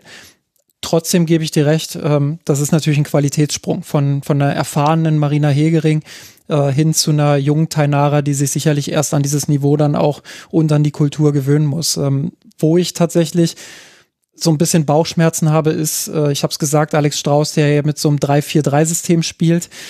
Ähm, dafür, für so eine Dreierkette, ist der Kader dann doch mhm. relativ dünn besetzt auf dieser Position. Also wenn da was passiert, wenn, wenn da einer aus, äh, eine aus Tainara, Kumagai und äh, Vigos Dortier ausfällt, dann wird's schon relativ eng. Dann hat man mit Braxter zwar noch eine junge Norwegerin dazu geholt, aber auch das ist natürlich wieder ein Qualitätssprung ja, da muss man dann schauen, äh, wie fängt man das auf. Äh, Hanna Glas hat sich jetzt leider schwer verletzt, wurde am Knie operiert. Das wäre eine Spielerin gewesen, die zwar Rechtsverteidigerin spielt nominell, der ich aber so eine Halbverteidigerin-Position durchaus zugetraut hätte. Ähm, also ich glaube, sobald sich da eine schwer verletzt oder ja, man wünscht es sich natürlich nicht, aber sobald da eine mal ausfällt, äh, muss Alex Strauß schon umplanen und deshalb ist das vielleicht tatsächlich wirklich der, der Softspot der Bayern. Trotzdem äh, wollte ich einfach an der Stelle nochmal herausheben, dass mich Tainara durchaus sehr positiv überrascht hat, jetzt auch in der Vorbereitung. Mhm. Ja, aber das zieht sich so ein bisschen durch. Das war ja in der letzten Saison auch schon so, dass man äh, gerade eben mit Blick auf die Verteidigung und eben mit Ausfällen, wie ja zum Beispiel von Hegering, eben da am ehesten Potenzial sehen konnte. Auch dafür hat man ja Kumagai geholt, die aber dann vielleicht zumindest in ihrem ersten Jahr nicht alle Erwartungen erfüllt hat, die man in sie setzen konnte. Wie bewertest du denn? Übrigens an, an ja. der Stelle noch ganz kurz, das fällt mir gerade äh, spontan ein, sorry, ähm, aber ähm, beim FC Bayern, ähm, da habe ich mich auch mit Bianca Rechmer drüber unterhalten, ähm, ist auch so ein bisschen durchgedrungen, dass der Markt diesen, diesen Sommer einfach auch extrem schwer war für Innenverteidigerinnen. Ähm, also, dass man sich da auch schwer getan hat, wirklich äh, Neuzugänge zu holen. Und ich glaube, man schielt da so ein bisschen auch auf den kommenden Sommer, ohne dass ich da jetzt konkrete Namen nennen kann. Ähm, aber das ist das, was ich auch im Umfeld immer wieder wahrgenommen habe, äh, dass man da so ein bisschen auch mittelfristig plant und, und schaut, dass man 2024 äh, dann, nee, 23 ähm, den, den Kader nochmal entsprechend äh, an, den, an den Stellen dann auch verstärkt. Ähm, also das fand ich dann auch interessant, ähm, dass man da wirklich dann äh, mittelfristig weiter plant und schaut wir hätten dann auf jeden Fall schon die äh, Fallgröße 2, denn das, was Alina vorhin mit Gabor Gagelei erzählt hat, mit den offensiven Wünschen, die aufgegangen sind, aber die defensiven, die sich nicht erfüllt haben, deutet ja in eine ähnliche Richtung. Vielleicht war es ja. einfach ein schlechter Transfersommer für die Verteidigung. Ich wollte noch äh, kurz äh, zu sprechen kommen auf die sonstigen Abgänge, denn sie müssen definitiv zumindest genannt werden und dann gerne auch von dir kurz eingeordnet. Also Bärenstein ist äh, zu Juve gewechselt, Karina Benninger, das Bayern-Urgestein, spielt jetzt bei der Roma, Vivian Assel Marseille, bei West Ham. Wie ordnest du diese Abgänge ein? Ja, äh, Behrenstein und Assey, ähm, ich glaube, sie haben immer wieder angedeutet, beziehungsweise Behrenstein auch ein bisschen mehr als angedeutet in ihren guten Phasen, ähm, dass sie Topspielerinnen sein können, äh, aber sie haben so nie diesen diesen Durchbruch geschafft zu einer gewissen Konstanz, also dass sie wirklich konstant dann auch dieses Top-Niveau äh, liefern konnten. Deshalb saßen sie unter Jens Scheuer auch häufig auf der Bank. Ähm, Gerade bei Lynette Bernstein finde ich es ein bisschen, bisschen schade, weil ich finde, dass sie ähm, ein ganz besonderes äh, Fähigkeitsprofil mitbringt. Ähm, mit ihrer Körperlichkeit, aber gleichzeitig auch einem fast schon unverschämt hohen Tempo, ähm, einer technischen Grundqualität, auch Zug zum Tor. Ähm, das ist einfach eine, eine Spielerin, die unfassbar viel Spaß macht und deshalb finde ich es schon schade, dass sie die Bayern verlassen hat. Ähm, aber ich konnte es oder kann es immer noch nachvollziehen. Äh, ich glaube, das hängt auch ein bisschen zusammen mit der Verpflichtung von Alex Strauß Äh, wie gesagt, dieses 3-4-3, das äh, liegt dann vielleicht Assey und Bernstein nicht ganz so. Ähm, wo, wo Bayern einfach mit Lohmann, Bühl, ähm, Magul Spielerinnen hat, die sich im Halbraum oder im Zentrum ähm, durchaus wohlfühlen, ähm, wo Behrenstein und Assey dann vielleicht eher die Spielerinnen sind, die über die Außenbahn kommen. Äh, klar, mit Laurent hat man jetzt auch wieder so eine Spielerin geholt, äh, um flexibel zu bleiben. Ähm, aber ich glaube, dass da auch so ein bisschen äh, der Systemgedanke vielleicht schon im Hinterkopf war, äh, neben den Faktoren, die ich schon genannt habe. Äh, bei Wenninger ist es so, dass sie natürlich extrem erfahren ist. Du hast es gesagt, Urgestein bei den Bayern, äh, eine echte Legende. Ähm, aber da hat man jetzt in den letzten ein, zwei Jahren auch gemerkt, gerade auf höherem Niveau, dass sie nicht mehr Schritt halten kann, dass sie nicht mehr ähm, so zuverlässig ist, wie sie es mal war. Ähm, deshalb vielleicht auch die, die Laie, um ja einfach auch mehr Spielpraxis dann ähm, zu gönnen und ihr zu ihr den Respekt vielleicht auch dann zu erweisen für das, was sie geleistet hat und zu sagen, hey, äh, bei der Roma wirst du häufiger zum Einsatz kommen mit Blick auf die Problematik, die wir gerade angesprochen haben, kann man das natürlich auch hinterfragen, aber ich glaube, da war es dann einfach auch der Wunsch von Wenninger, äh, dass sie mehr Spielzeit hm. sammeln möchte. So Ungefähr so wurde es zumindest kommuniziert. Es geht für die Bayern los bei Eintracht Frankfurt. Dann wird man gegen Real Sociedad spielen in der Champions League. Äh, zwischendurch auch noch das Heimspiel gegen Werder. Aber es interessiert ja sowieso nur zweierlei, Justin. Und da musst du jetzt die Karten auf den Tisch legen. Kann der FC Bayern deutscher Meister werden und kann man in den Pokalwettbewerben, die natürlich ein bisschen schwerer zu kalkulieren sind, auch noch etwas erreichen? Wo siehst du Bayern, auch wenn wir da jetzt ein bisschen vorgreifen, weil wir Wolfsburg noch nicht besprochen haben, aber ich weiß ja, dass du dich damit eh auch auseinandergesetzt hast. Was ist dein Gefühl? Ja, Wolfsburg hat sich, und da werden wir gleich drüber sprechen, enorm verstärkt. Also die, das war schon eine Ansage, was sie diesen Transfersommer wieder, wieder hingelegt haben. Deshalb sind sie äh, so Sie hatten keinen schweren Markt, Wolfsburg. also. Ja, ja, das äh, ist dann vielleicht noch der Unterschied auch zum FC Bayern. Ähm, deshalb sind sie natürlich die Top-Favoritinnen. Also Wolfsburg ähm, ist für mich äh, klar favorisiert, wenn es darum geht, wer holt die Meisterschaft. Ähm, Im DFB-Pokal kommt es, wie du schon gesagt hast, immer ein Stück weit auch auf die Tagesform an und dann so Dinge wie eben Bayern letztes Jahr erlebt hat oder letzte Saison erlebt hat, ähm, wo dann Corona zuschlägt oder, oder sonst was, Verletzungen etc. Form. Ähm, aber auch da ist Wolfsburg natürlich favorisiert. Trotzdem glaube ich, dass Bayern sich klug verstärkt hat, dass Bayern jetzt einen Trainer hinzu gewonnen hat, ähm, der einen sehr kompetenten Eindruck macht, der ähm, aus meiner Sicht eine passendere Spielidee verfolgt als sein Vorgänger äh, und wo ich sehr gespannt bin, wie schnell die Rädchen da ineinander greifen. Wenn das wirklich schnell geht, äh, dann glaube ich schon, dass die Bayern ernsthafte Konkurrenz für, für den VfL Wolfsburg sein werden und dass wir wieder einen Meisterschaftskampf erleben werden, ähm, der bis in die letzten Spieltage geht. Ähm, aber wie gesagt, da wird viel davon abhängen, wie schnell die Bayern ihr Niveau dann auch finden und wie gut sie in diese Saison starten werden. Und du hast es schon gesagt, äh, der Saisonauftakt ist direkt mal knackig ähm, mit dem Auswärtsspiel in Frankfurt vor einer hoffentlich guten Atmosphäre, ähm, aber auch in der Champions League Real Sociedad ähm, mhm. ein sehr umschaltstarkes Spiel äh, was sie, was sie da auf den Platz bringen können, ähm, mit viel Tempo. Ähm, wenn die Bayern da den ein oder anderen Ball zu viel verlieren, weil die ein oder andere Situation vielleicht kommen wird, äh, wo die Automatismen noch nicht so greifen, äh, dann sehe ich da auch das Potenzial, dass äh, Real Sociedad den Bayern wehtun kann. Aber trotzdem bin ich äh, optimistisch, dass Bayern die Qualifikation für die Gruppenphase in der Champions League schafft ähm, und dass sie in den nationalen Wettbewerben konkurrenzfähig sind und Wolfsburg zumindest an ihre Grenzen bringen werden. Mhm. Wir werden es natürlich genauestens verfolgen. Und damit sind wir angekommen beim VfL Wolfsburg, dem Branchenprimus äh, deutschlandweit der letzten Jahre. Und so war es natürlich auch in der letzten Saison, obwohl der Saisonstart mit einer Niederlage und einem Remis in den ersten sechs Partien dann doch holprig war. Ich habe es vorhin schon mal kurz angesprochen, aber danach 15 Siege und ein Remis aus den verbleibenden 16 Partien. Man hat Bayern zweimal besiegt, einmal im DFB-Pokal, also sogar dreimal besiegt, einmal, zweimal in der Liga und äh, sogar 6 zu 0 noch beim FC Bayern gewonnen. Das war eigentlich der Höhepunkt einer imposanten Serie. Bei allen Problemen, die da beim FC Bayern mit dazu kamen, war der VfL Wolfsburg auch einfach brutal stark in der letzten Saison. Auch wenn es in der Champions League gegen den FC Barcelona eine schmerzhafte Niederlage gab im Hinspiel, hat man dann doch das Rückspiel auch ganz anders gestalten können. Und dann hatte man Jasmina noch diesen brutalen Transfersommer, den wir zum Teil ja auch schon abgefangen haben. Wir haben ja über manche dieser Transfers auch schon in der letzten Rückrunde gesprochen. Fass mal für uns zusammen, was hat sich denn bei diesem sowieso schon starken Team jetzt nochmal getan? Ich befürchte fast, das wird das kürzeste Segment, weil einfach fast nichts passiert ist. ja, um einmal auf die Abgänge zu sprechen zu kommen, da fällt natürlich sofort die Personalie Almut Schuld auf, ähm, die nach neun Jahren eine neue Herausforderung gesucht hat und jetzt bei Angel City in den USA unter Vertrag steht einfach mal etwas Neues erleben. Ähm, ich denke, dass sie diese Chance jetzt nur noch jetzt hätte wahrnehmen können. Deswegen war das für sie persönlich der richtige Zeitpunkt. Aber natürlich für den VfL schon schmerzhaft. Ich meine, neun Jahre für denselben Verein, das, das wird ja jetzt grundsätzlich im Fußball immer seltener. Deswegen ist da auch einfach eine echte Persönlichkeit gegangen. Nicht nur vom VfL, sondern auch aus der deutschen Liga und aus Deutschland. Das ist schon ähm, ja bedauernswert, dass sie gegangen ist. Mit Janice van de Sanden ist ähm, ja eher eine Ersatzspielerin nach England gegangen, zum, zum äh, zu Liverpool gewechselt. Lotta Kor, das haben wir schon angesprochen, FC Köln hat auch eher eine untergeordnete Rolle gespielt, war auch eher eine Einwechsel- und Rotationsspielerin.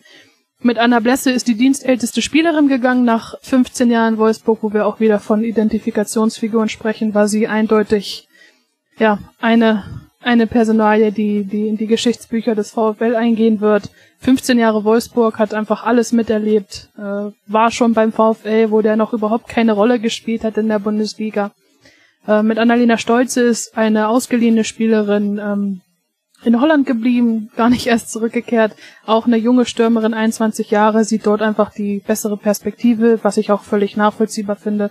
Ähnlich sieht's bei Joel Smith aus, die ähm, ein kurzes Intermezzo hatte in Wolfsburg, äh, ein Jahr, konnte sich aber leider nicht durchsetzen, ist jetzt wieder in Eindhoven äh, zu alter Wirkungsstätte zurückgekehrt und ich denke, da wird sie noch ein, vielleicht ein, zwei Jährchen spielen und dann wahrscheinlich nochmal den Schritt wagen in eine äh, Top-Mannschaft. Das traue ich ihr auf jeden Fall zu. Und mit Turit Knag, eine sehr erfahrene Bundesligaspielerin, auch mit internationaler Erfahrung, hat eine weitere Rotationsspielerin ihre Karriere beendet. Also man kann grundsätzlich vielleicht generell sagen, dass das ähm, bis auf Almut kein Abgang jetzt wirklich so schmerzhaft ist.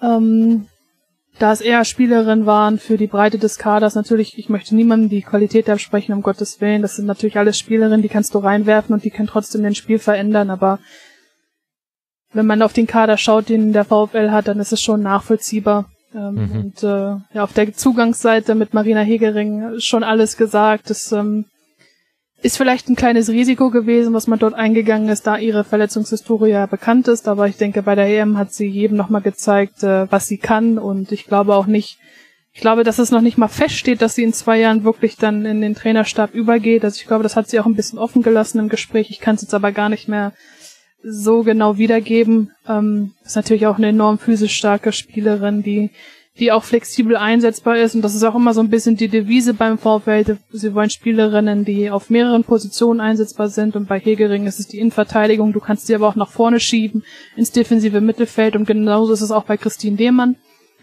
die für mich so ein bisschen in der allgemeinen Bewertung unter das Radar fällt. Also ich fand mhm. sie zu Hoffenheim-Zeiten schon extrem stark im Mittelfeld. Auch bei, bei den Bayern hatte sie eine starke Zeit. Wurde dann leider auch durch Verletzungen äh, zurückgeworfen. Ich denke, dass das eine ganz clevere Verpflichtung ist für den VfL. Da wie gesagt, sie hat Erfahrung, sie war schon Nationalspielerin und wenn sie wirklich fit bleibt, dann ist sie auch echt wertvoll. Mit Jule Brandt haben sie aus Hoffenheim ein erneutes Top-Talent äh, in die Autostadt gelotst, kann man fast sagen. Ist auch wieder eine flexible Spielerin, die auf den Flügeln einsetzbar ist, offensiv sowie defensiv. Also man hat einfach so viele Möglichkeiten und ähnliches ist es bei Sarah Agrisch wo ich mich auch gewundert habe, dass da vielleicht nicht noch andere Vereine angeklopft haben. Also da war der VfL auch wieder echt flink und ähm, zeigt auch wieder für das unfassbare Verständnis, was Ralf Kellermann, der sportliche Leiter, hat. Denn ähm, sie haben Sarah schon länger beobachtet und sie ist ja auch eine, die mit 21 Jahren war sie schon Kapitänin in Potsdam, ist immer eine, die vorangegangen ist, ist auch eine extrem zweikampfstarke Spielerin, die Verantwortung übernimmt. Ich glaube sogar, sie hat einen Großteil der Elfmeter dort äh, geschossen, mit gerade mal 21 Jahren und ähm, deswegen äh, ist das auch eine Spielerin, die extrem gut tun wird und ähm, ja, das i-Tüpfelchen ist dann Merle Froms. Also man kann eigentlich gar nicht so genug. Ja, es ist wirklich so. Also das i-Tüpfelchen ist Merle Froms als Almut Schultersatz. Also es ist ja so gesehen null Qualitätsverlust auf der Position und natürlich es ist für Merle Frums vielleicht auch ein kleiner Kreis, der sich schließt. Sie ist äh, in, in Celle aufgewachsen. Das sind rund 50 Kilometer, wenn ich mich nicht täusche, aus Wolfsburg. Sie hat von 2012 bis 2018 schon mal in Wolfsburg gespielt. Das ist vielleicht sogar auch einfach ihr Verein. Also das ist auch irgendwie eine ganz schöne Geschichte. Ich weiß noch ganz genau, bei ihrem Abschiedsspiel 2018 stand ich schon in der Mixed Zone und habe sie zum Abschied interviewt und eine Geschichte geschrieben und jetzt berichte ich quasi, wie sie wiederkommt. Ähm, hätte ich auch nie gedacht, dass das mal möglich ist. Ähm, aber das ist schon, also mir fällt es immer so ein bisschen schwer, das zu bewerten, denn eigentlich haben wir letzte Saison davon gesprochen, dass es eine Umbruchssaison ist für den VfL.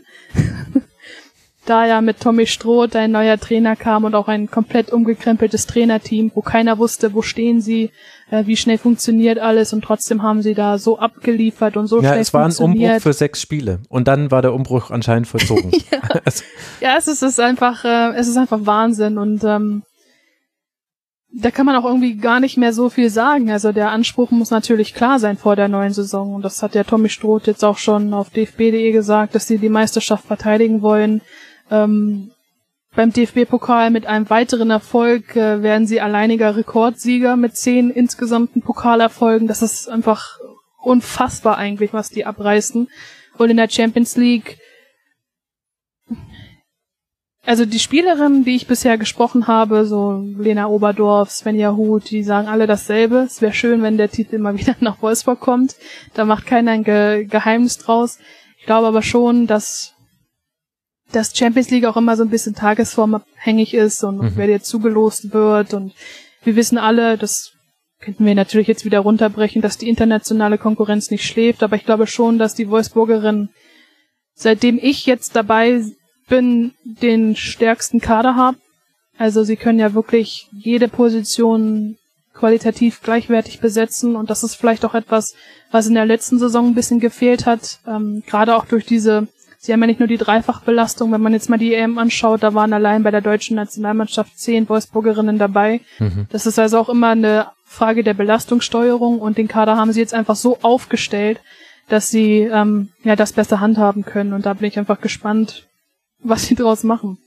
Wie viele EM-Teilnehmerinnen waren es insgesamt? 17? Habe ich mir das richtig gemerkt? Ich äh, finde es gerade nicht mehr. Also ich weiß nur noch, dass mehrere Reihen besetzt waren im Stadion bei einem Männerspiel und in der Halbzeit sollten die dann alle geehrt werden für ihre Teilnahme und zum Teil ja auch sehr erfolgreiche Teilnahme an der Europameisterschaft. Und da habe ich mir spontan die Frage gestellt, wie man das überhaupt in 15 Minuten Halbzeit hinbekommen möchte. Also es ist schon Deutschland, Holland, Schweden, Island. Also Wahnsinn. Äh, unglaubliche, unglaubliche Breite auch im Kader. Gibt es denn irgendeine Position, die nur einfach besetzt ist? Nein, wirklich nicht. Ich möchte dazu auch nochmal lobend erwähnen, gerade was so Kaderplanung angeht und, und irgendwie so ein Unsicherheitsfaktor oder so. Jede Stammspielerin oder Führungsspielerin ist langfristig gebunden bis 24 oder 25. Das ist ähm, für mich auch wieder so ein Ausrufezeichen auch an die Konkurrenz jetzt, wenn ich auch gerade an Lena Oberdorf denke, bis 25 und die hat jetzt auch nochmal mhm. ausdrücklich gesagt, ich will hier bleiben, ich will ein Teil der Reise sein. Ähm, der VfL reizt mich weiter extrem. Das spricht ja auch alles für die Attraktivität und für die Arbeit in Wolfsburg. Natürlich ist in Wolfsburg jetzt vielleicht auch nicht alles optimal, aber man kann einfach sagen, dass dort gehandelt wird, dass die Ambitionen sich auch mit der Infrastruktur übereinstimmen. Also die Fußballerinnen haben dort ja zum Beispiel auch ähm, am Elsterweg ihr eigenes Gebäude mit, mit Physio, medizinischer Abteilung, mit Kabinen, Trainingsplatz. Also es fehlt ihnen eigentlich an nichts. Das ist schon, schon ein Standard, an dem man sich messen lassen kann. Ähm, und da finde ich es einfach super, weil finanziell muss man trotzdem sagen, kann der VfL jetzt nicht mit den Zahlen mithalten, die international gezahlt werden, aber trotzdem finde ich es einfach habe ich großen Respekt davor, wie sie einfach wirtschaften, wie sie auf den Transfermarkt zugehen. Also das ist einfach immer total strukturiert. Ich habe nicht das Gefühl, dass da irgendwie jetzt noch äh, so Panikkäufe getätigt werden oder sonst irgendwas oder dass das etwas unüberlegt ist, sondern man kann einfach mit jeder Spielerin genau sagen, das und das ist unsere Idee, die haben wir schon so lange beobachtet, die passt perfekt zu uns und das finde ich einfach, finde ich bemerkenswert. Also, dass dieser klare Plan immer aufgeht und auch befolgt wird. Ich gebe zu, dass man beim VfL Wolfsburg wirklich ein bisschen suchen muss, um irgendwas zu finden, wo man eine, ein, ein kleines Red Flagchen irgendwie aufspannen könnte. Und vielleicht ist es auch zu sehr konstruiert, aber was auffällt ist, dass im Vergleich zu ganz vielen Teams, die aus natürlich unterschiedlichen Gründen sehr junge Kader haben, der VfL Wolfsburg mit Abstand den ältesten Kader dieser Liga hat, 26,4 Jahre im Durchschnitt. Da sind eben erfahrene Spielerinnen mit dabei also wie gesagt, ich will jetzt da jetzt kein, kein, kein Problem reinreden, aber meinst du, das könnte nochmal ein Thema werden, dass es eben schon auch viele Spielerinnen gibt, bei denen man jetzt auch nicht weiß, an welchem Punkt ihrer Karriere sie leistungstechnisch stehen oder konstruiere ich mir da jetzt etwas herbei? Ich weiß gar nicht, ob ich das so gut bewerten kann, weil ich glaube, bisher haben sie immer gut damit gefahren. hm. Deswegen, ähm, aber natürlich ist es langfristig auch, auch ein Ziel, jüngere Spielerinnen zu äh, etablieren. Und ich glaube, da haben sie ja auch immer ein gutes Händchen bewiesen, ob es jetzt eine Lena Oberdorf ist, eine Jule Brandt oder ich denke da auch an eine Lynn Williams, die, die, die Niederländerin ist ja auch noch extrem jung, aber spielt mhm. schon eine enorm große Rolle da auf der rechten Abwehrseite mit Sarah Agrisch, wie gesagt, wieder ein gutes Auge bewiesen. Und was mich auch immer wieder flasht, ist Lena Lattwein ist auch gerade erst 22 Jahre alt. Ja ähm, das ist einem gar nicht so bewusst meistens, also mir zumindest nicht. Und, und Jude Brandt mit 19 Jahren spielt auch schon eine Rolle in der Nationalmannschaft und, und hatte ja jetzt auch in Gütersloh begonnen, wo ich auch dachte, vielleicht ist sie eine Spielerin, die noch ein bisschen Zeit braucht, aber irgendwie finden die immer Wege und Mittel, wie sich das einfach perfekt ergänzt mit Erfahrung und, und äh, den jungen Talenten. Mhm.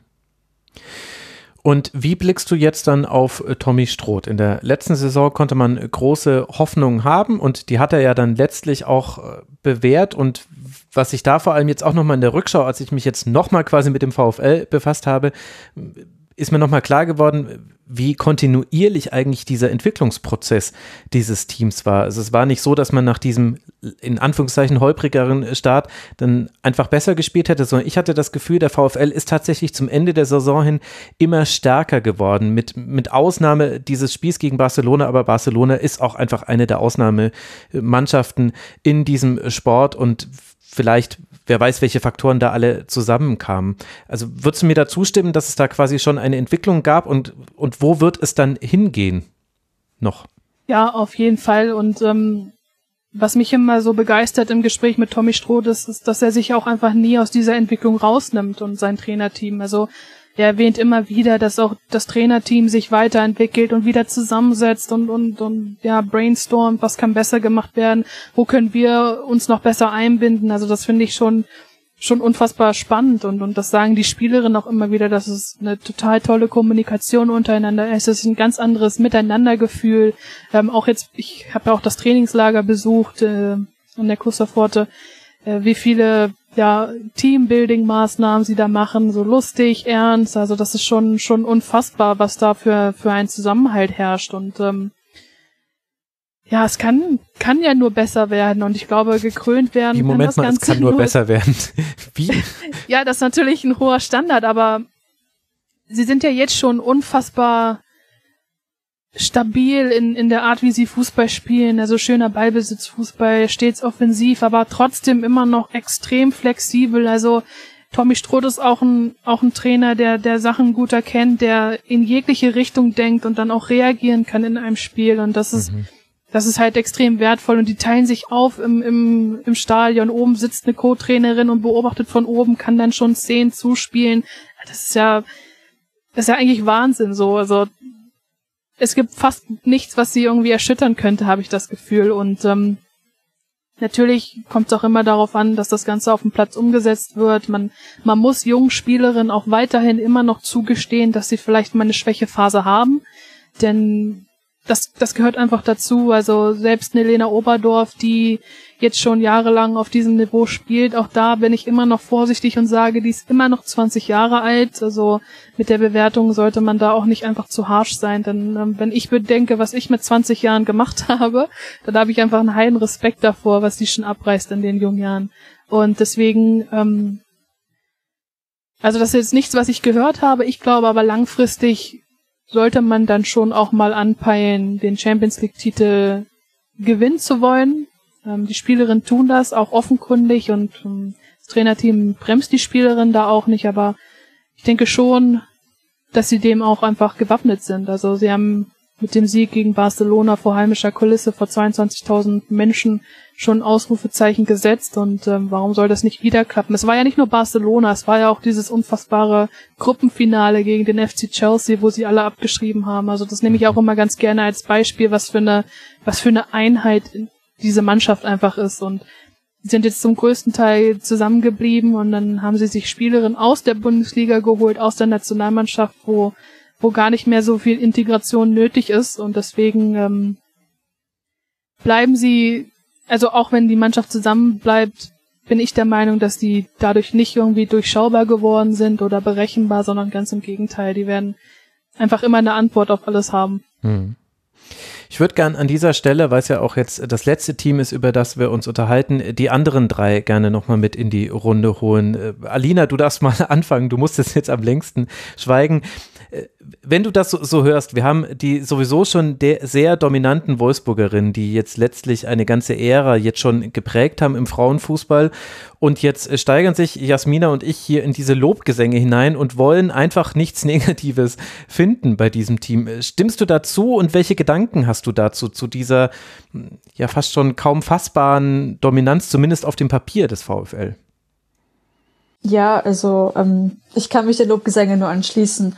Wolfsburg hat ein ganz, ganz tolles Recruiting und auch ganz tolles Scouting betrieben, den Sommer hinweg und auch davor schon.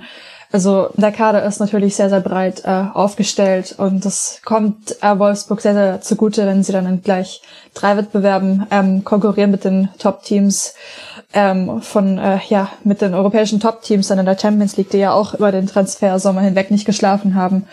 Und ähm, ja, also Wolfsburg ist schon wirklich, ähm, wenn wir jetzt auch mal auf die Champions League nochmal schauen, würde ich auch sagen, dass Wolfsburg da schon sehr, sehr weit kommen wird, wenn nicht sogar ins Finale, wer weiß. Das würde ich ihnen auf jeden Fall zutrauen und entwickelt sich wirklich jedes Jahr konstant weiter, das immer. Und ich finde es spannend. Ich meine, die sind schon so gut und dominieren die deutsche Liga und die deutschen Wettbewerbe alle schon dermaßen, aber das, aber sie sagen immer, immer und immer wieder, da ist noch Luft nach oben und die geben sich nie zufrieden und das ist schon wirklich beeindruckend, während sich dann vielleicht andere Teams nochmal ein bisschen neu orientieren müssen teilweise, aber bei Wolfsburg ist die Linie immer klar und ich bin mir sicher, dass sie das auch ähm, in dieser Saison zu großen Erfolgen führen wird.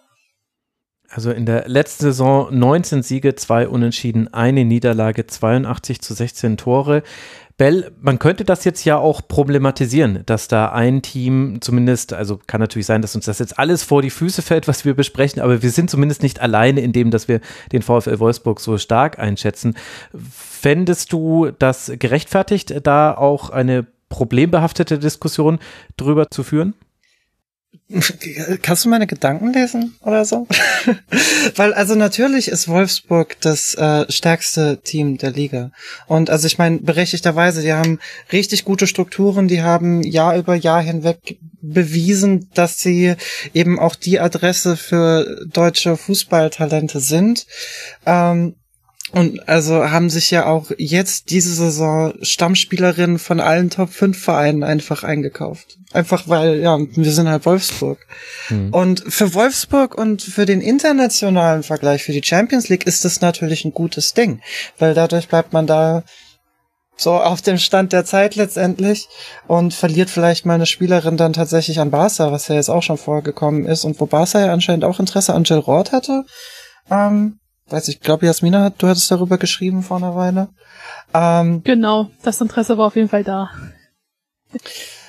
Also wenn dann jemand äh, von Wolfsburg weggeht, dann halt meistens auch zu einem anderen Top-Club in Europa und nicht so innerhalb der Liga mal ein bisschen hin und her geschoben, wie wir es jetzt mit einer Amber Barrett oder einer Selina Cerci vielleicht hatten. Ähm, aber was heißt das dann ja natürlich letztendlich für die Liga? Du hast den VfL Wolfsburg, VfL Wolfsburg der letztendlich per Default ähm, mindestens Titelaspirant ist und man hoffen muss, dass Bayern ein gutes Jahr hat. Ähm, das kommt mir irgendwie ein bisschen bekannt vor aus einer anderen Bundesliga. Mhm. Ähm, und natürlich auch jetzt x DFB-Pokaltitel in Folge hat. Und also ich mir fällt es schwer, das zu kritisieren, weil für die Spielerin ist es natürlich absolut nachvollziehbar. Da möchte ich ja niemandem einen Vorwurf für machen, dass die zu dem Verein gehen, der eben die besten Bedingungen bietet. Würde ich auch machen, wenn ich in der Situation wäre. Bleibe ich bei, äh, bleibe ich bei der SGS oder gehe ich zu Wolfsburg, wenn ich die Chance habe. So. Aber für den Wettbewerb heißt es dann ja letztendlich, ähm, wie spannend ist das dann am Ende? Ja? Und dann, da müssen wir jetzt halt auf Bayern hoffen. Ähm, hm. Aber ich, ich finde, da werden, äh, das ist so ein, das ist so ein laissez-faire-Ding, ähm, wo irgendwie wer halt am meisten Geld reinpumpt, der, bei dem passt das schon. Ähm, was da beim DFB auch irgendwo gefahren wird, wo ich persönlich mir wünschen würde, dass es irgendeine Art von Wettbewerbsausgleich gibt, dass nicht einfach nur die Top-Clubs halt vorne, vorne weglaufen und dass man halt auch eine spannende Liga hat und nicht nur schauen muss, ja, es wird cool in der Champions League. Weil das haben wir schon bei Männerfußball und da wissen wir auch alle, wie viel sich darüber beschwert wird. Ähm, und da ist der Frauenfußball gerade in so einer an sich eigentlich super coolen Entwicklungsphase, aber wenn da nicht irgendwie mal eine ähm, da mal irgendwie was kommt, dann sehe ich, dann sehe ich da halt auch wieder ein bisschen, was die Spannung in der Liga angeht, die Fälle ein bisschen davon schwimmen. Ich weiß nicht, wie kontrovers der Take ist, aber ich ich wünsche mir halt einfach eine spannende Liga auch. Und wenn das halt so ähm, strukturiert ist, dann ist das halt irgendwo nicht so gegeben am Ende, finde ich. Was jetzt keine Kritik an Wolfsburg ist, aber an der sondern mehr so an so an, an bin mit der Gesamtsituation unzufrieden, ja, aber ähm, naja, das Wolfsburg ist halt machen das Beste draus. Die Akkumulation der Kräfte, also es folgt alles einer kapitalistischen Logik und da bilden sich dann Oligopole, manchmal sogar Monopole, also das so weit wird es jetzt nicht kommen, weil auch äh, der VfL Wolfsburg hat nur äh, elf Spielerinnen, die erstmal in der Startelf stehen dürfen, also deswegen ist das quasi, das ist das die natürliche Grenze, die, die verhindert, dass es tatsächliche Monopole im Vereinsfußball gibt, aber Oligopole bilden sich im Frauenfußball, so wie wir es im Männerfußball ja schon ganz lange erlebt haben, definitiv heraus. Justin, was sind deine Gedanken zu dieser Gesamtkonstellation der Liga? Ja, ähnlich. Ähnlich. Ähm, ich kann das komplett nachvollziehen und ähm, oder ertappe mich selbst auch immer wieder dabei, dass ich einerseits über die Entwicklung schwärme und das total super finde, ähm, was da gerade passiert im, im deutschen Fußball der Frauen. Ähm, aber andererseits immer hoffe, dass man nicht einfach diese Strukturen und das System des Fußballs der Männer äh, irgendwie nachbaut und dann äh, ja dieselben Fehler in Anführungsstrichen, weil ich glaube, der Fußball selbst sieht das nicht als Fehler. Ähm, wir sehen das vielleicht noch mal ein bisschen anders, ähm, aber da hoffe ich eben, dass dass diese Fehler dann nicht gemacht werden und äh, dass man da Lösungen findet. Ähm, bin aber auch tatsächlich ganz positiv gestimmt, ähm, dass a der FC Bayern ähm, ja, vielleicht sogar schon in dieser Saison, vielleicht dann aber spätestens mittelfristig ähm, sich dem VfL Wolfsburg weiter annähern wird. Und ich bin auch sehr optimistisch, dass Eintracht Frankfurt äh, in den nächsten Jahren äh, sehr viele große Schritte nach vorn machen wird. Und insofern hätten wir da ja dann schon mal eine Situation, ähm, die es im deutschen Männerfußball ebenso nicht gibt. Ähm, da ist der FC Bayern äh, zumindest sehr, sehr nah dran an dem Monopol, äh, was du gerade beschrieben hast. Und ähm, deshalb äh, ja, bin ich optimistisch gestimmt, dass es da im, im Fußball der Frauen, zumindest in Deutschland, dann äh, eine andere Entwicklung äh, geben wird. Und nachdem wir jetzt den VfL Wolfsburg doch äh, zu Recht auch so gelobt haben, ähm, korrigiere ich mein Statement von vorhin nochmal und unterstelle dem FC Bayern jetzt einfach mal aus Trotz, ähm, dass er eine sehr gute Saison spielen wird und am Ende äh, dem VfL Wolfsburg mindestens einen nationalen Titel äh, wegschnappen wird. Da lehne ich mich jetzt einfach mal aus dem Fenster. Da entmutet sich Was mich auch nicht überraschen, was mich auch nicht überraschen würde, denn letzte Saison war vielleicht nicht nur spielerisch ein paar Probleme beim FC Bayern, sondern auch hinter den Kulissen. Mhm. Und mit, mit dem Alexander Strauß haben sie, haben wir ja schon analysierten, analysierten, unfassbar aufregenden Trainer. Ich habe das auch, mich auch ein bisschen reingelesen, auch ein bisschen rumgefragt äh, bei seiner vorigen Station. Da hat er ja auch mit jungen Spielerinnen gearbeitet und aus ganz wenig ganz viel gemacht. Und ähm, wenn er das implementiert beim FC Bayern, äh, mit den Mitteln, die er dort hat, dann äh, ist auf jeden Fall einiges möglich und man weiß ja auch nie, was passiert. Es kann wieder eine schlimme Verletzung passieren, ähm, eine Spielerin verletzt sich bei der Abstellphase. Also es ist ja so schnellliebig, deswegen ähm, wer weiß, was passiert. Ich kann die Gedanken auch komplett nachvollziehen, dass es eine zu einseitige Liga ist, aber ich bin trotzdem optimistisch gestimmt, dass wir diese Saison ganz viel Spannung erleben. Also meint ihr nicht, dass die Abwehr, also dass die, dass die der Abwehr einfach beim FC Bayern ein bisschen zu dünn ist? Also ich könnte mir schon vorstellen, dass die ab einem gewissen Punkt in der Saison schon einiges an Spielzeit jeweils in den Knochen haben werden, wenn sie dann, dann gleich drei Wettbewerben antreten. Und ja, Karina Wenninger ist, wie gesagt, äh, bei, bei Roma. Ähm, Tanara finde ich, ist natürlich hat sie bis jetzt schon überzeugt, aber sie ist, finde ich, auch sehr verletzungsanfällig. Also ich kann mich noch erinnern, als sie für Brasilien gegen Dänemark gespielt hätte, ist sie dann nach kurzer Zeit wieder vom Feld. Und jetzt vor dem DFB-Pokalspiel hatte sie ja auch, glaube ich, mit Muskelproblemen zu kämpfen. Hanna Glas ist natürlich dann auch verletzt. Also das sehe ich nicht so optimistisch, obwohl ich es natürlich gerne würde. Ja, also klar, das, das ist ja das Thema schlechthin. Da, da muss man schauen, wie kommen die Bayern da durch. Ähm, die Qualität ist grundsätzlich natürlich in der Spitze da, aber äh, sobald die, die ersten Spielerinnen dann vielleicht auch mal ausfallen, äh, wird man sehen, wie Alex Strauß reagiert, ob er dann vielleicht doch nochmal äh, auf eine Viererkette beispielsweise umstellt oder ähm, eine andere Spielerin vielleicht auch versucht, in, in, diese, in diese Rolle, in diese Position zu integrieren, wobei ich da jetzt gerade wie gesagt, dadurch, dass Hannah Glas jetzt sich schwer verletzt hat, äh, keine natürliche Option sehe, die damit äh, reinrücken könnte. Also das ist natürlich ein Faktor, der die Saison dann auch nochmal aus Sicht des FC Bayern äh, sehr beeinflussen kann. Aber ähm, was ich jetzt einfach auch nochmal sagen wollte, ist, ähm, dass ich dem FC Bayern schon auch zutraue, dass er unter Strauß mit den richtigen Reizen, wenn er die dann setzen kann, äh, was ich ihm zutraue, ähm, dass dann äh, einfach auch nochmal ein Riesenentwicklungssprung kommen kann, weil der Kader insgesamt, wenn man jetzt mal von dieser äh, vermeintlichen Schwach, äh, Schwachstelle in der Verteidigung so ein bisschen auch weggeht, finde ich, ist unfassbar gut aufgestellt. Ähm, da ist eine Qualität vorhanden, die in den letzten Jahren nie so richtig oder wenn überhaupt nur im Ansatz äh, zu sehen war auf dem Platz, wo ich aber glaube, dass da noch viel, viel mehr drin steckt. Ähm, wo ich einfach der festen Überzeugung bin, dass Bayern da in den letzten zwei, drei Jahren sukzessive ähm, gute Arbeit geleistet hat und den Kader immer wieder auch äh, sinnvoll verstärkt hat auf einzelnen Positionen. Ähm, nichtsdestotrotz hast du natürlich absolut recht. Also wenn da in der Innenverteidigung ein, zwei Spielerinnen wegbrechen, ähm, dann wird es schon sehr, sehr interessant, wie Alex Strauß da reagiert. Ähm, aber ich bin, wie gesagt, guter Dinge, dass er in der Lage ist, da jetzt so ein paar Prozentpunkte rauszukitzeln, ähm, die, die man bei Bayern in den letzten Jahren so vielleicht nicht gesehen hat. Und deshalb äh, hoffe ich und glaube ich, dass sie äh, Wolfsburg äh, lange, lange ärgern werden und vielleicht, oder ich habe mich ja jetzt schon festgelegt, äh, dass sie einen Titel äh, den Wolfsburgerinnen mindestens wegschnappen werden. Ich finde das halt insofern jetzt zu diesem Zeitpunkt auch eine interessante Diskussion, weil wir jetzt auch gerade nur über die Bayern sprechen als möglichen Konkurrenten für Wolfsburg. Das ja aus guten Gründen. Das leitet sich quasi aus den vorherigen drei Stunden her. Und dennoch werde ich das Gefühl nicht los, dass wir eine Situation haben, an die man vielleicht in ein paar Jahren noch zurückdenken wird.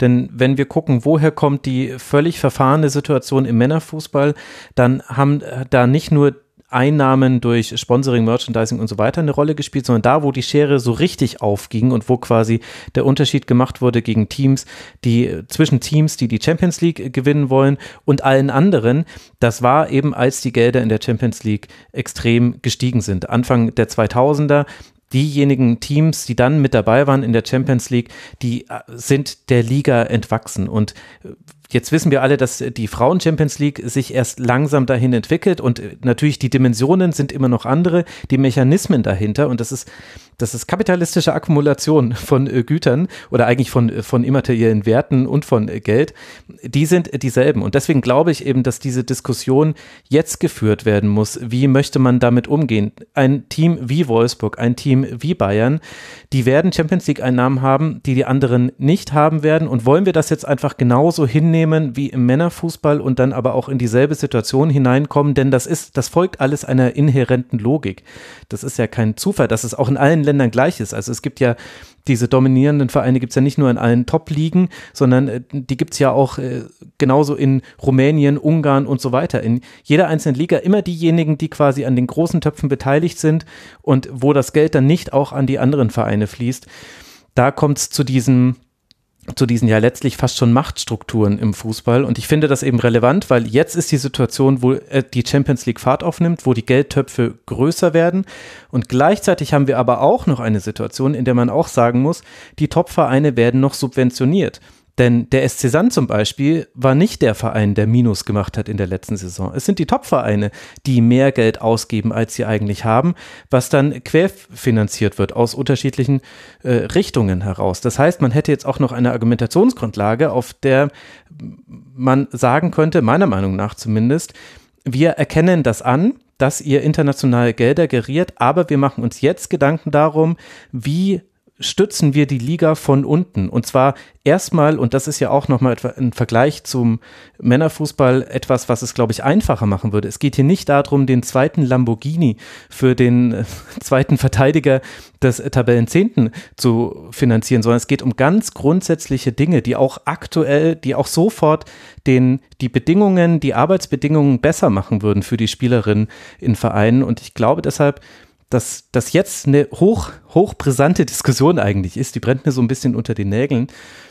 Und deswegen wollte ich es auch hier nochmal erwähnt haben. Wenn wir das jetzt alles einfach nur so laufen lassen, dann wird sich das, also es ist völlig klar, wie es sich entwickelt. Das ist, das, äh, das hat man jetzt einfach schon an allen Orten des Fußballs gesehen, an dem es äh, so einen weiteren Einnahmetopf in den internationalen Spielen gab. Deswegen wollte ich es hier nochmal thematisieren. Ich weiß nicht, ob ihr dazu noch Gedanken habt. Wir müssen das jetzt auch nicht ausdiskutieren, es ist auch schon spät, aber ich wollte es nochmal angesprochen haben. Einen Gedanken habe ich noch. Und zwar, ich habe gerade ähm, kurz das neue Elfenmagazin geholt, das ja das bei mir heute auch im, im Postkasten lag. Und ich habe noch nicht viel reinlesen können, aber ganz vorne steht ein Zitat vom UEFA-Chef, wie heißt er? Severin, Alexander Severin. Ähm, Zitat, wir müssen den Frauenfußball auf exakt dieselbe Weise entwickeln wie den Männerfußball. Und ich cool. habe das gelesen und ich wollte eigentlich, ich wollte eigentlich das ganze Magazin in die Ecke pfeffern. Weil, also, das ist doch nicht schwer, da zu erkennen, dass da irgendwas nicht, dass da irgendwas nicht richtig läuft, wie da die Vereine, die Top-Vereine außerhalb der Premier League ähm, dem Rest der Liga auf dem kompletten Kontinent enteilen. Ja, und das ist ja eigentlich kein Modell, das man anstreben sollte. Und ich glaube, das ist weder beim DFB, aber auch bei der UEFA nicht wirklich angekommen, dass mehr Geld in die Champions League reinschütten nicht unbedingt einfach nur ein positives Ding für den Fußball ist. Das ist gut für die Vereine, die das bekommen und die daraus kapitalisieren können. Für die Vereine, die eben nicht die Option haben, in der Champions League zu spielen, weil sie der SC Sand sind und vor allem auch für die Vereine, die am Ende ähm, schwarze Zahlen schreiben müssen, weil sie der SC Sand sind, ist das letztendlich äh, eine absolute Hiobsbotschaft, weil das heißt, da wirst du halt langfristig, mittelfristig eigentlich auch komplett aus der Liga rausgedrängt. Wenn da der nächste Abteilungsverein einfach kommt und sagt, ja, wir investieren jetzt, wie das beispielsweise aktuell Victoria macht, ist nochmal ein bisschen anderes Grundgerüst, aber auch Union Berlin macht ja Dortmund macht ja, ähm, Mainz 05 macht ja, Stuttgart. der HSV ist auch wieder dabei.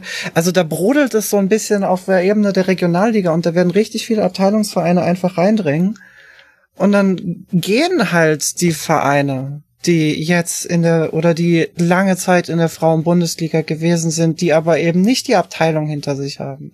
Wenn wir jetzt auf Potsdam blicken, dann können wir es live mit ansehen, im Prinzip. Die haben einfach die Mittel nicht langfristig. Also wissen wir nicht. Aber die Saison wird schwierig. Ich denke, da sind wir uns alle einig. Und das ist unfassbar schade, das so mit anzusehen. Bei der Eintracht war es jetzt auch nicht anders. Das, also der FFC, das war keine, das war, das war nicht himmelhoch jauchzend, dass es gemacht wurde. Das war eine Zweckehe. Hm. Weil einfach langfristig die Perspektive für den FFC nicht da war, sich in der Liga so weiter zu halten. Und ja, und gleichzeitig sieht man ja im weg. Frauenfußball noch vielleicht eher, dass ja auch der Fußball eine gesellschaftliche Funktion erfüllt. Also der Frauenfußball wurde noch mehr als der Männerfußball, zumindest was die relativen Zahlen angeht, durch Corona getroffen. Es haben noch mehr Spielerinnen aufgehört zu spielen, noch mehr Amateurvereine schaffen es nicht mehr, sich ein Frauenteam noch zu leisten. Das heißt, alles Geld, was man an die Basis des Frauenfußballs weitergibt, wird aktiv zu einer Verbesserung der Gesellschaft beiführen. Denn Sport zu treiben ist etwas Gutes. Also da, da gibt es nichts, also es wäre natürlich richtig noch zu sagen, es gibt noch andere Sportarten, das stimmt, aber dem dem Frauenfußball an der Basis auf Amateur, auf Breitensportebene Geld zufließen zu lassen, hat einen positiven Rückstrahleffekt auf die Gesellschaft. Das ist sogar erwiesen. Also man äh, geht davon aus, dass der Amateurfußball rund 14 Milliarden Euro pro Jahr für die Gesellschaft generiert, weil er eben für eine Verbesserung der Gesundheit sorgt, äh, für also die, all, all die Faktoren, die man da reinrechnen kann. Und diese Situation ist, glaube ich, im Frauenfußball leichter zu erkennen als im Männerfußball, weil vielleicht auch die Zahl der Akteure da noch nicht so groß ist wie im Männerfußball, auch nicht so, ja doch, da, da, na, weiß ich nicht, aber vielleicht politisch noch nicht ganz so verflochten ist zumindest meine Hoffnung. Das heißt, da könnte man auch wirklich etwas noch tun, was der ganzen Gesellschaft etwas bringt und was vielleicht auch dem Frauenfußball die Möglichkeit gäbe, nicht wie der Männerfußball nur auf Leistungssport zu gucken. Denn Fußball, also wir haben jetzt, es wirkt jetzt ein bisschen bizarr, wenn ich nach drei Stunden, in denen wir uns über Leistungssport unterhalten haben, mit dem Breitensport ums Eck komme.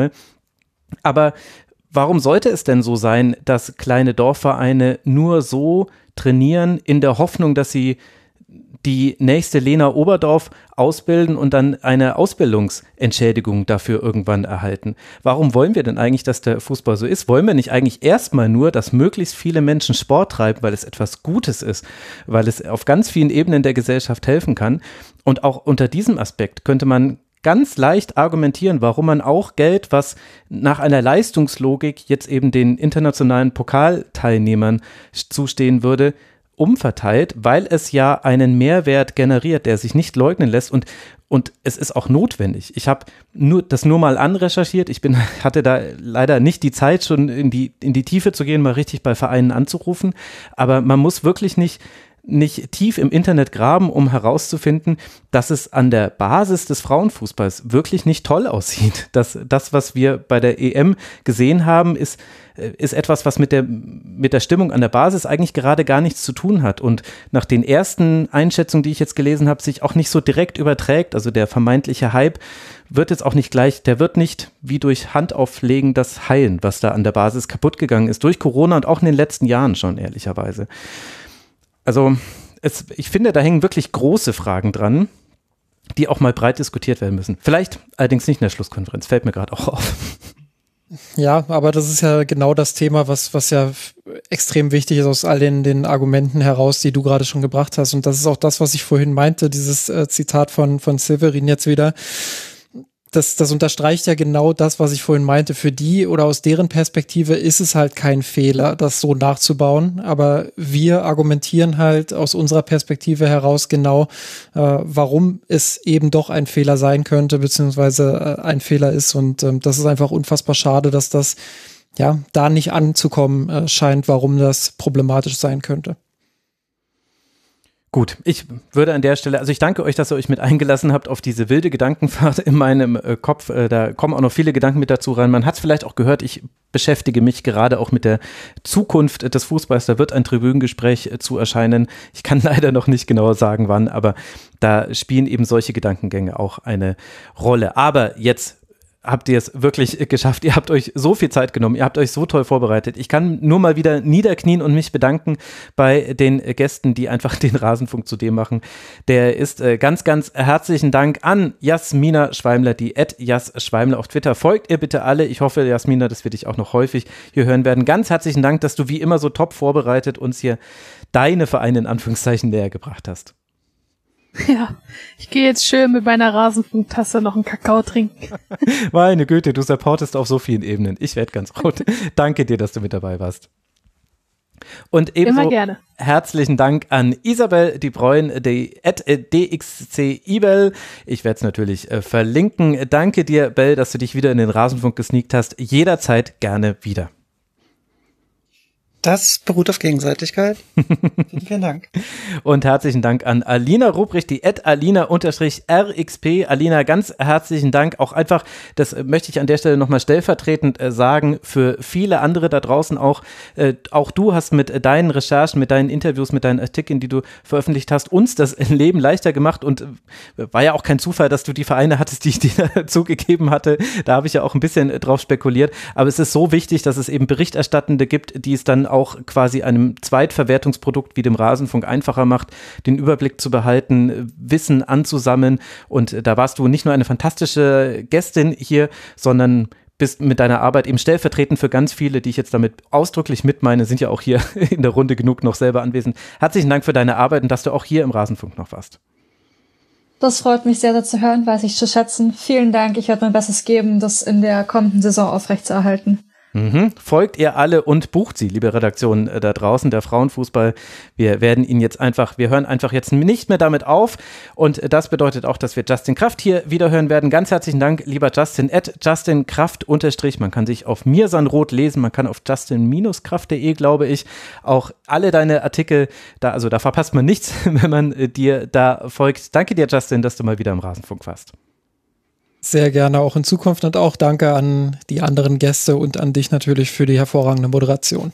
Dankeschön. Ich habe äh, mein Bestes gegeben. Ist für mich jetzt auch schon, ja, ist mehr als die sechste Stunde, also die sechste Podcast-Stunde heute. Ich danke euch allen sehr und ich möchte als allerletztes noch einmal kurz auf unser Tippspiel verweisen. Äh, Tippspiel, äh, also kicktipp.de slash rasenfunky und dann möchte ich euch aber noch weitere Podcasts empfehlen. Wenn ihr es noch nicht herausgefunden habt, auf rasen.de slash podroll oder slash Fußballpodcast findet ihr eine Liste aller uns bekannten Podcasts, die sich zum Thema Fußball mit dem Thema Fußball auseinandersetzen. Und dort gibt es natürlich auch die Sektion Frauenfußball. Ich möchte euch das unbedingt ans Herz legen, auch dort mal reinzugucken. Ich weiß auch von einzelnen Podcasts, dass sie eine höhere Veröffentlichungsfrequenz anpeilen, so wie der Rasenfunk auch.